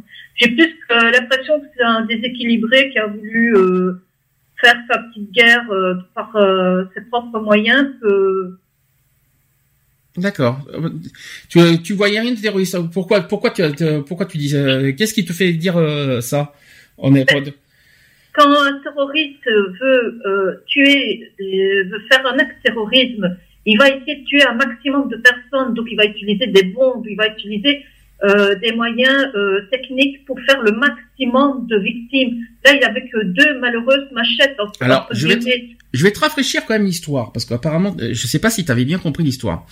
Ah. Il est arrivé le 26 janvier à Roissy. Il était, il, il- c'est pas quelqu'un, il est pas français, hein, le gars. Il est arrivé le 26 janvier et son vol retour euh, pour Dubaï et c'est le 5 février. Ça veut dire qu'il devait repartir euh, dimanche et il a, il a fait son attaque vendredi. Donc pour toi, t'es sûr que c'est pas une attaque terroriste quelque part? Parce qu'en une semaine, il a pas perdu de temps quand même hein, pour un, pour- pour- si tu le juges détraqué. hein. Parce qu'il il- il est arrivé le 26 janvier à Roissy, pour, euh, il était censé repartir le 5 février. Donc pour toi, et tu trouves que c'est pas terroriste? Hum, Moi j'ai un doute là-dessus. Hein. Pour moi, c'est pour moi c'est inévitable que ce, que ce soit terroriste. Il a tout préparé en plus. Hein.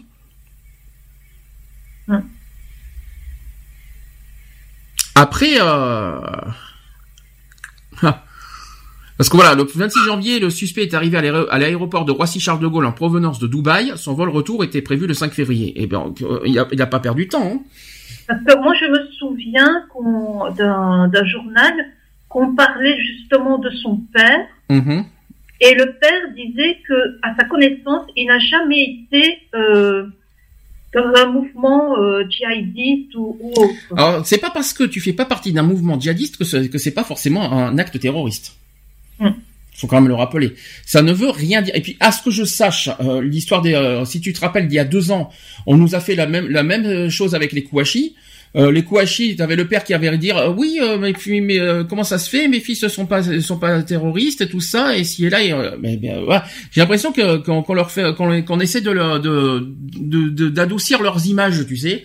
Moi, je suis désolé, euh, terroriste ou pas terroriste, euh, peu importe, l'acte en lui-même, euh, pour moi, pour moi, soupçonne quand même euh, terroriste parce que en une semaine, si tu trouves et détraqué, euh, Je n'essaie pas d'adoucir. Hein. Hmm. Pour moi, c'est un type qui est bon à être enfermé. C'est un danger public. oui, C'est juste que, voilà, je dis que euh, pour quelqu'un qui voulait commettre un acte terroriste, il n'a pas mis tellement les moyens, quoi. De toute façon, là, de toute- façon, ce qu'il faut se dire, c'est que l'enquête est en cours.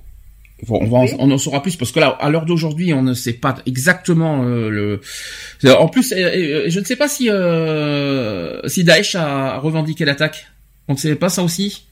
Encore, enfin, moi personnellement, je n'ai pas entendu parler de ça. Ouais. Et c'est vrai qu'aussi, je n'ai pas cherché non plus à, à savoir de, de quoi il en retourne. Hum.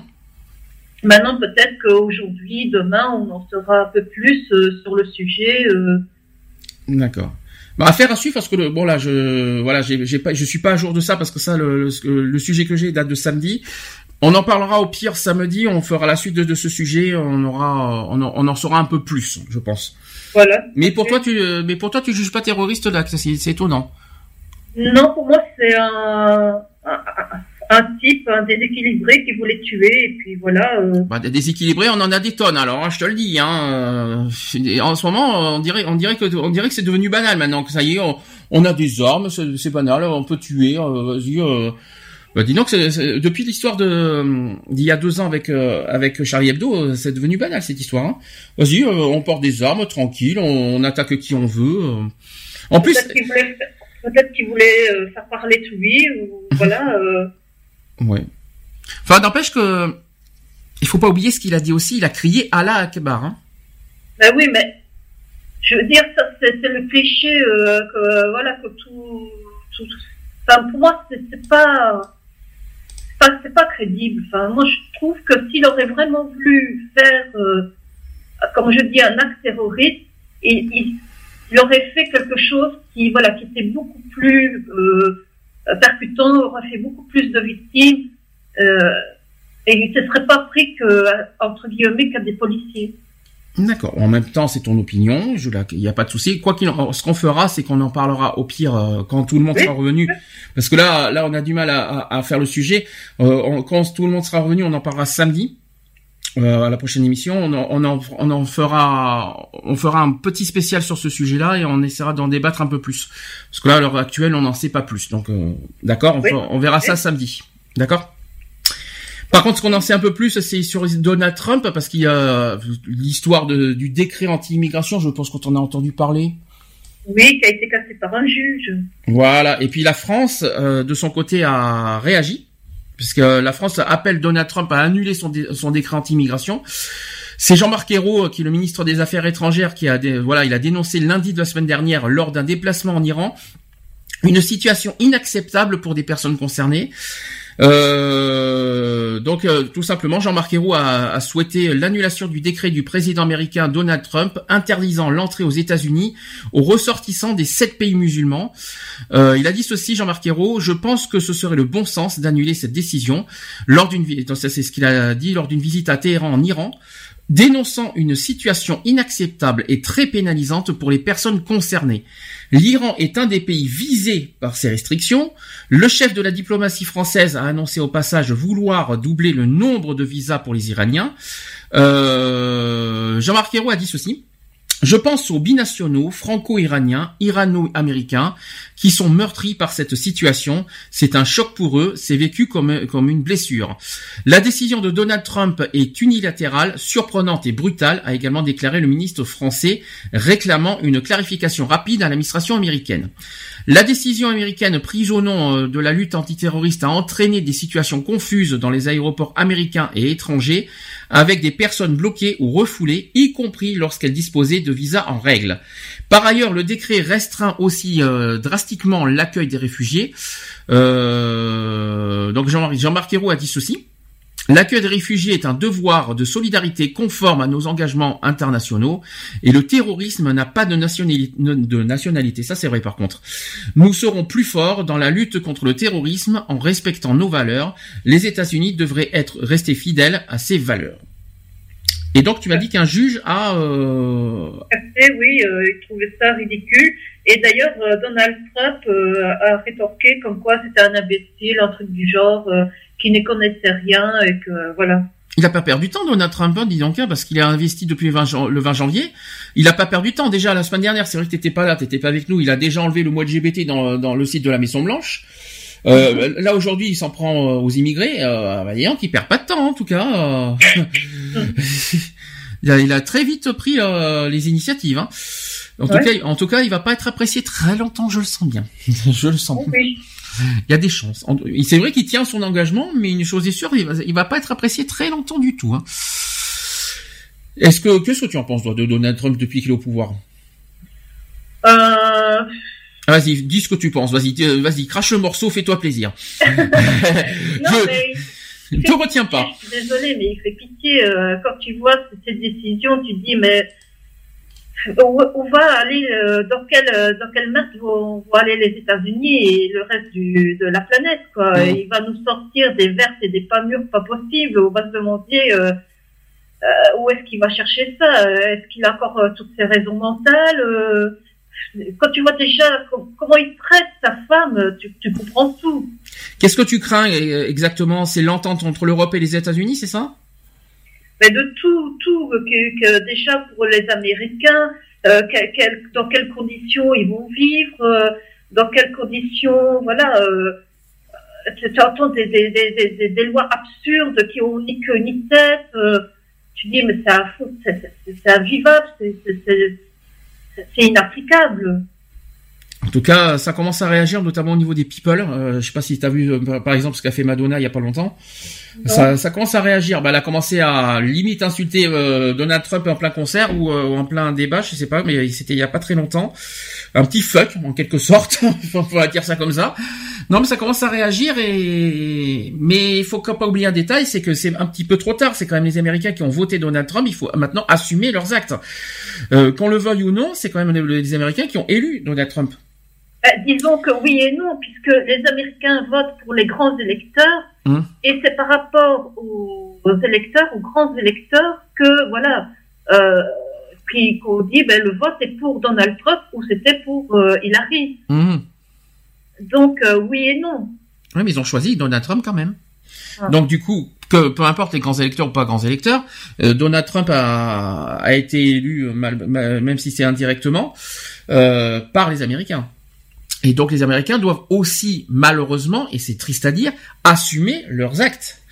d'avoir de, de l'avoir élu. Donc, si je peux me permettre, euh, je conçois- c'est vrai que je trouve ça un petit peu bizarre que les Américains aujourd'hui réagissent négativement à Donald Trump alors que trois mois avant, euh, ils l'ont élu.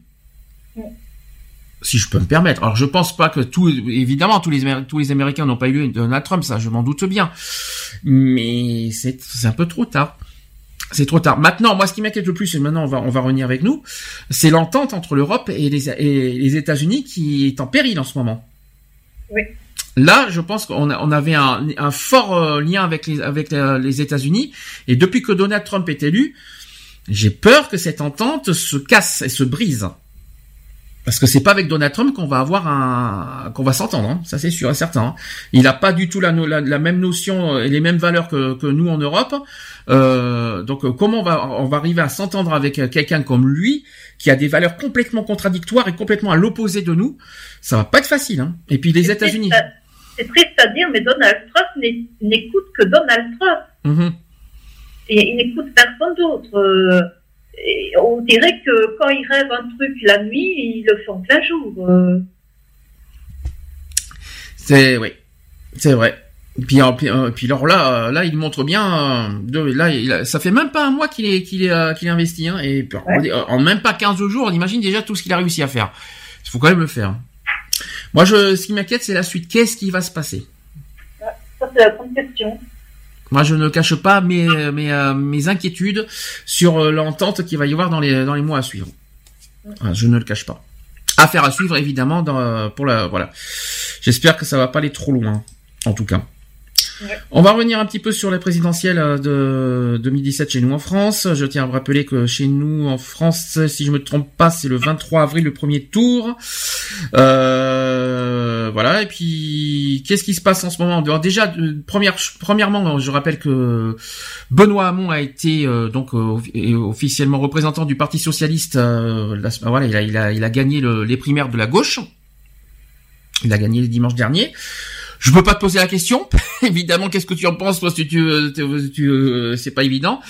Eh bien, en tout cas, on lui souhaite bonne chance pour la suite. Hein, Benoît Hamon, Euh, il vient de faire son investiture hier déjà. Il a été, il a été à Paris euh, euh, présenté, voilà, il a été investi. Il y a même eu le retour de Christian Taubira. Ça m'a, ça m'a surpris, ça a surpris beaucoup de personnes qui a, qui a, voilà, qui a, qui a parlé en faveur de, de Benoît Hamon. Ça, c'était une bonne nouvelle. Donc, en tout cas, bonne chance à Benoît Hamon. Euh, là où je voudrais en revenir un peu plus, là c'est beaucoup plus grave et beaucoup plus important, c'est sur François Fillon. Euh, on a parlé de beaucoup de choses euh, sur euh, de- sur l'histoire de, de sa femme Pénélope la semaine dernière. Là aujourd'hui c'est pas tout parce qu'il n'y a pas que Pénélope Fillon qui, a- qui l'a sur la tête. C'est il a six affaires exactement qui a qui est sur euh, qui est sur lui, qui sont sur lui en fait. Il a six euh, six affaires en fait finalement. T'es- je sais pas, ça t'étais pas au courant par contre. Non. Alors, comme le disait Jacques Chirac, il a dit ceci, euh, Jacques Chirac, qui était, euh, je, tu vois qui c'est Jacques Chirac, je vais pas te l'apprendre. Oui. Bon, Jacques Chirac était notre ancien président de la République, il a dit ceci, les emmerdes, ça vole toujours en escadrille. C'est pas mal. Donc la formule de l'ancien président qui ne s'est jamais aussi bien vérifiée qu'avec François Fillon, parce qu'aujourd'hui, donc comme je l'ai dit, il y a six affaires qui plombent François Fillon.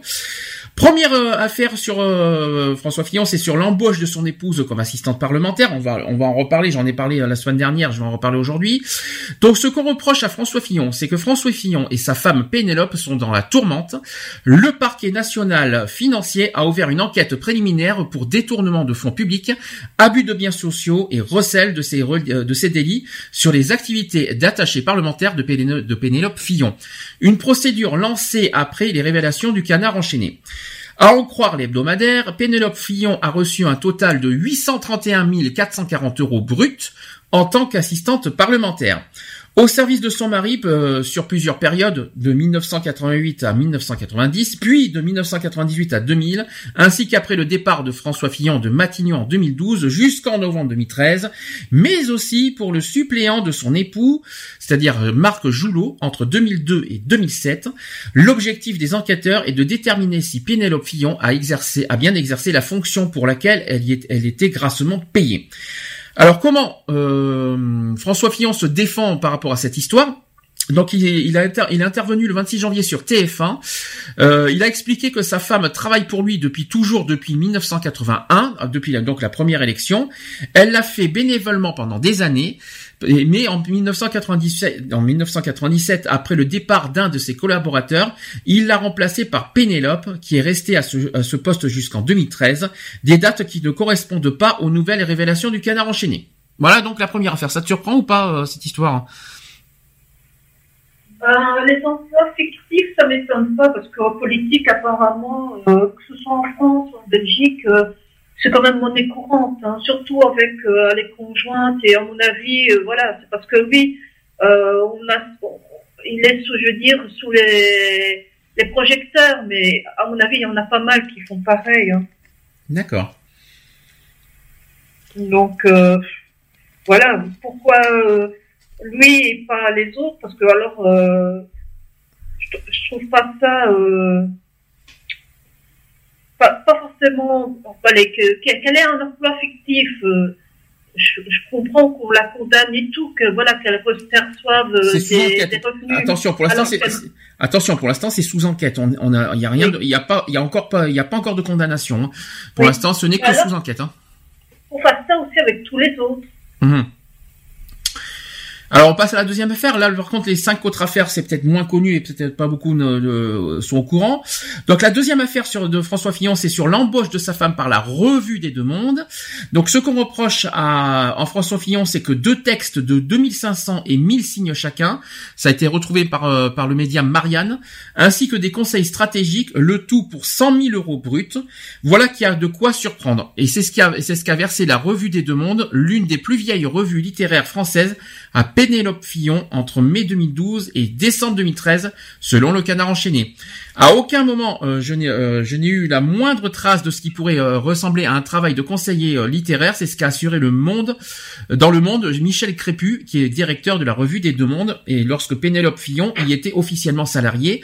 Et là aussi, les enquêteurs s'interrogent sur la réalité de son travail. Donc comment euh, François Fillon se défend sur cette affaire. François Fillon n'a pas évoqué spécifiquement ce dossier. De son côté, Marc euh, Ladré euh, de la Charrière, le propriétaire de la Revue des Deux Mondes, nie avoir embauché la femme de son ami dans le seul but de tromper son ennui. Ça, c'est ce qu'a prétendu Michel Crépu. Il a dit ceci aussi, c'est une femme intelligente, elle a lu beaucoup de livres, dont deux résumés seulement ont été publiés. Ça, c'est ce qu'a s'est défendu le richissime d'homme d'affaires. Et au-delà de son rôle présumé de conseillère littéraire, le Pénélope Fillon aurait aussi euh, participé à une réflexion stratégique informelle qui n'a donné lieu euh, à aucune réunion et dont Michel Crépu aurait été écarté. Une hypothèse que l'ex-directeur de la revue juge totalement extravagante. Voilà donc la deuxième affaire. Ça te va? Oui, Bon. Suivant oui. Suivant. Troisième affaire.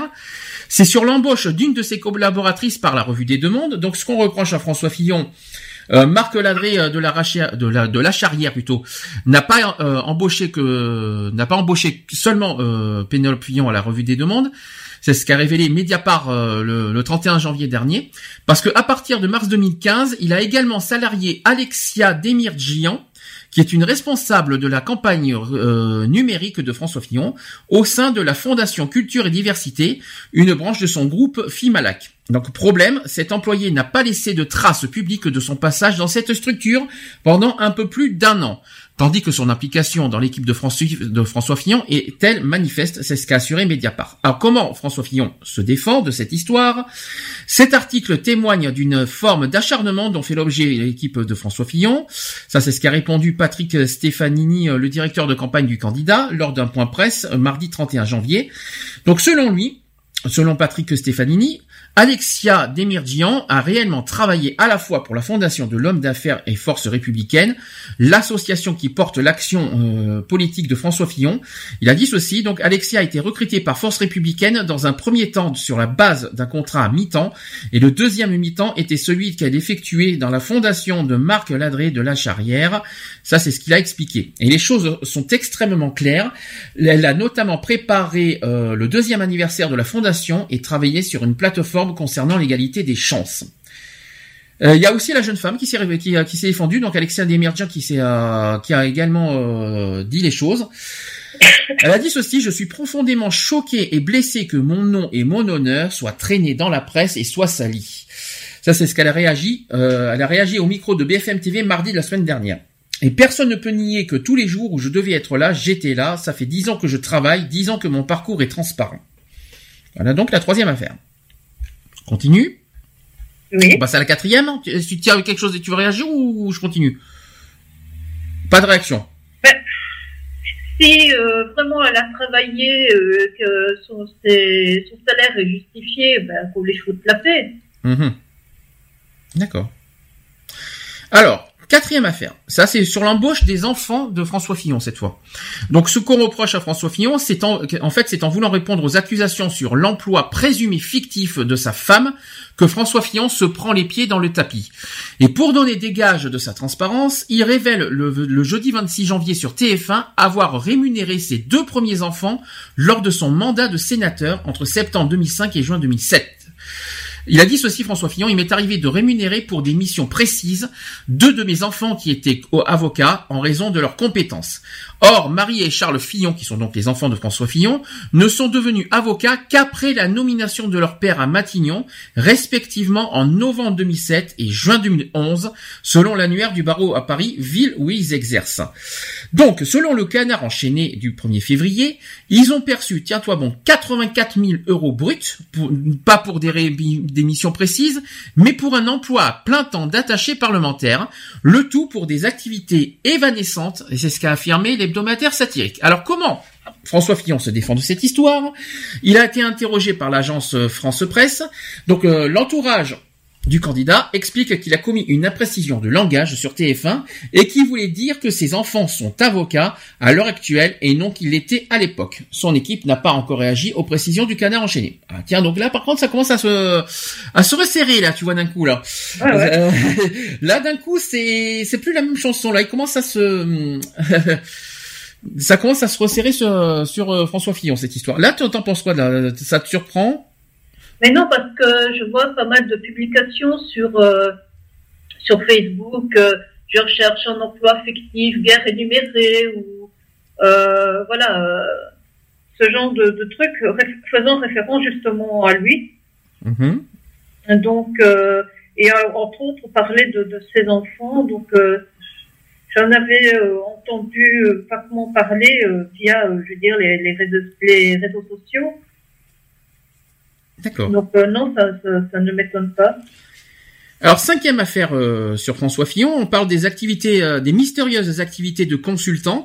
Donc ce qu'on reproche à François Fillon, donc selon le journal Le Monde, euh, François Fillon avait touché de, sa société 2F Conseil un total de 757 526 euros entre juin 2012 et décembre 2015 en salaire et en bénéfices. À ce jour, aucune procédure judiciaire n'est engagée sur cette activité, mais qui a-t-il bien pu conseiller dans tout ça Donc, d'après le quotidien euh, et Mediapart, le candidat, donc François Fillon, a notamment pour client le groupe Ricole Lastérie, qui conseille de nombreuses sociétés du CAC 40 et des multinationales. Il y touche une rémunération annuelle comprise entre 40 000 et 60 000 euros, euh, 60 000 euros selon son dirigeant René Ricole, et aide à réfléchir aux défis de la globalisation. Pour les autres, l'opacité domine. Ce qui circule, c'est qu'il aurait travaillé pour des sociétés russes. On comprendrait alors la complaisance euh, vis-à-vis de Vladimir Poutine, au hasard, hein, comme par hasard. hein. Ça, c'est ce qu'a expliqué euh, le candidat écologique, euh, écologiste Yannick Jadot, qui, euh, le lundi 30 janvier sur BFM TV. Ensuite, plusieurs de ses voyages à l'étranger soulèvent des informations, c'est ce qu'a expliqué Le Monde. En octobre 2013, François Fillon s'est rendu euh, au Kazakhstan, en plein dans l'affaire dite euh, du euh, Kazakh oui, du Kazakh Gate. Euh, en décembre 2014, c'est au Liban que François Fillon a déjeuné et dîné en compagnie de responsables politiques et religieux, mais aucune précision n'a été donnée sur les conditions de ce voyage. Seule information, c'est que 2F Conseil a encaissé entre 2012 et 2013 97 000 euros pour des prestations effectuées à l'étranger, selon les comptes de la société consultée par Le Monde.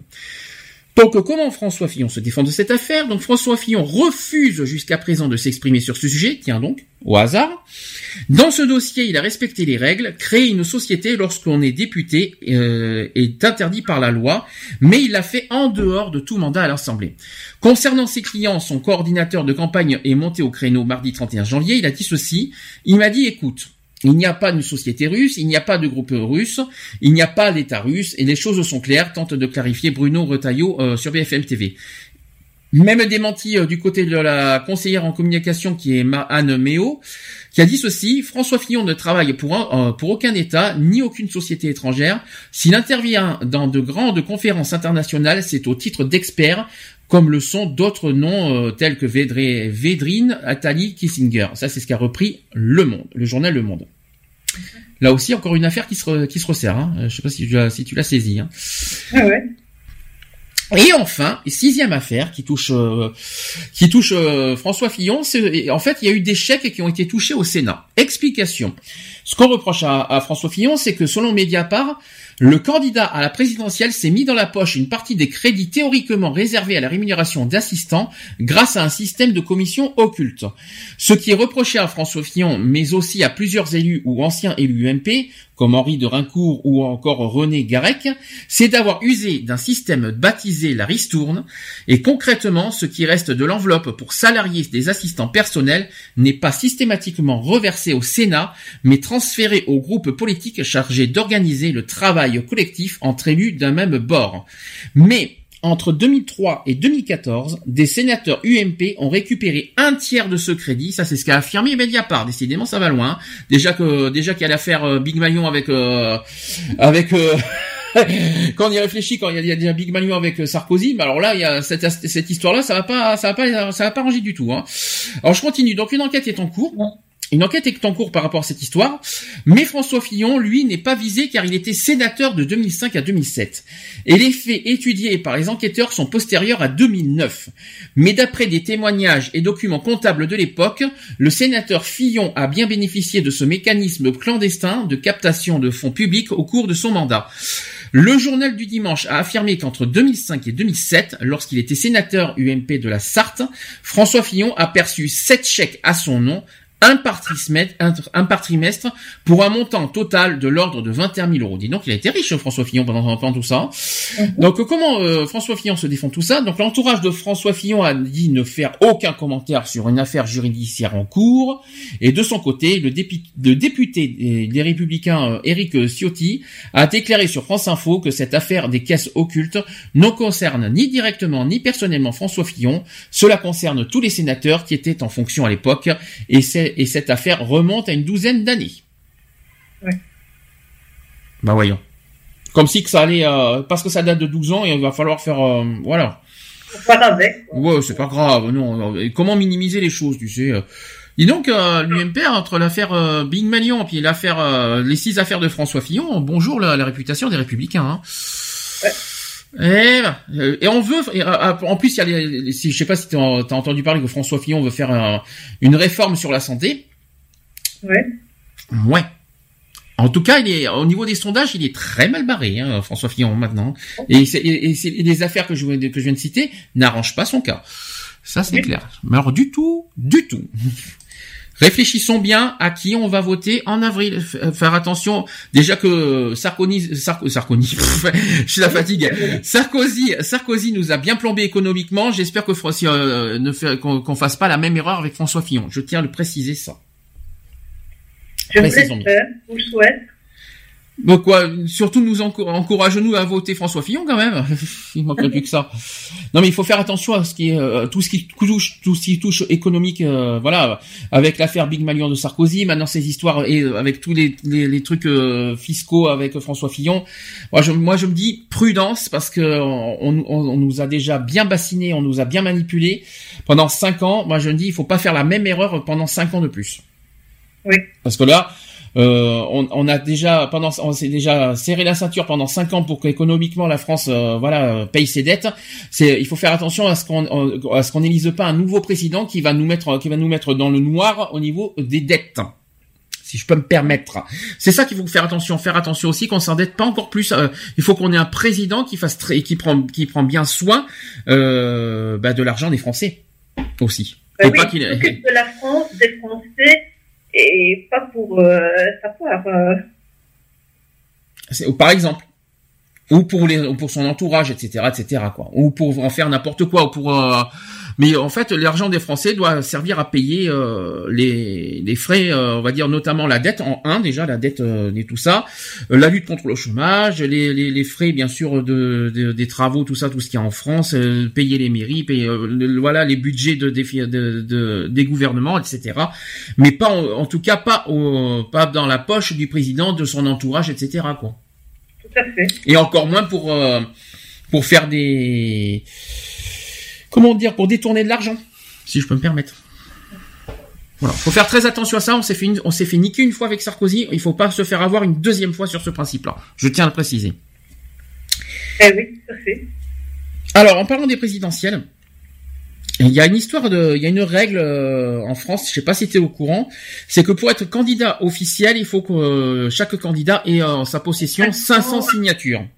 Oui. T'étais au courant de ça? Oui. Ça- Qu'est-ce que tu en penses de ces 500 signatures? Tu trouves ça logique, légitime, euh, ou est-ce que tu trouves ça ridicule? Euh, ridicule, non, euh, mais bon, ici, par exemple, ça n'existe pas, ce, ce genre. euh, Vous n'avez pas de président de la République en même temps? En Oui, Belgique? mais bon.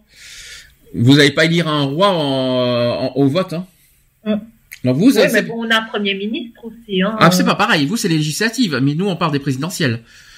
Les législatives, il n'y a pas de signature. Hein. Donc, euh, il faut faire attention. Donc, j'explique. Dans la course à la présidentielle de 2017, ils sont quand même une trentaine de candidats. Je, je, je vais pas vous les citer parce que j'en, ai vu. Ils sont quand même à ce jour, aujourd'hui, une trentaine de candidats. Dont euh, il y a des personnalités euh, qui, qui sont candidats. Ça paraît surprenant. Euh, une trentaine. Donc, pour certains, sachez que récolter les 500 précieuses signatures devrait être une simple formalité. Et pour d'autres, en revanche, le challenge semble insurmontable. Le 1er décembre dernier, donc je rappelle que François Hollande a annoncé en direct de l'Élysée qu'il renonçait à briguer son, un second mandat. Les candidats euh, cette année euh, donc sont de plus en plus nombreux à vouloir prendre sa place. Le premier tour de l'élection présidentielle aura lieu le 23 avril prochain. Je pense que tu es au courant. Et les candidats en lice pour, pour l'Élysée ont jusqu'au 17 mars 18h pour récolter les 500 signatures indispensables pour concourir. Les postulants euh, devront également fournir leur déclaration de patrimoine à la haute autorité euh, de, pour la transparence qui rendra les documents publics dans le courant du mois d'avril. Le Conseil constitutionnel communiquera la, euh, liste définitive des candidats les 20 ou 21 mars. Donc ça veut dire que pour l'instant on a les candidats, on a des candidats, mais la liste définitive on le saura qu'en mars. Sur la trentaine des euh, voilà sur la trentaine de candidats euh, lancés par dans la course de l'Élysée, tous ne partent pas avec les mêmes chances. Donc certains sont déjà assurés d'avoir leur parrainage, d'autres peuvent être confiants. Enfin, certains, certains ont très peu de chances, voire même aucune, de participer à la présidentielle. Alors François Fillon euh, fait partie des candidats assurés d'avoir les 500 précieux sésames. Donc déjà euh, là-dessus c'est pas c'est pas une surprise. Marine Le Pen n'aura également pas de problème pour les obtenir parce que pendant un petit moment en décembre on commençait à avoir des doutes si elle allait obtenir ces 500 signatures.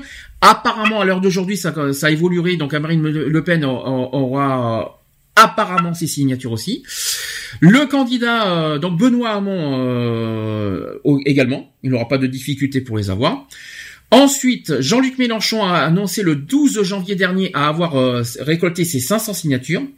Et enfin, euh, Emmanuel Macron devrait également, euh, de son côté, les réunir avant la date limite. Voilà. Donc là, c'est vraiment de- là, les cinq que je viens de vous dire sont les, les candidats, on va dire, ceux qui sont les mieux placés au niveau des, des votes. Voilà. Du côté des candidats confiants, il y a François Bayrou qui devrait être assuré euh, de rassembler les précieuses signatures s'il décidait finalement de se présenter à la prochaine présidentielle. C'est également le cas de Nicolas Dupont-Aignan qui a dernièrement assuré avoir ses signatures, ainsi que Michel Alliot-Marie qui avait décidé de bouder la primaire de la droite et du centre. Et enfin, il y a certains candidats qui ont peu de chances de concrétiser leur rêve élysien. Donc il y a par exemple Yannick Jadot, qui est euh, élu euh, à la primaire euh, des écologistes, qui pourrait ne pas être en mesure de se présenter parce qu'il risque pas d'avoir ses signatures. Le challenge euh, semble également difficile à relever pour le candidat euh, Philippe Poutou, qui a été euh, pourtant candidat en 2012, hein, je tiens à le rappeler, mais Philippe Poutou a apparemment du mal en 2017 à les avoir, ainsi que Nathalie Arthaud, qui aura, qui est euh, candidate de la lutte ouvrière, elle aura du mal également à avoir ses signatures apparemment. Quant à Ramayad, qui semble également être en mauvaise posture, je tiens à le dire. Il y a également certains qui, euh, à l'heure d'aujourd'hui, qui semblent, voilà, pour l'heure, impossible de les avoir, de, voilà, d'avoir leurs 500 signatures. Je tiens à le dire. C'est le cas d'Alexandre Jardin, qui est la candidate citoyenne. Il y a Charlotte Marchandise, il y a Henri Gaillano, ou encore Jean Lassalle. Voilà, toutes les, tous ces candidats-là, on va avoir vraiment du mal à avoir euh, leur signature. Ils sont quand même donc plus d'une trentaine de candidats en route pour la fonction suprême, quoi qu'il en soit. Alors je vais donner cette, je vais rappeler cette règle de signature parce que personne ne la connaît. euh, Il y en a pas beaucoup qui la, qui la connaissent. D'ailleurs, tu étais au courant qu'au départ c'était 100 signatures au lieu de 500 Non. C'était Ça, je 100. pourrais- C'était 100 signatures euh, jusqu'en 1976. Voilà, donc face, au risque d'une augmentation constante euh, des candidatures, une réforme des parrainages a été entreprise en 1976. Désormais, pour pouvoir se présenter, un candidat devait réunir non plus 100 mais 500 signatures d'élus provenant d'au moins 30 départements différents et 50 signatures maximum par département. Voilà la règle. 30 départements différents et 50 signatures maximum par département. Ça c'est pas ça c'est pas donné hein. Ça, c'est pas facile. Euh, c'est pour ça d'ailleurs que Jean-Marie Le Pen n'a pas pu se présenter en tant que candidat en 1981.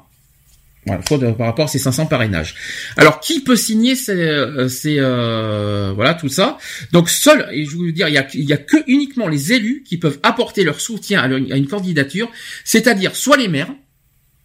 Donc, il y a 36 000 communes en France, donc euh, il y a donc il y a 36 000 maires potentiels, soit les députés qui peuvent signer, soit les sénateurs, soit les parlementaires européens, soit les conseillers régionaux, soit les conseillers généraux, ainsi que les membres de l'Assemblée corse et des assemblées d'outre-mer. Au total, il y a donc potentiellement plus de 47 000 élus qui peuvent signer, et d'un point de vue statistique, avec le nombre d'élus et la règle géographique des parrainages, il ne peut y avoir théoriquement que 80 candidats. Mais ce chiffre est purement théorique, puisque la plupart des élus refusent d'apporter leur soutien à un quelconque candidat. Voilà. Autre règle, c'est sur les délais de collecte aussi. Donc les élus disposent de trois semaines pour collecter les, trois, les 500 parrainages. En réalité, certains candidats entament la collecte presque un an avant l'élection pour recueillir des promesses de signature. En 2007, ce délai a été rallongé à un mois. C'est le Conseil constitutionnel qui doit s'assurer de la validité des 500 signatures. Les noms des 500 signatures sont rendus publics et publiés au, journal officiel. Et dès cette publication, la campagne débute officiellement. Lorsqu'un candidat a recueilli plus de 500 signatures, les 500 noms rendus publics sont choisis par tirage au sort. Et là, aujourd'hui, ce n'est plus le cas parce que maintenant, ça a encore modifié. Les 500 noms seront carrément rendus publics maintenant pour chaque candidat. Là, c'est pas par tirage au sort, c'est vraiment les 500, euh, c'est tout. Bon. Donc celui qui obtient les 500 parrainages devient officiellement candidat à l'élection présidentielle et reçoit de la part de l'État une avance de, 5, de 153 000 euros pour sa campagne électorale. Tout de même, hein. Même le faire. Alors c'est un système aujourd'hui qui à bout de souffle. Donc si la règle des 500 signatures a permis de limiter le nombre de candidatures, donc il n'y a eu que 9 en 1988, 9 en 1995, sachez que les élections présidentielles de 2002 ont, ont constitué un record avec 16 candidats officiels. Ce système est destiné à limiter le nombre des prétendants à donc ses limites. Par ailleurs, pour éviter une multitude de candidatures, les grands partis font pression sur les élus pour qu'ils n'accordent pas leur parrainage aux petits candidats. Puisque les noms des signatures sont rendus publics, les maires craignent soit des sanctions de leurs électeurs lors des prochaines élections municipales pour avoir soutenu un candidat, soit des pressions de la part des grands partis qui détiennent souvent le pouvoir exécutif dans les régions ou dans les départements. C'est un chantage qui peut donc être fait. Si un maire, par exemple, accorde un, parrainage à un petit candidat, on peut en représailles lui retirer les subventions. C'est fou quand même. hein. Par conséquent, les petits candidats rencontrent des difficultés pour obtenir les 500 signatures. Ces difficultés peuvent concerner des candidats qui recueillent pourtant des millions de voix lors de ces élections. Ce système a donc des, effets paradoxaux parce qu'il limite de moins en moins le nombre de candidats, sachant que l'élection de 2000 dans- euh, 2002 ayant constitué un record avec 16 candidats, et dans le même temps, des candidats représentant des millions d'électeurs risquent de ne plus euh, pouvoir se présenter en raison des réticences de plus en plus de, de plus en plus grandes des élus à accorder leur parrainage. Voilà l'histoire des 500 signatures. Donc tu, voilà, tu connais la règle? Oui. C'est quand même bien triste, euh, ce- ce- je veux dire, cette dictature vis-à-vis des jeunes, euh, dire, mais non, euh, tu, si tu, euh, tu lui accordes ta signature, ben, tu vas te sanctionner, tu vas voir euh, les pires mères du monde. Mais tu trouves ça justifié ou pas euh, ce Non. non, le, coup du chantage, ça, tu trouves ça dégueulasse. Toi, Ah tu, oui. toi, tu trouves que les maires peuvent décider de signer qui ils veulent, Voilà. en liberté de conscience, tranquille. Ouais, parce que c'est la dictature, ça, c'est quoi? C'est vrai que c'est vrai que ça se fait pas de dire, bah, écoute, si tu signes pour un petit candidat, on t'enlève des subventions. Bravo, de mieux en mieux. Euh, il me semble qu'un maire élu a le droit de signer pour qui il veut. Par contre, là où je serais, par contre, là où je serais un peu plus d'accord sur, sur je parle pas de chantage. Pour moi, voilà, voilà ce que je pense. Il n'y a pas que les maires, attention. Hein. Euh, on parle de, de tous les élus qui peuvent. Enfin, je répète, il y a les maires, les députés, les sénateurs, les parlementaires européens, les conseillers régionaux et généraux. Voilà, eux, c'est c'est seuls eux qui peuvent signer. Voilà moi ce que je pense. Euh, Ainsi, euh, pour moi, un maire, enfin un élu, a le droit de décider de, de, de signer pour qui il veut.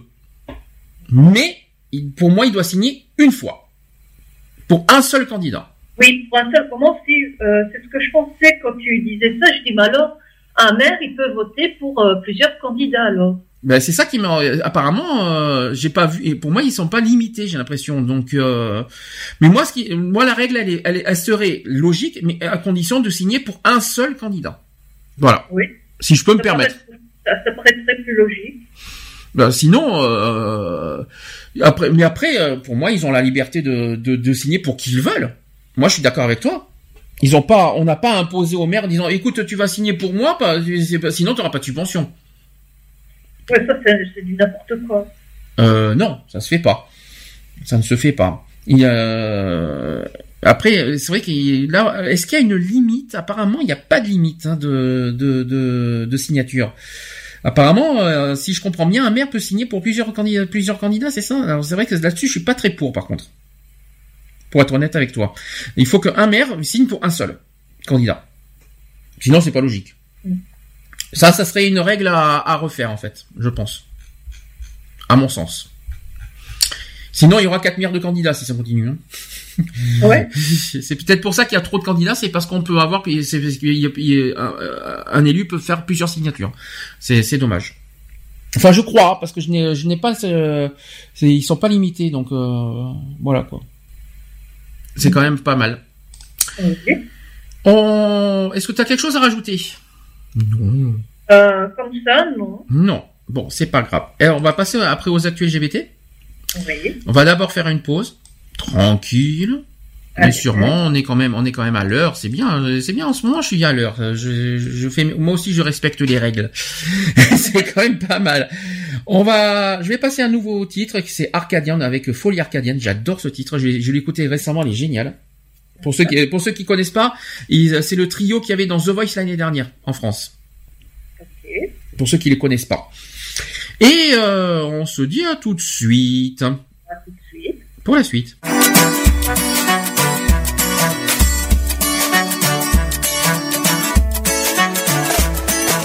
Tu peux la trouver ancrée sur ma peau tous les soirs. Elle reprend des couleurs, elle te fera péter les plombs. Tu peux tomber dessus dans le métro. Elle se joue solo ou à plusieurs. Elle te fera parfois perdre la raison.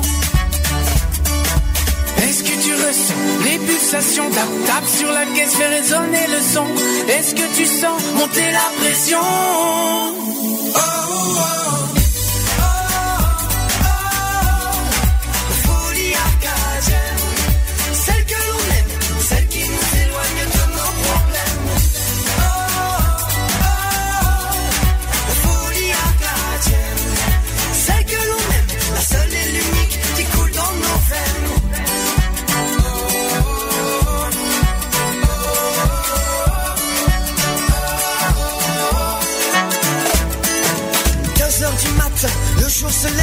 On se débriefe la soirée de la veille dans un after sur les bords de Seine.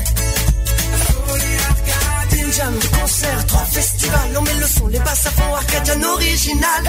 Au son de nos voix qui se mélangent, c'est pas banal. Est-ce que tu ressens les pulsations Tape, tape sur la caisse, fait résonner le son Est-ce que tu sens monter la pression?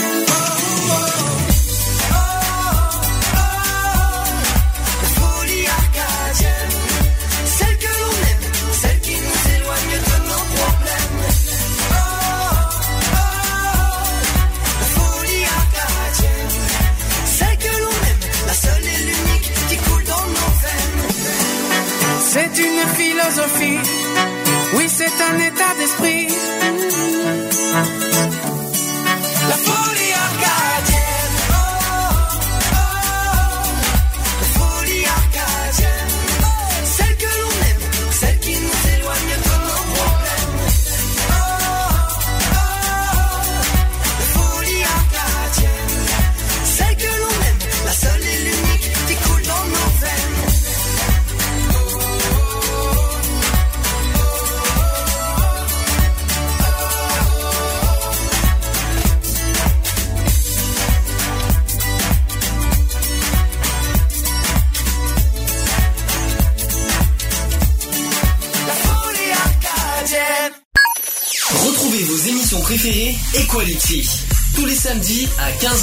avec des débats, des sujets de société, des chroniques, les actus politiques et les actus LGBT de la semaine.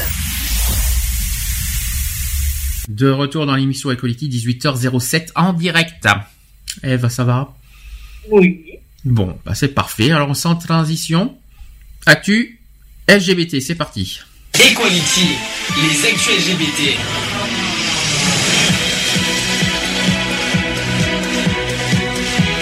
Equality, les actus LGBT. Voilà, donc les actus LGBT. T'en t'en as vu euh, cette semaine, sinon, euh, Eve, des, des actus récents, non? Non. Ben, euh, malheureusement, comme je t'ai dit, j'ai pas la, la télé, donc euh, je la vois très peu. Ouais. Et, euh, ou alors j'ai j'ai des retours via Facebook ou tu vois de, de ce genre-là. Mais là dernièrement, je me souviens pas d'un événement particulier. Maintenant, peut-être que tu vas me rafraîchir la mémoire en parlant d'un sujet. Alors, il y en a plusieurs des sujets. hein. Donc, euh, d'abord, je vais rappeler euh, que le mariage gay en France est un petit peu euh, en danger. Hein, je tiens à le dire parce qu'il y en a certains qui sont un peu réfractaires au mariage. C'est une. Je rappelle aussi que, que le mariage gay est une promesse de la gauche et qui aujourd'hui s'est retournée contre François Hollande. hein, je tiens à le rappeler. Donc l'affaire semblait pourtant bien engagée. Et avec son engagement 31, l'ouverture du mariage et de l'adoption au couple homosexuel, le candidat Hollande reprenait à son compte une mesure prônée de longue date par la gauche, un, symbole d'égalité et de modernité. Quand le candidat a été élu en mai 2012, personne euh, n'imagine que- qu'elle sera difficile à faire passer. L'affrontement autour du Pax à la fin des années 90 paraît à des années-lumière. L'homosexualité semble se banaliser dans la société. Et pourtant, si la loi Taubira de mai 2013 demeure un acquis pour les personnes concernées et leur entourage, et au-delà si elle restera dans l'histoire comme l'une des principales mesures de la présidence Hollande, le mariage pour tous s'est retourné contre ceux qui l'ont mise en œuvre et le président de la République en paie encore le prix aujourd'hui. Personne au gouvernement n'a vu venir ce qui est devenu un fait marquant du quinquennat, la résurgence euh, d'un mouvement social catholique et conservateur décidé à défendre ses valeurs, qui s'est trouvé un héros en François Fillon, candidat de la droite à l'élection présidentielle de 2017. Le réseau efficace de la Manif pour tous s'est formé pour lutter contre la loi Taubira, et pendant des mois, de l'automne 2012 au printemps 2013, il a mobilisé des centaines de milliers de personnes face à un pouvoir de plus en plus tétanisé, Aurait-il fallu aller plus loin, voire euh, aller plus ou moins vite pour faire passer le texte? Cette question pouvait, euh, voilà, souvent posée n'est pas la principale. Et s'il était allé plus activement, le gouvernement aurait été accusé de faire, euh, de passer en force et plus lentement de laisser le champ libre aux manifestants. Donc, l'épisode a en revanche mis, euh, mis au jour euh, très rapidement les failles de la méthode de gouvernement Hollande. Jamais véritablement assumé au sommet de l'État, le texte n'a pas été défendu ni expliqué par le président ou son premier, euh, ou son premier ministre Jean-Marc Ayrault. Ses contours n'ont pas été clairement tracés au départ. L'ouverture de la, procréation médicalement assistée, donc la PMA, aux couples de femmes, prônée euh, par une euh, partie du groupe socialiste de l'Assemblée, a été laissée en débat et chaque ministre, chaque parlementaire et le pays entier donnant son avis sur le sujet. Sans doute l'exécutif attendait-il de voir quel camp l'emporterait? Ça, c'est une question qu'on se pose. Cette navigation a vu euh, euh, a produit des résultats désastreux. Elle a donné prise aux attaques d'une opposition très mobilisée qui a accusé le gouvernement d'ouvrir la voie à un bouleversement en profondeur de la filiation, sujet hautement sensible, sans y avoir réfléchi au préalable. La mesure a été promise et repoussée maintes fois, avant d'être définitivement abandonnée au lendemain d'une nouvelle mobilisation de la Manif pour tous en février 2014. Le pouvoir finissait par céder à la rue. Dans la foulée, bien d'autres euh, réformes envisagées sont tombées aux oubliettes. Donc il y a l'adoption, il y a l'accès aux origines, il y a le droit de l'enfant, ainsi que les familles recomposées, ce qui a créé une forte déception à gauche. Tout en ayant remobilisé euh, son, opposi- son opposition, le pouvoir aura donc bien du mal à capitaliser euh, sur l'acquis du mariage pour tous dans son camp, qui lui reproche de ne pas être allé plus assez loin. Donc comme je vous le dis, après cette histoire, euh, notamment maintenant qu'on sait que François Fillon va représenter la droite, si jamais il est élu euh, en avril et mai prochain, eh bien ah, il faut s'attendre à ce que le mariage pour tous soit en danger en France. qui est ridicule parce que euh, les personnes, elles vivent ensemble. Et leur, euh, leur refuser le droit de se marier, c'est complètement ridicule parce que de toute façon, elles vont rester ensemble. Mhm. Donc pourquoi ne pas leur accorder ce qui est déjà de toute façon une évidence Mhm. Et puis moi, ça me rappelle à une certaine époque euh, que parfois des, des, des lesbiennes euh, se, se, se mariaient avec des gays pour euh, avoir, euh, je veux dire, euh, un don de sperme puisque c'est leur conjoint officiellement, pour pouvoir et comme ça les, les, le, le mari entre guillemets avait son conjoint non officiel et la femme avait sa conjointe non officielle, ce qui est ridicule. Mhm. puisque Oui, continue. non, mais euh, donc moi je trouve ça ridicule. Mhm. Pourquoi ne, ne, ne pas euh, euh, se rendre à l'évidence que de toute façon ça va quand même se faire, que avec ou leur, avec, euh, enfin, ce serait mieux avec leur accord, mais même sans leur accord. C'est une façon de dire. De toute façon, ah, maintenant, bon, malheureusement, euh, je m'attends au pire parce que quoi qu'il en soit, François Fillon va être complètement, euh, voilà, il va, il va se faire, euh, comment vous dire ça? Parce qu'il n'a pas parlé euh, du mariage pour tous. Hein, je sais pas. il- On va, il va falloir fa- surveiller ça au niveau de, de sa campagne, enfin de, de, de, de son programme. Pour l'instant, je ne sais pas ce qu'il va, ce qu'il prévoit là-dessus. Mais tout ce que je sais, c'est que François Fillon est, est beaucoup euh, soutenu par la manif pour tous et tous euh, tous ces euh, voilà tous les opposants au mariage gay. Euh, et je sais que étant qu'il est comme il est un catholique avec un grand C dans tous les dans tous les dans tous les sens du terme, je m'attends pas à un miracle que que la loi du mariage euh, soit maintenue pendant son quinquennat si jamais il est élu. Donc euh, je m'attends à tout. Donc quoi qu'il en soit, on sait que il y a une chose qui est certain, c'est que il, va y avoir un, c'est que si François Fillon est élu, il va y avoir un, changement sur sur la loi, ça c'est sûr. Alors, est-ce que le mot, mariage va être changé? On ne sait pas. Est-ce que il va y avoir l'adoption va- Est-ce que ça va être maintenu? Ça, par contre, il y a très peu de chances. Ça, c'est clair, net et précis, parce que François Fillon, je pense qu'il risque de, l'annuler. Et le troisième point, c'est que je pense que les, manifestants, vous savez que comment ils vont être Ils vont aller jusqu'au bout. Ils vont vouloir l'ab- l'abrogation de la loi. Ils vont aller au bout et je pense et je pense que ça va être et je m'attends au pire et je m'attends que ça soit proposé. Moi je trouve ça vraiment ridicule. Alors même si supposons qu'il qu'il qu'il change le mot mariage, qu'est-ce qui qu'est-ce qui pourrait euh, on va dire euh, qu'est-ce qui qu'est-ce que les en quoi les catholiques ça les dérange? En plus, il me semble à mon sens que le mariage se fait en mairie. Ça ne se fait pas en l'église. Qu'est-ce que ça peut leur foutre aux catholiques? C'est ça que je comprends pas. Qu'est-ce que ça peut leur foutre que, que ça se passe en mairie? Alors supposons que le mot mariage soit modifié, et, etc. euh, Et, et qu'est-ce que ça peut leur foutre pour le reste après?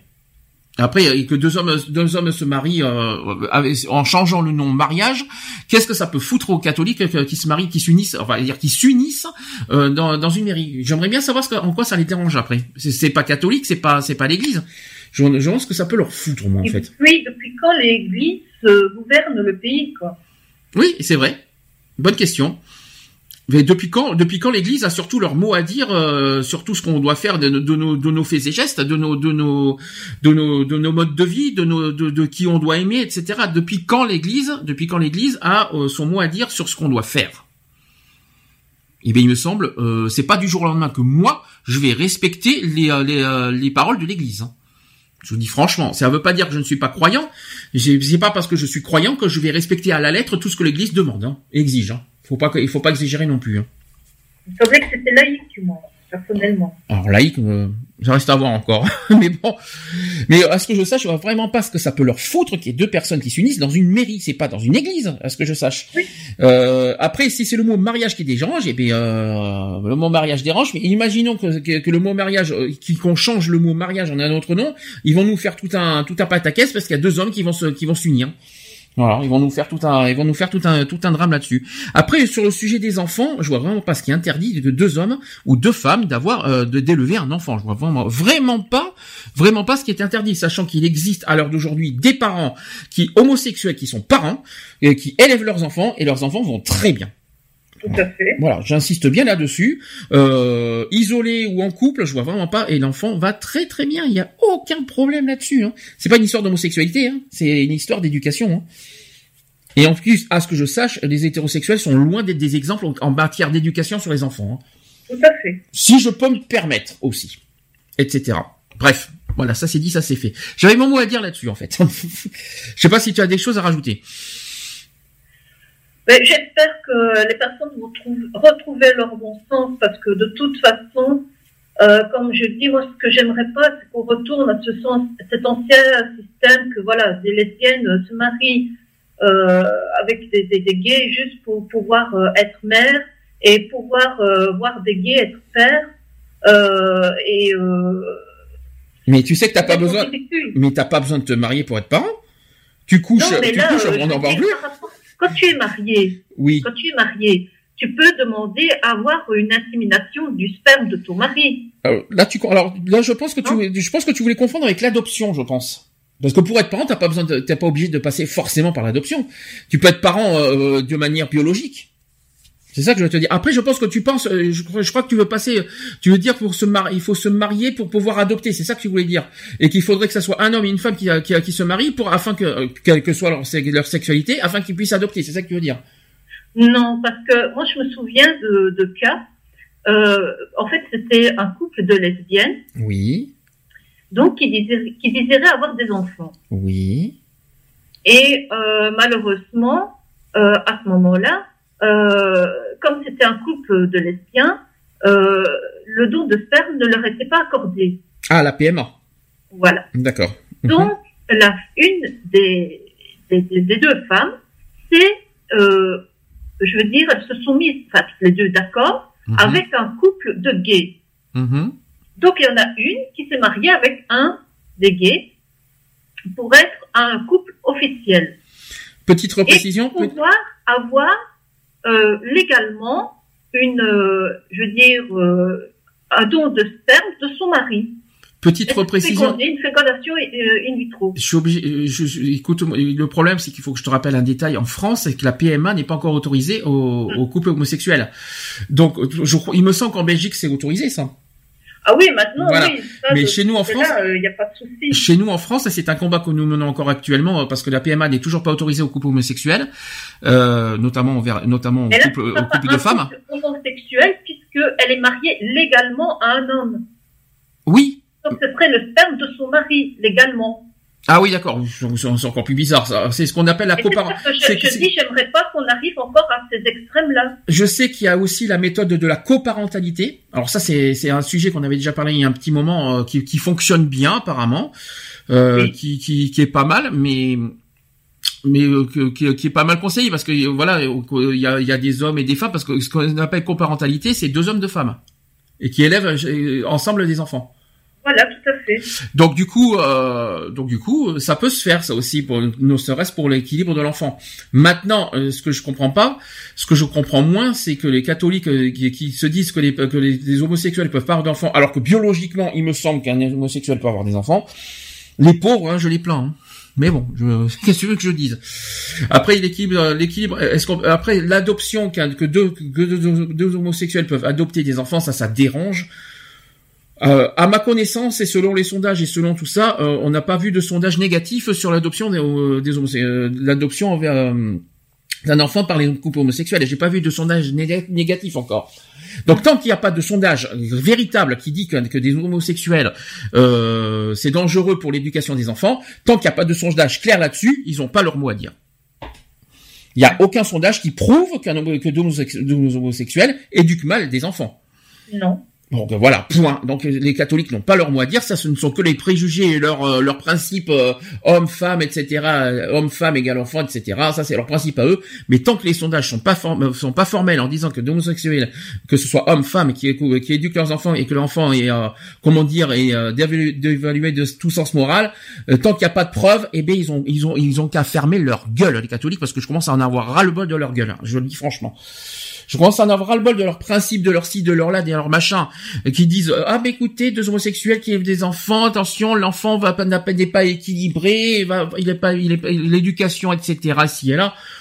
D'abord ils ont d'abord comme qu'est-ce qu'ils peuvent leur dire ça? Ils sont même pas ils sont ils, ont aucune preuve. Ils sont même pas, ils- ils ont qu'à assister, euh, je sais pas, il faut qu'il faudrait qu'ils aillent au moins 24 heures dans une famille homosexuelle pour juger. Déjà, avant de juger les homosexuels, il faudrait déjà qu'il faudrait déjà être sur place pour qu'ils jugent. Et à ce que je sache, il n'y a pas de preuve. Il n'y a aucune preuve, il n'y a aucun sondage qui le prouve ce qu'ils disent. Alors comme ça, au moins, qu'ils nous, qu'ils nous lâchent la grappe, si je peux me permettre. Voilà. Voilà, ça c'est dit, ça c'est fait. Donc, mon- mon- au moins mon coup de gueule est passé aujourd'hui. voilà, c'est ça c'est dit, ça c'est fait. On passe au sujet, on passe au sujet suivant avant que, avant que je fasse une crise. Sinon on va pas y arriver. Euh, on va revenir sur Trump, cette fois sur ce Trump, mais avec euh, envers les, personnes LGBT. Donc euh, Trump souffle le chaud et le froid envers les LGBT. Donc la Maison Blanche a démenti des rumeurs sur l'abrogation des protections des LGBT. Donald Trump a pourtant nommé un ultra conservateur à la Cour suprême.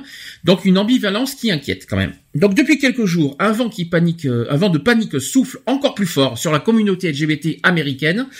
En effet, de nombreuses sources, euh, dont certains médias tels que le Washington Post, ont annoncé que le gouvernement de Donald Trump s'apprêtait à revenir sur les protections accordées par la euh, précédente administration aux minorités sexuelles.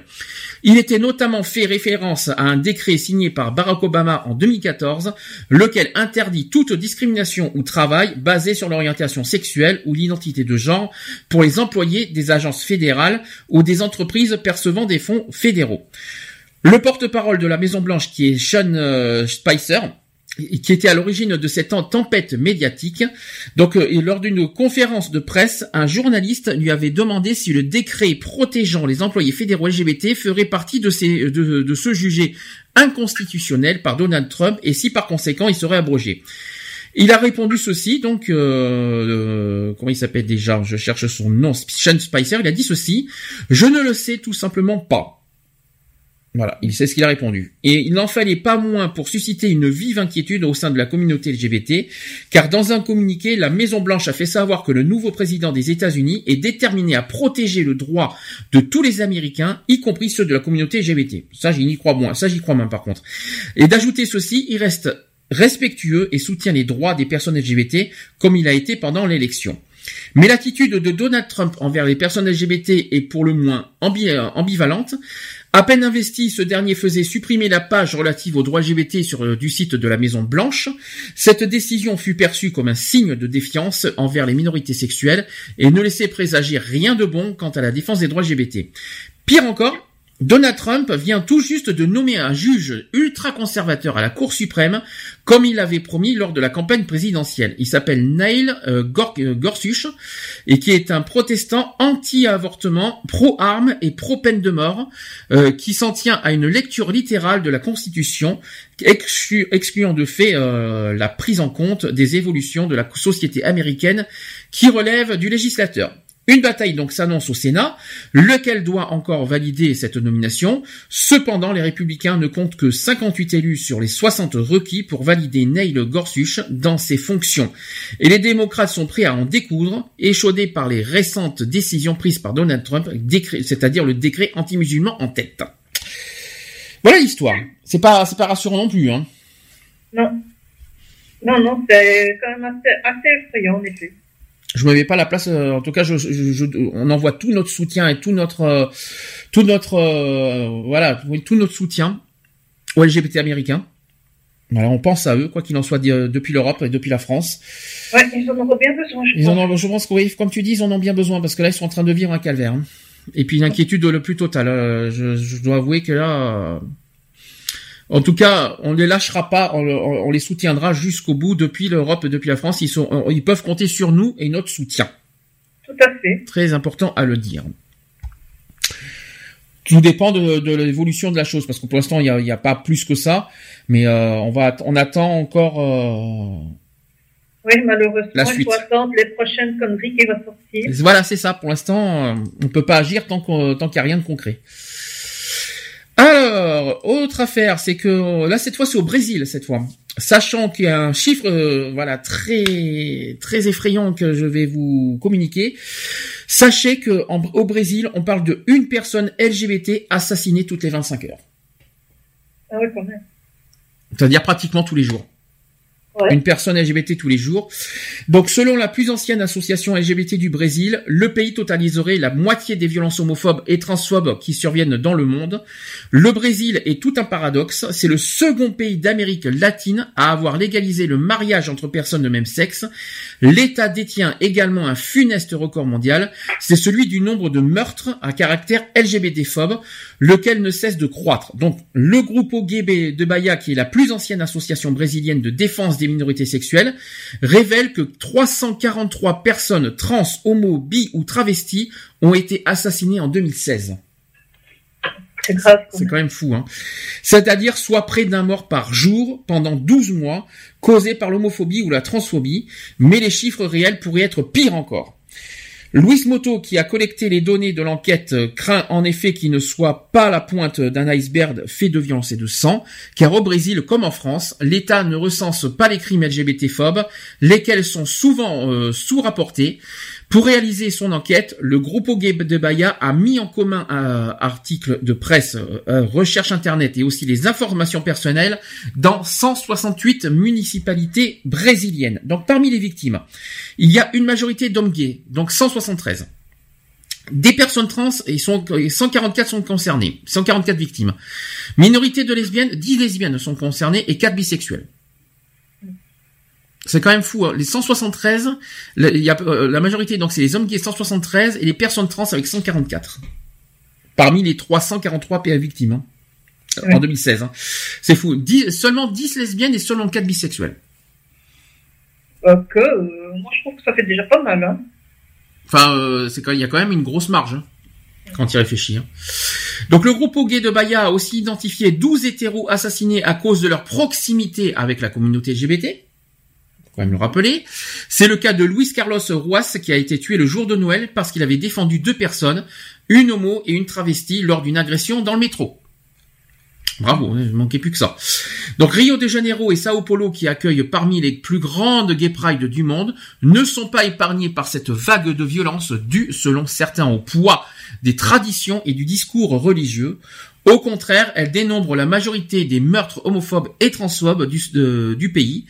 Ces derniers frappent principalement des jeunes âgés de 19 à 30 ans et des personnes blanches avec 64%. Tout de même. Au début du mois, un adolescent de 17 ans a été assassiné par sa mère car, elle car celle-ci n'acceptait pas son homosexualité. J'en ai parlé la semaine dernière de cette histoire.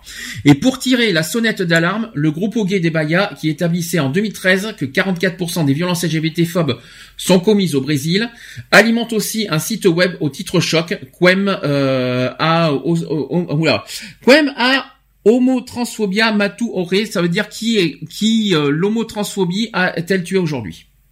Ouais. Voilà l'histoire au Brésil. T'as quelque chose à rajouter? C'est juste horrible. On sait même pas trouver ces mots, tellement que, voilà, c'est aberrant. On se dit dans quelle planète on vit, là. euh, À quand le quatrième Reich, euh, je sais pas. euh, Au Brésil? Pourquoi pas, ouais, tant qu'on y est. hein. Ben, il manquait plus que ça, en tout cas.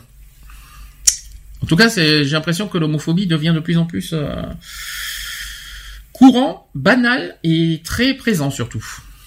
Ouais. Dans les pays du monde.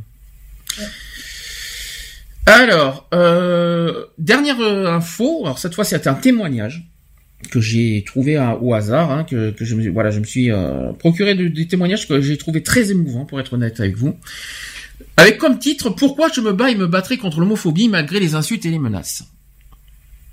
C'est intéressant. Il a dit ceci, donc le, le- le jeune, je me battrai toute ma vie s'il le faut pour que les jeunes gays, lesbiennes et transgenres puissent avoir des référents médicaux respectueux et bienveillants vers lesquels se tourner. D'accord? Donc un médecin, on va l'appeler Docteur X, il a 30 ans, a tenu sur un groupe public regroupant 30 000 membres, dont beaucoup de soignants et de soignés, des propos dégradants envers les homosexuels. Donc qualifier un homo de fofolle quand il existe d'autres termes non offensants pour exprimer la même idée, expliquer qu'on les reconnaît à la position de la théière et, leurs expressions faciales exagérées, à leur marche aussi sur une ligne en balançant les hanches, à leur manière surjouée, comme si appartenir à une orientation sexuelle minoritaire était un jeu, etc. Tout cela est homophobe. Et n'allez pas me dire, j'ai un copain homo qui dit que ce n'est pas homophobe, on s'en beurre le coquillard de notre pote homo. Donc l'homophobie internalisée euh, et de l'homophobie, euh, c'est de l'homophobie quand même. Et si cela ne suffit pas, remplacez le terme fofolle par négro ou youpin ou tout autre terme servant à dénigrer une minorité quelle qu'elle soit. Vous verrez très vite en quoi cette vision comportement, comportementalo-biologisante est problématique. Donc, sur un forum, donc un lieu public par essence, le même médecin a écrit des textes interminables sur les homosexuels. Morceau choisi dans les, commentaires, je vous, de- je demande de vraiment lire ces captures d'écran, hein, il, y a, il y a eu des captures d'écran là-dessus, euh, sur ce forum. Sur son forum, et donc le docteur X revendiquait son doctorat en médecine, apposant donc une justification à ses, élucubrations. Il y sous, euh, sous-entendait qu'en permanence l'idée que je suis, mé- il a dit ceci, je suis médecin donc je suis scientifiquement ce qu'il en est. Rien à voir avec le pilier du bar du café du commerce en bas de la rue donc. Ce même médecin qui s'est cité Hitler, il a quand même osé citer Hitler quand même, euh, bravo. Mein Kampf, en évoquant la problématique homosexuelle, on peut lire ce genre de phrase ahurissante, le jour où les homos récolteront ce qu'ils ont semé, faudra pas venir s'en plaindre. Sur son Facebook, on trouve également un long post sur une France sans juifs. Voilà. J'ai alors tenté de débattre gentiment, puis férocement avec lui en privé. Donc pendant quatre jours. Pour lui faire entendre raison. Il n'a rien voulu, il n'a rien voulu entendre, rien du tout. J'ai appelé le conseil de l'ordre à titre privé. Car Internet n'est pas et ne doit pas être, à mon sens, un tribunal. Et j'ai récolté euh, une réponse beaucoup plus trop, beaucoup trop tiède à mon goût, où il était question de la difficulté de réguler les prises de parole sur les réseaux sociaux, ce que j'entends parfaitement, soyons clairs, et la suite donnée par le Conseil de l'ordre à cette affaire devait s'avérer à la hauteur de ce qu'on pouvait attendre d'une telle institution. Et en désespoir de cause, je fis, ainsi que d'autres euh, internautes, des captures d'écran. Je veillais cependant personnellement à flouter le nom du praticien. Étais-je obligé? Non, mais c'était des propos du public. Néanmoins, je crois au droit à l'oubli. Donc ces propos firent le tour de Twitter. Je ne souhaitais rien de mal à ce jeune confrère, je suis sincère, je vous assure, mais je souhaitais encore encore de mal à ces jeunes patientes et patients en questionnement sur leurs orientations sexuelles. De bout en bout, je n'ai cessé de penser à ces gamins et gamines. Je ne sais que trop bien ce qu'ils advient, ce qu'il advient quand personne ne bouge et ne veut rien, euh, ne veut faire des vagues, des victimes qu'on préfère ignorer, qu'on préfère ignorer, et des bourreaux sûrs de leurs faits. Facebook est un lieu où les paroles circulent, où les médecins, donc des professionnels ayant une certaine autorité morale dans l'esprit des gens, ont, qui ont une responsabilité. Et donc en banalisant de tels, de tels textes sur un groupe public, on banalise l'homophobie. Les jeunes gays, lesbiennes, transgenres qui se suicident 4 à 7 fois plus que le reste des jeunes de leur âge. Je parle de jeunes qui sautent de toits, qui, euh, qui s'ouvrent les veines ou se jettent sur les rails d'un train. Je parle de familles détruites. Je parle d'une copine coiffeuse, Nathalie, 27 ans, qui fête Noël toute seule depuis 11 ans parce que ses parents l'ont foutu à la porte quelques affaires emballées avec un sac poubelle quand elle leur a annoncé « Je vous aime papa, maman, mais j'aime aussi les filles ». Je me bats contre ça avant tout le reste. Ces gamins ont le droit de trouver quelqu'un qui les écoute avec bienveillance et sans jugement pour qu'ils n'aient pas honte d'eux. Déjà que bien souvent les familles et l'école ne sont pas tolérantes, si même leurs médecins, leur famille, euh, leurs médecins de famille leur sortent ce genre de propos, où trouver du soutien? Où ça? La confraternité n'est pas la complicité avec des propos tombant sous le coup de la loi.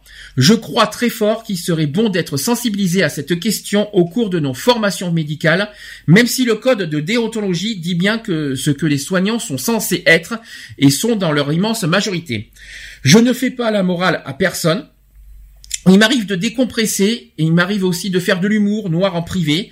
Il m'arrive parfois d'être maltraitant comme tous les soignants. Mais pitié, le jour où je tiendrai des propos sur la France sans juifs, sur la maladie mentale des homos, et que j'écrirai le couple homo n'existe pas, les homos ne sont pas capables d'aimer, ce jour-là, surtout, j'espère qu'il y aura un jeune médecin idéaliste et en colère pour, pour me remettre sévèrement à ma place. Les médias n'ont euh, lâché personne. Vous noterez les guillemets de ce terme terrible qui recouvre une réalité historique très très loin de ce qui s'est passé. Ces propos étaient donc publics. J'ai toujours pris soin d'effacer son nom sur les captures d'écran. La liberté d'expression n'est pas et ne sera jamais caution à inciter à la haine. J'en étais arrivé là de mes réflexions quand on m'a montré une capture d'écran qui fait partie des 250 pages qu'il a écrite, euh, qu'il a, qu'il a écrite sur l'homosexualité sur un site médical accessible à tous et toutes, patients compris.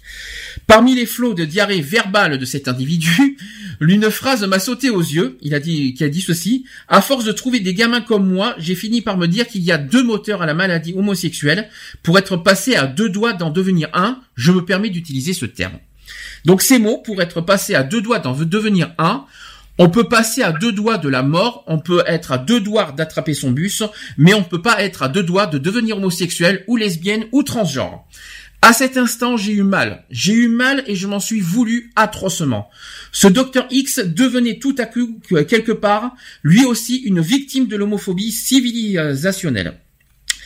Euh, S'il n'avait pas embrassé ce qu'il était, c'est parce qu'il avait grandi dans une société qui, depuis sa naissance, lui avait appris à haïr, mépriser, craindre, moquer, analyser, biologiser ce qu'il était.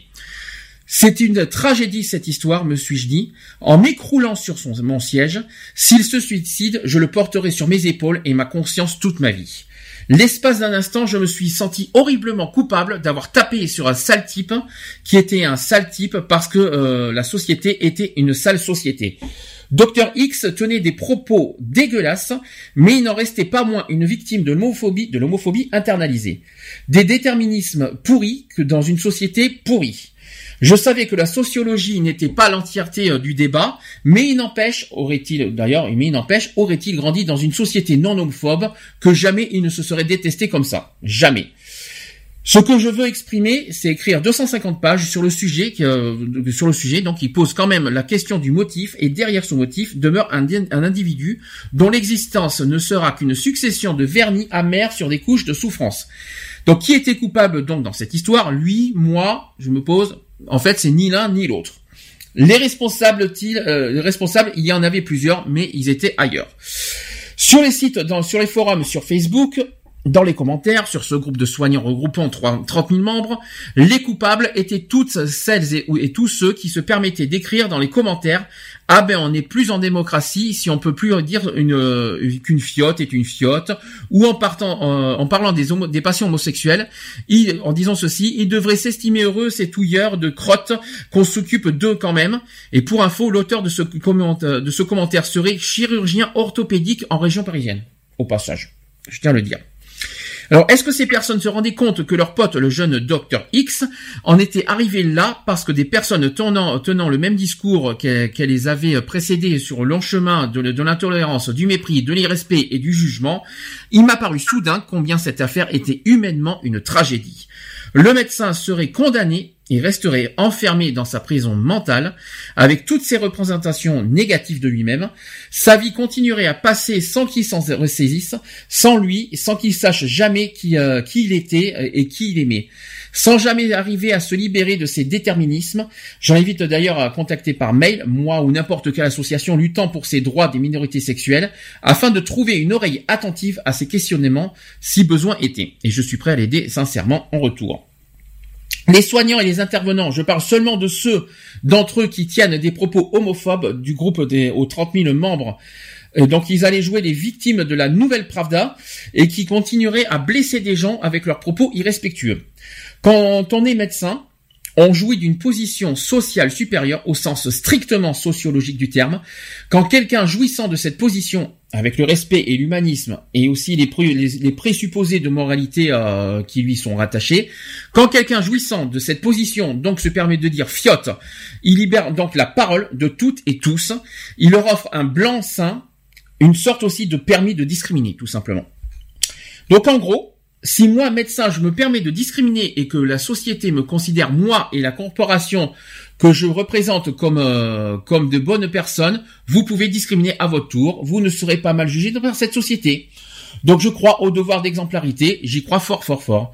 Je me battrai toute ma vie, s'il le faut, pour que les jeunes gays, lesbiennes et transgenres puissent avoir des référents médicaux euh, respectueux et bienveillants vers lesquels se tourner, parce que je me bats pour cela. On m'a reproché d'atteindre euh, à la liberté d'expression et je vous passe ce confrère médecin qui demande sur ce même groupe si quelqu'un connaît mon adresse car il souhaite m'envoyer de de l'anthrax à la par la poste, faut quand même le faire. Mais la liberté d'expression, c'est un peu comme un permis de conduire. Si vous conduisez bourré en insultant les passants, la police et en grillant les feux, ne vous étonnez pas de vous faire peigner le museau. Nous n'attendrons pas que vous vous donniez l'égalité et le respect. Nous viendrons les prendre. Ça fera mal, quelques jours, quelques semaines. Puis vous vous habituerez à vivre dans un monde où toutes et tous jouissent euh, des mêmes droits et mêmes privilèges. Et quand je ne sais pas, moi, que ce soit votre fils, votre fille ou votre petit frère, vous même votre petite copine, vous annoncera son, homosexualité, et cela arrivera un jour, croyez-moi, vous vous réjouirez de, euh, des casse-burnes, que des casse, oui, vous vous réjouirez que des casse-burnes, comme nous, hein, se soient battus pour que il et elle aient le même droit au respect que n'importe qui. Voilà le témoignage. Très beau. J'ai, ça, c'était un peu long, je suis désolé, mais, non, mais- mais je tenais, mais je tenais à le faire parce que j'ai trouvé ça tellement sincère et d'une et d'une et tellement, euh, c'est un petit peu nous quoi dans, dans tout dans tout ce qu'on fait, hein. Donc euh, je me permettais de le faire parce que je trouvais ça très fort ce- ces témoignages en fait. Ouais, tu as, tu as très bien fait, franchement, euh, il fallait vraiment le passer. Hum. Non. Est-ce que tu as quelque chose à rajouter sur ce que sur ce qu'il a dit? Je pense qu'il a, il a- il a- je pense qu'il n'y a pas grand chose à rajouter parce que je crois qu'il a que les phrases partent d'elles-mêmes. Mais euh, mais euh, est-ce que est-ce que tu as quelque chose à rajouter par rapport à tout ce qu'il a tout ce qu'il a dit? Mais ce que je trouve quand même euh, dommage, c'est voir encore euh, des médecins agir comme, quand même de cette façon-là, même si, euh, comme il dit qu'il est quand même, euh, je veux dire, victime euh, de, de, de, de ses propres dires en quelque sorte, parce que voilà, il a été euh, euh, bafoué par, euh, par d'autres personnes qui lui ont sorti ces mêmes dires. Euh, je trouve quand même que c'est triste à notre époque d'arriver à, à ce stade-là. Un médecin ne doit pas juger une personne parce qu'elle est gay, parce qu'il est hétéro, parce qu'elle est lesbienne euh, ou parce que c'est un trans. euh, voilà. Ouais, il y a une chose- il y a une c'est un être humain avant tout, c'est un patient avant tout. Alors justement c'est ça, justement c'est ça, c'est ça que je voudrais rajouter. Faut pas confondre la, la, personne, la, la personne même, euh, il peut dire, il, peut dire ce qu'il pense, euh, il, il- pense de l'homosexualité comme il- comme il pense tout ça. Mais en tant que médecin, il a pas le droit. C'est ça. Faut pas confondre euh, en tant qu'individu et en tant que professionnel.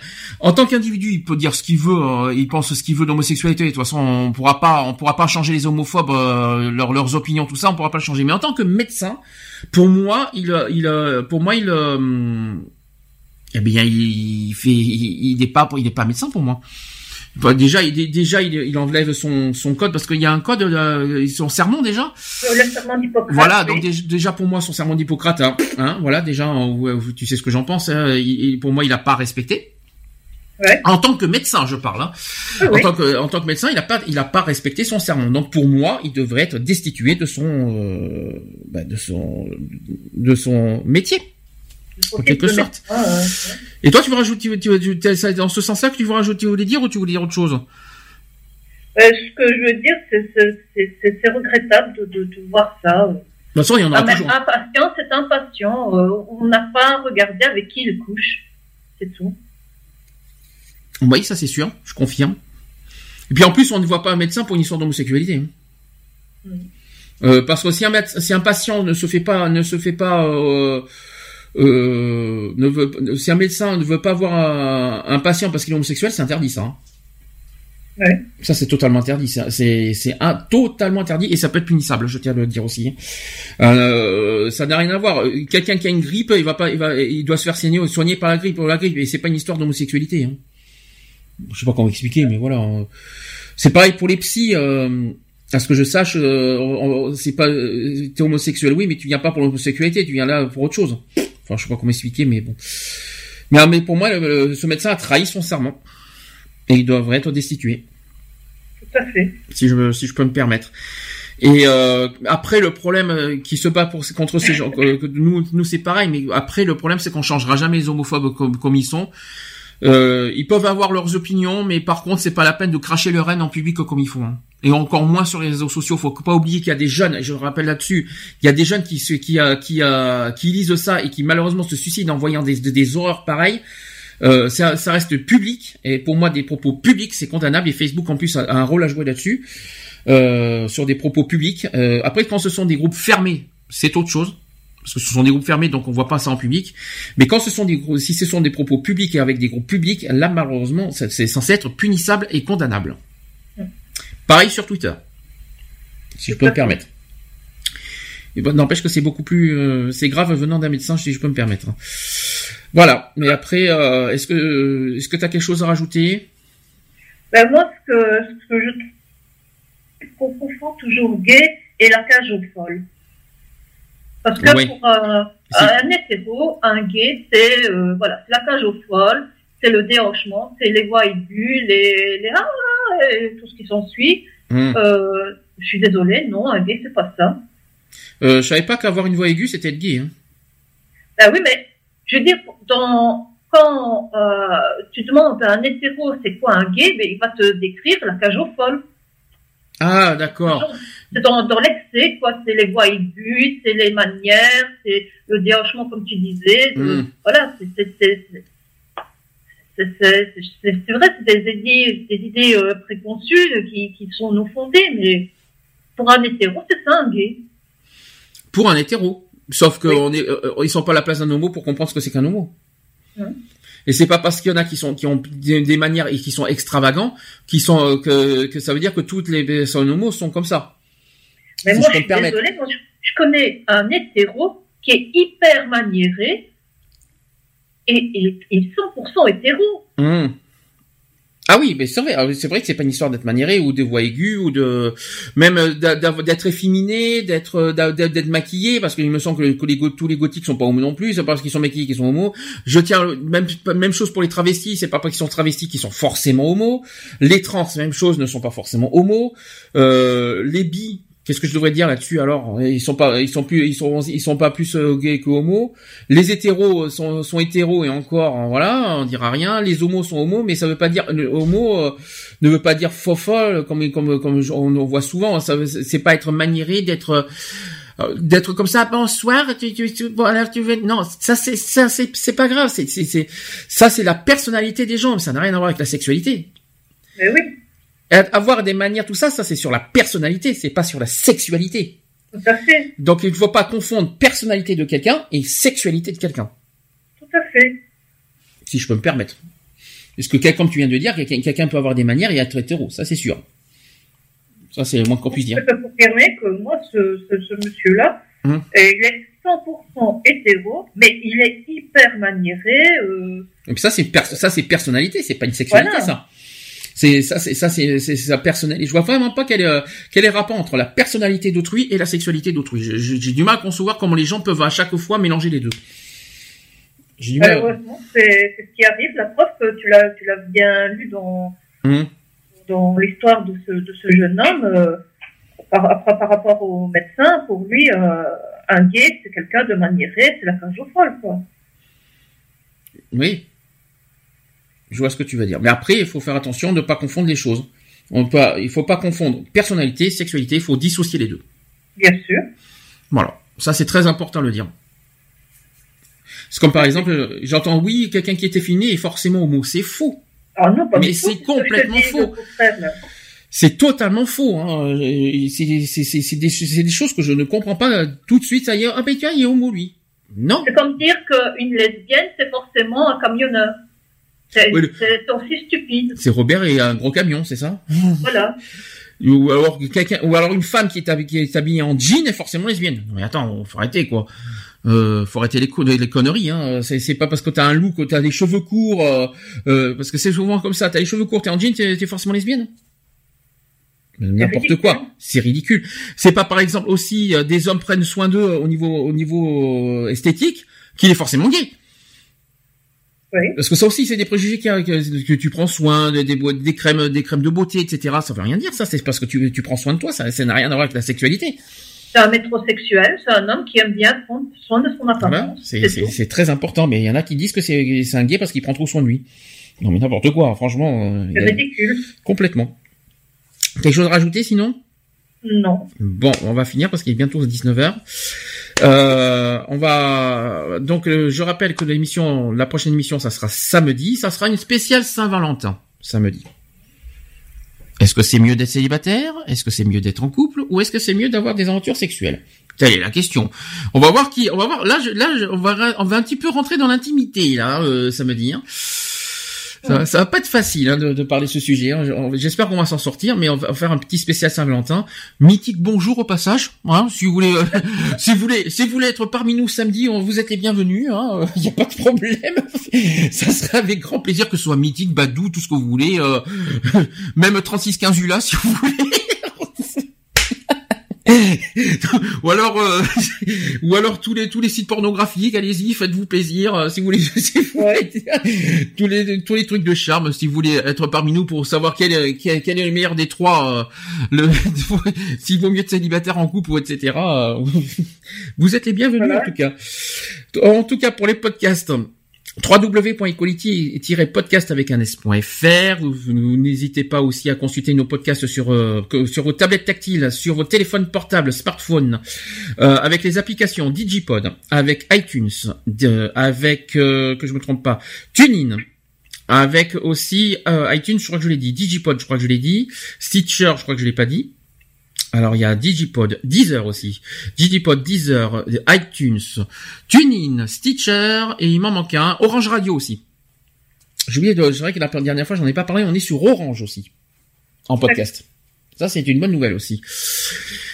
Donc n'hésitez pas, et puis euh, l'association, comme d'hab, www.asso-equality.org, par mail asso.equality.gmail.com, le téléphone, pour une fois que Lionel n'est pas là, il s'en sort bien. il s'en sort bien, c'est moi qui me charge du téléphone. Donc le, le fixe 04 86 15 45 75 et le portable 06 27 39 28 71. Pour un petit rappel, le 25 euh, février prochain, on fait, on organise un loto ouvert à tous euh, à la salle de l'Alcazar de Sisteron. Ça sera le samedi 25 février à partir de, enfin, euh, c'est à 16h, mais vous pouvez venir à partir de 15h. Voilà, pour nous rencontrer. Il n'y a pas de souci. Voilà. Mon 07 80 32. C'est tout, t'en as d'autres comme ça? Tu veux pas aussi donner ton, ton, ton profil, euh, ton profil euh, mythique? Ah, j'ai oublié. Ah zut alors. Ça on verra ça euh, samedi. euh, on va bon, d'ailleurs ça nous ça nous on va pouvoir reparler des sites de rencontres aussi. Ça nous permettra de, de reparler de ça en même temps. Ça sera parfait. Bon quoi qu'il en soit, bonne soirée, merci Eve. Heureusement que t'étais là. Mais de rien, c'est plus un grand. Qu'est-ce que j'aurais été sans toi aujourd'hui? Heureusement que t'as été là. Heureusement que t'as été là pour sauver l'émission parce que sinon on aurait, on aurait encore eu un problème euh, de, de bah, pour le réaliser. Merci d'avoir été là en tout cas. Euh, Un petit, je fais quand même, je transmets un coucou à Lionel. Je sais qu'il y a eu des difficultés techniques pour se connecter, donc ne t'en veux pas si tu m'entends. Ne te, ne te, ne te culpabilise pas, ne t'en veux pas. On a compris que t'as des soucis techniques pour te connecter, donc t'inquiète pas, ça ira. On ne t'en veut pas. Que Charlotte, je te fais des bisous. Je sais aussi que t'as des, euh, voilà, hein, tu passes un, un moment, voilà, de transition, donc je te fais des bisous aussi. Et je fais aussi des bisous à, à Geoffroy qui va bientôt arriver dans la région. Il va bientôt revenir. Ça me fera plaisir. Allez, bisous et on se dit à samedi 15h. D'accord? Bisous, bonne soirée. Retrouvez nos vidéos et nos podcasts sur www.equality-podcast.fr.